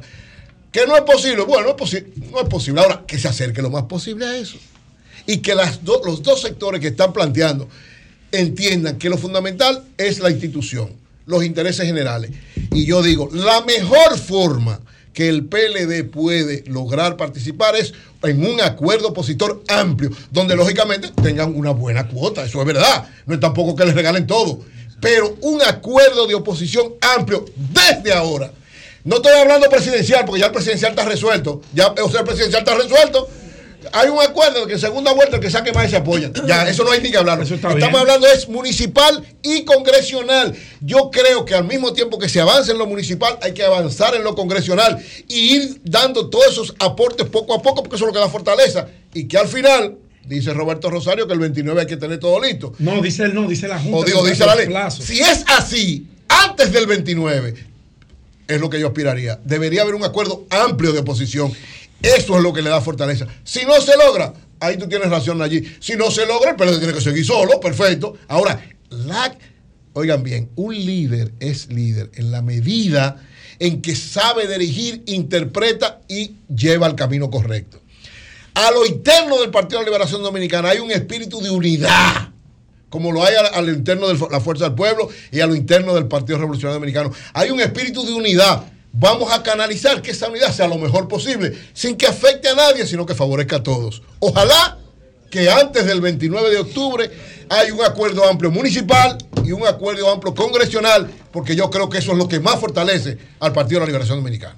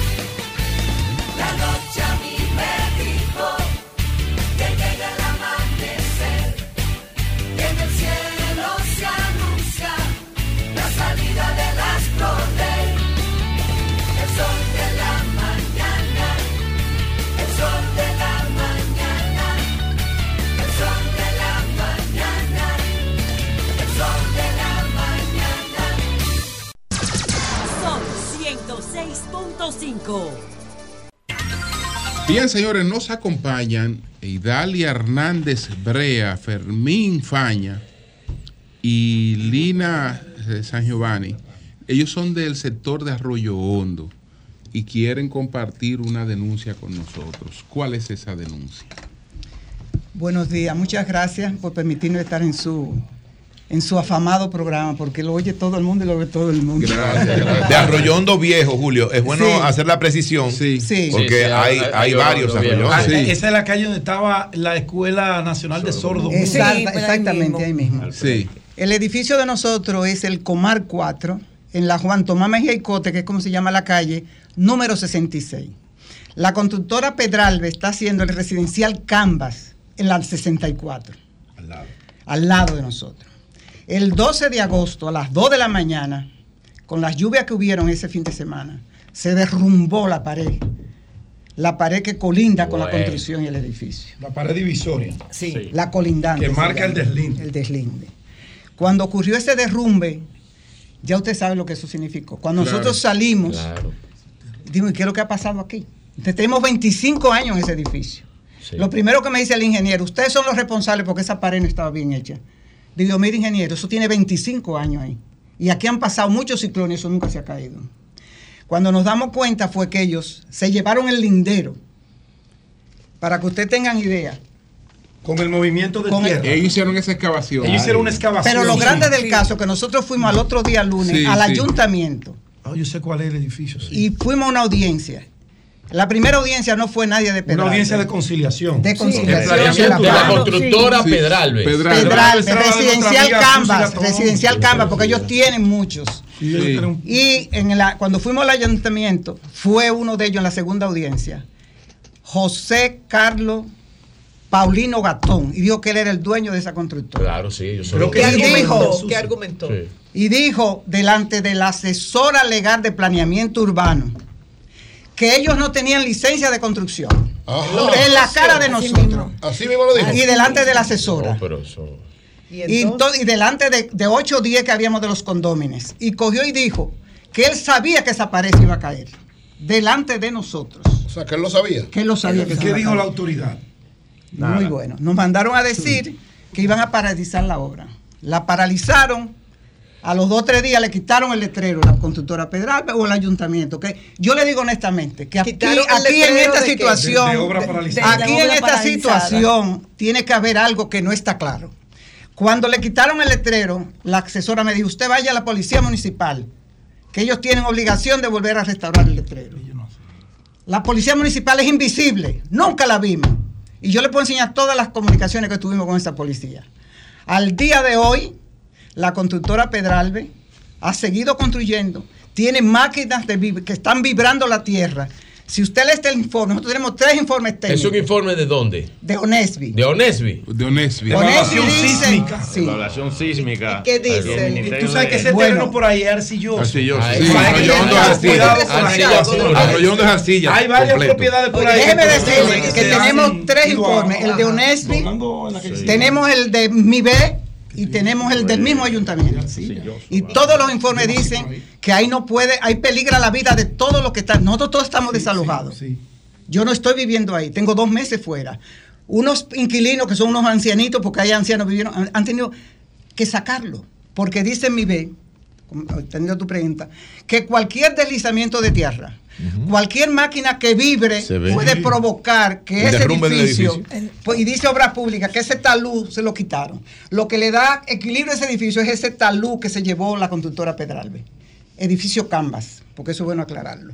Entonces, los tres informes que nosotros tenemos aquí dice que ahí peligra la vida humana. Que ahí no Estamos puede hablando quedarse. no de informes de particulares, No, sino no, de la autoridad. No, no, no. Nosotros- Déjeme decirle, déjeme decirle, que nosotros- el ingeniero Leonardo Reyes Madera, Sí. del De- Ministerio de Vivienda y del Ayuntamiento. Y déjeme decirle que Y uno de los aún así una empresa privada continúa con esos trabajos. ha violado todo. Y le hemos dicho que dónde está el muro de contención, Claro que que- él tenía que protegernos que a que nosotros hacerlo. Con un Sí, muro de claro, contención. de Sumamente excavación. grave, Rápido sumamente grave. No, no, no, ¿Cuántas eso es- personas, Eso es complicado. Somos más de 12 familias. Dos. Hay ancianos y niños y todo. Entonces, yo me pregunto, ¿qué está haciendo el ayuntamiento? ¿Qué está haciendo planeamiento urbano? Alcaldesa, ¿cuál es su función? Atención, Carolina. Eso Atención, es Carolina. grave. Esto es grave. familias ahí todavía Carolina, esto es una emergencia. Planeamiento urbano. Carolina. Esto es grave. don, Julio, don Julio, también debemos hacerle el llamado A la alcaldesa. Porque el MIBE tiene un departamento de inspección, sobre Claro. todo para esa parte estructural. De edificaciones, Ellos son No, no, yo estoy bastante, hablando aquí- bastante. Yo estoy hablando con, con No, no, el, mira, con el arquitecto. bastante en el Sí, nivel. sí, no. Y ahí Por está el arquitecto Mayované Suazo, que es un, un claro, tipo. Pero óyeme, no me hable de Mayobané. Nosotros le mandamos una correspondencia a todos nosotros. Él está enterado de Que nos dieran la certificación de los planes y cuál era el titular de esa obra. Y tú sabes lo que hicieron, no nos aceptaron la correspondencia. Tuvimos que ir al libre acceso de la información, a escribirle al libre acceso de la información. Entonces, ¿hay algo o no hay algo? ¿Hay corrupción Bueno. en esto? No, no, no, ¿Qué no, hay no, ahí no, entonces? Eso hay que revisarlo. Miren, Bueno. miren, ahora, un consejo Bueno, sano. Un bueno, consejo sano, porque yo estuve leyendo eso allá afuera. Bueno. Un consejo sano. ¿Cuál Mientras tanto, lo que eso, ahí no puede vivir gente. No, no puede, no debe. No, debe vivir gente en ese Y edificio. ahí hay 12 familias. Vamos a evitar una viviendo. desgracia en este No, país. no, no, Ah, eso- evitemos ese San. Cristóbal. Evitemos San No, Cristóbal. no, no, ese edificio Ahí se no puede puede vivir producir gente una ahí ahora desgracia en mismo. cualquier Y con las lluvias, Sí, con la ha estado lloviendo. No, no, no, no, no. Mira, Miren, anoche cayó un Vamos a aguacero. algo a salvaguardar gente Mira, ¿eh? me- déjeme contarle algo. Yo voy No, no, no, no. muy. Casi todos los días yo paso por esa zona porque recojo Sí. mi hija en la escuela y Vamos yo voy mucho a la rutina. Sí. En una callecita más arriba, doblando a la izquierda, como si fuera para eh, a salir a la camino chiquito arriba, ocurrió lo mismo. Estaban socavando, pero esta constructora fue más responsable porque a la casa del lado prácticamente se le fue la mitad. Y ellos le construyeron un muro de contención. ¿Qué es lo que se va? pusieron de acuerdo hicieron, y salvaguardaron Vamos a la pedirle. Carolina debe Pero ahí ese presentarse. edificio usted puede ir a pique. Carolina debe presentarse personalmente ahí Sí, para que, ella, que sí. para que ella vea la tragedia. Pero Yo- te voy a decir se algo, doña- La situación es más grave. Ustedes no Idalia. están viendo más lejos. Aquí hay un enjambre de construcciones. El ayuntamiento no supervisa esas construcciones. Hay miles de edificaciones que están siendo construidas delante de edificios viejos que tienen normas técnicas diferentes a las de ahora. Claro. y, lo que Bueno. sosti- y se están llevando todos los talud. Y poniendo en peligro la vida de Aquel esas familias. terremoto y por la falta de supervisión de las autoridades, específicamente del Bueno. ayuntamiento, que es el que apruebe esos planos, va a haber mucha familia. El ayuntamiento es uso de suelo. Uso de y suelo. lindero. Ajá. La infraestructura Ajá. no, Es- no. Sí, pero yo soy hermano de eso también. Ah, ¿qué te puedo Mibet, explicar eso? No, porque yo conozco. porque Y yo he también conozco. Como, como No, pero 20 construye. planos. El Mibet, Uso el de suelo. El MIBE te evalúa, la- tú tienes que someter un plano sanitario, un plano arquitectónico que es el que aprueba. Hasta la creación del MIBER Obras Públicas ahora es el MIBER. Perfecto. Entonces tú tienes un plano estructural que es el que dice el acero que necesita esa obra para no Sí, caerse. sí, pero el- un plano eléctrico. Sí, pero el uso Entonces, de hay suelo que lo da el ayuntamiento tiene que saber Bueno, para señores, qué lo da. Ahí está. Ahí tanto el llamado Ambos para el responsabilidades. el MIBET y para el ayuntamiento Exactamente. Distrito Qué raro que- Nacional. que- Exactamente. Bueno, señores. Atención a Carolina. Un Alcaldesa. gracias. Esperamos, esperamos que con esta participación, por lo menos ahí se preste mayor atención a ese peligro. Esto no ha llegado al tribunal municipal. No puesto la Que no nos quieren dar los planos ni el titular de la obra. Bueno. Es que están escondiéndolo. No, por eso es de orden Bueno, público. bueno, pues muchas gracias, doña Idalia. Muchas gracias a ustedes. Ya, ya, ya, ya. Eso se resuelve. le vamos Bueno, a poner nosotros. Cambio fuera. Sol 106.5. Bueno, señores, reiterar que lo que nos acaban de presentar aquí estos vecinos Es grave eso. es sumamente grave, eso es sumamente peligroso. Yo no sé cómo autoridad alguna ha permitido una cosa como esa. No lo sé. Hay porque que hay, es sumamente cae un aguacero fuerte ahí, Julio. Mira. Una tragedia. Inclusive ahí no puede vivir gente ahora mismo. Es una Mira, Y tragedia. lo importante que tienen los estudios, no hay nada que inventar, No hay- todo está dicho. Claro. No, y la realidad está ahí nada más que hacer un Va a desgracia ahí si no se resuelve. Ahí, ahí. eso hay que No hacerlo deberían permitir ahora mismo. Yo-. Carolina Mejía, visite hoy mismo ese Claro, lugar. Vaya hoy mismo a Arroyo Hondo. voy a comunicar con Claro. con Martín, el, con el Dígame a don Julio. Ya estamos en vehículo en la radio. Está- sí, estamos lejos con Hugo ya. Sí, Eh, Hugo Vera. Hugo, Hugo tengo otra cosa. Hugo, La banda, sí. ¿de cuánto fue la fianza? Hu- Hugo está en elección, ¿verdad?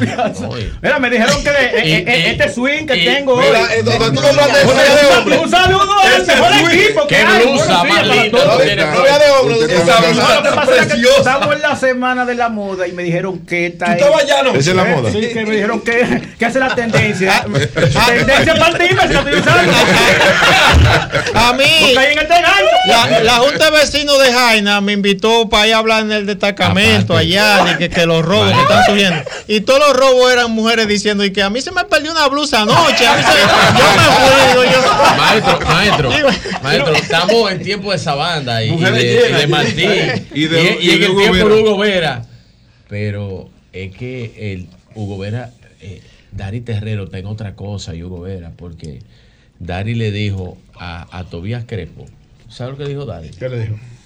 Que haga eso con referente a un tema. Cuando Leonel lo nombra. Cuando, cuando usted sea. Porque eh, Dari está si seguro usted que llega- va a ganar. Si usted llega a ser director del Intran, hágalo usted. No, no, no, si no, es que Dari sabe Bueno, que él va a ganar. adelante. Sa- adelante. Saludos para Nini Cáfaro. ¡Ey, Nini Cáfaro! Nini Cáfaro, tremendo artista. Un artista, Nini Cáfaro un artista. Que can- Ese joven. Que, can- que canta sin cobrar. Sí. ¿Por ¿Por qué? Oh, él canta por amor.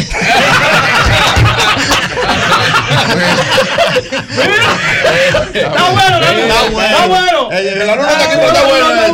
Un, abrazo a esa, esa, esa joven promesa, talento Yo,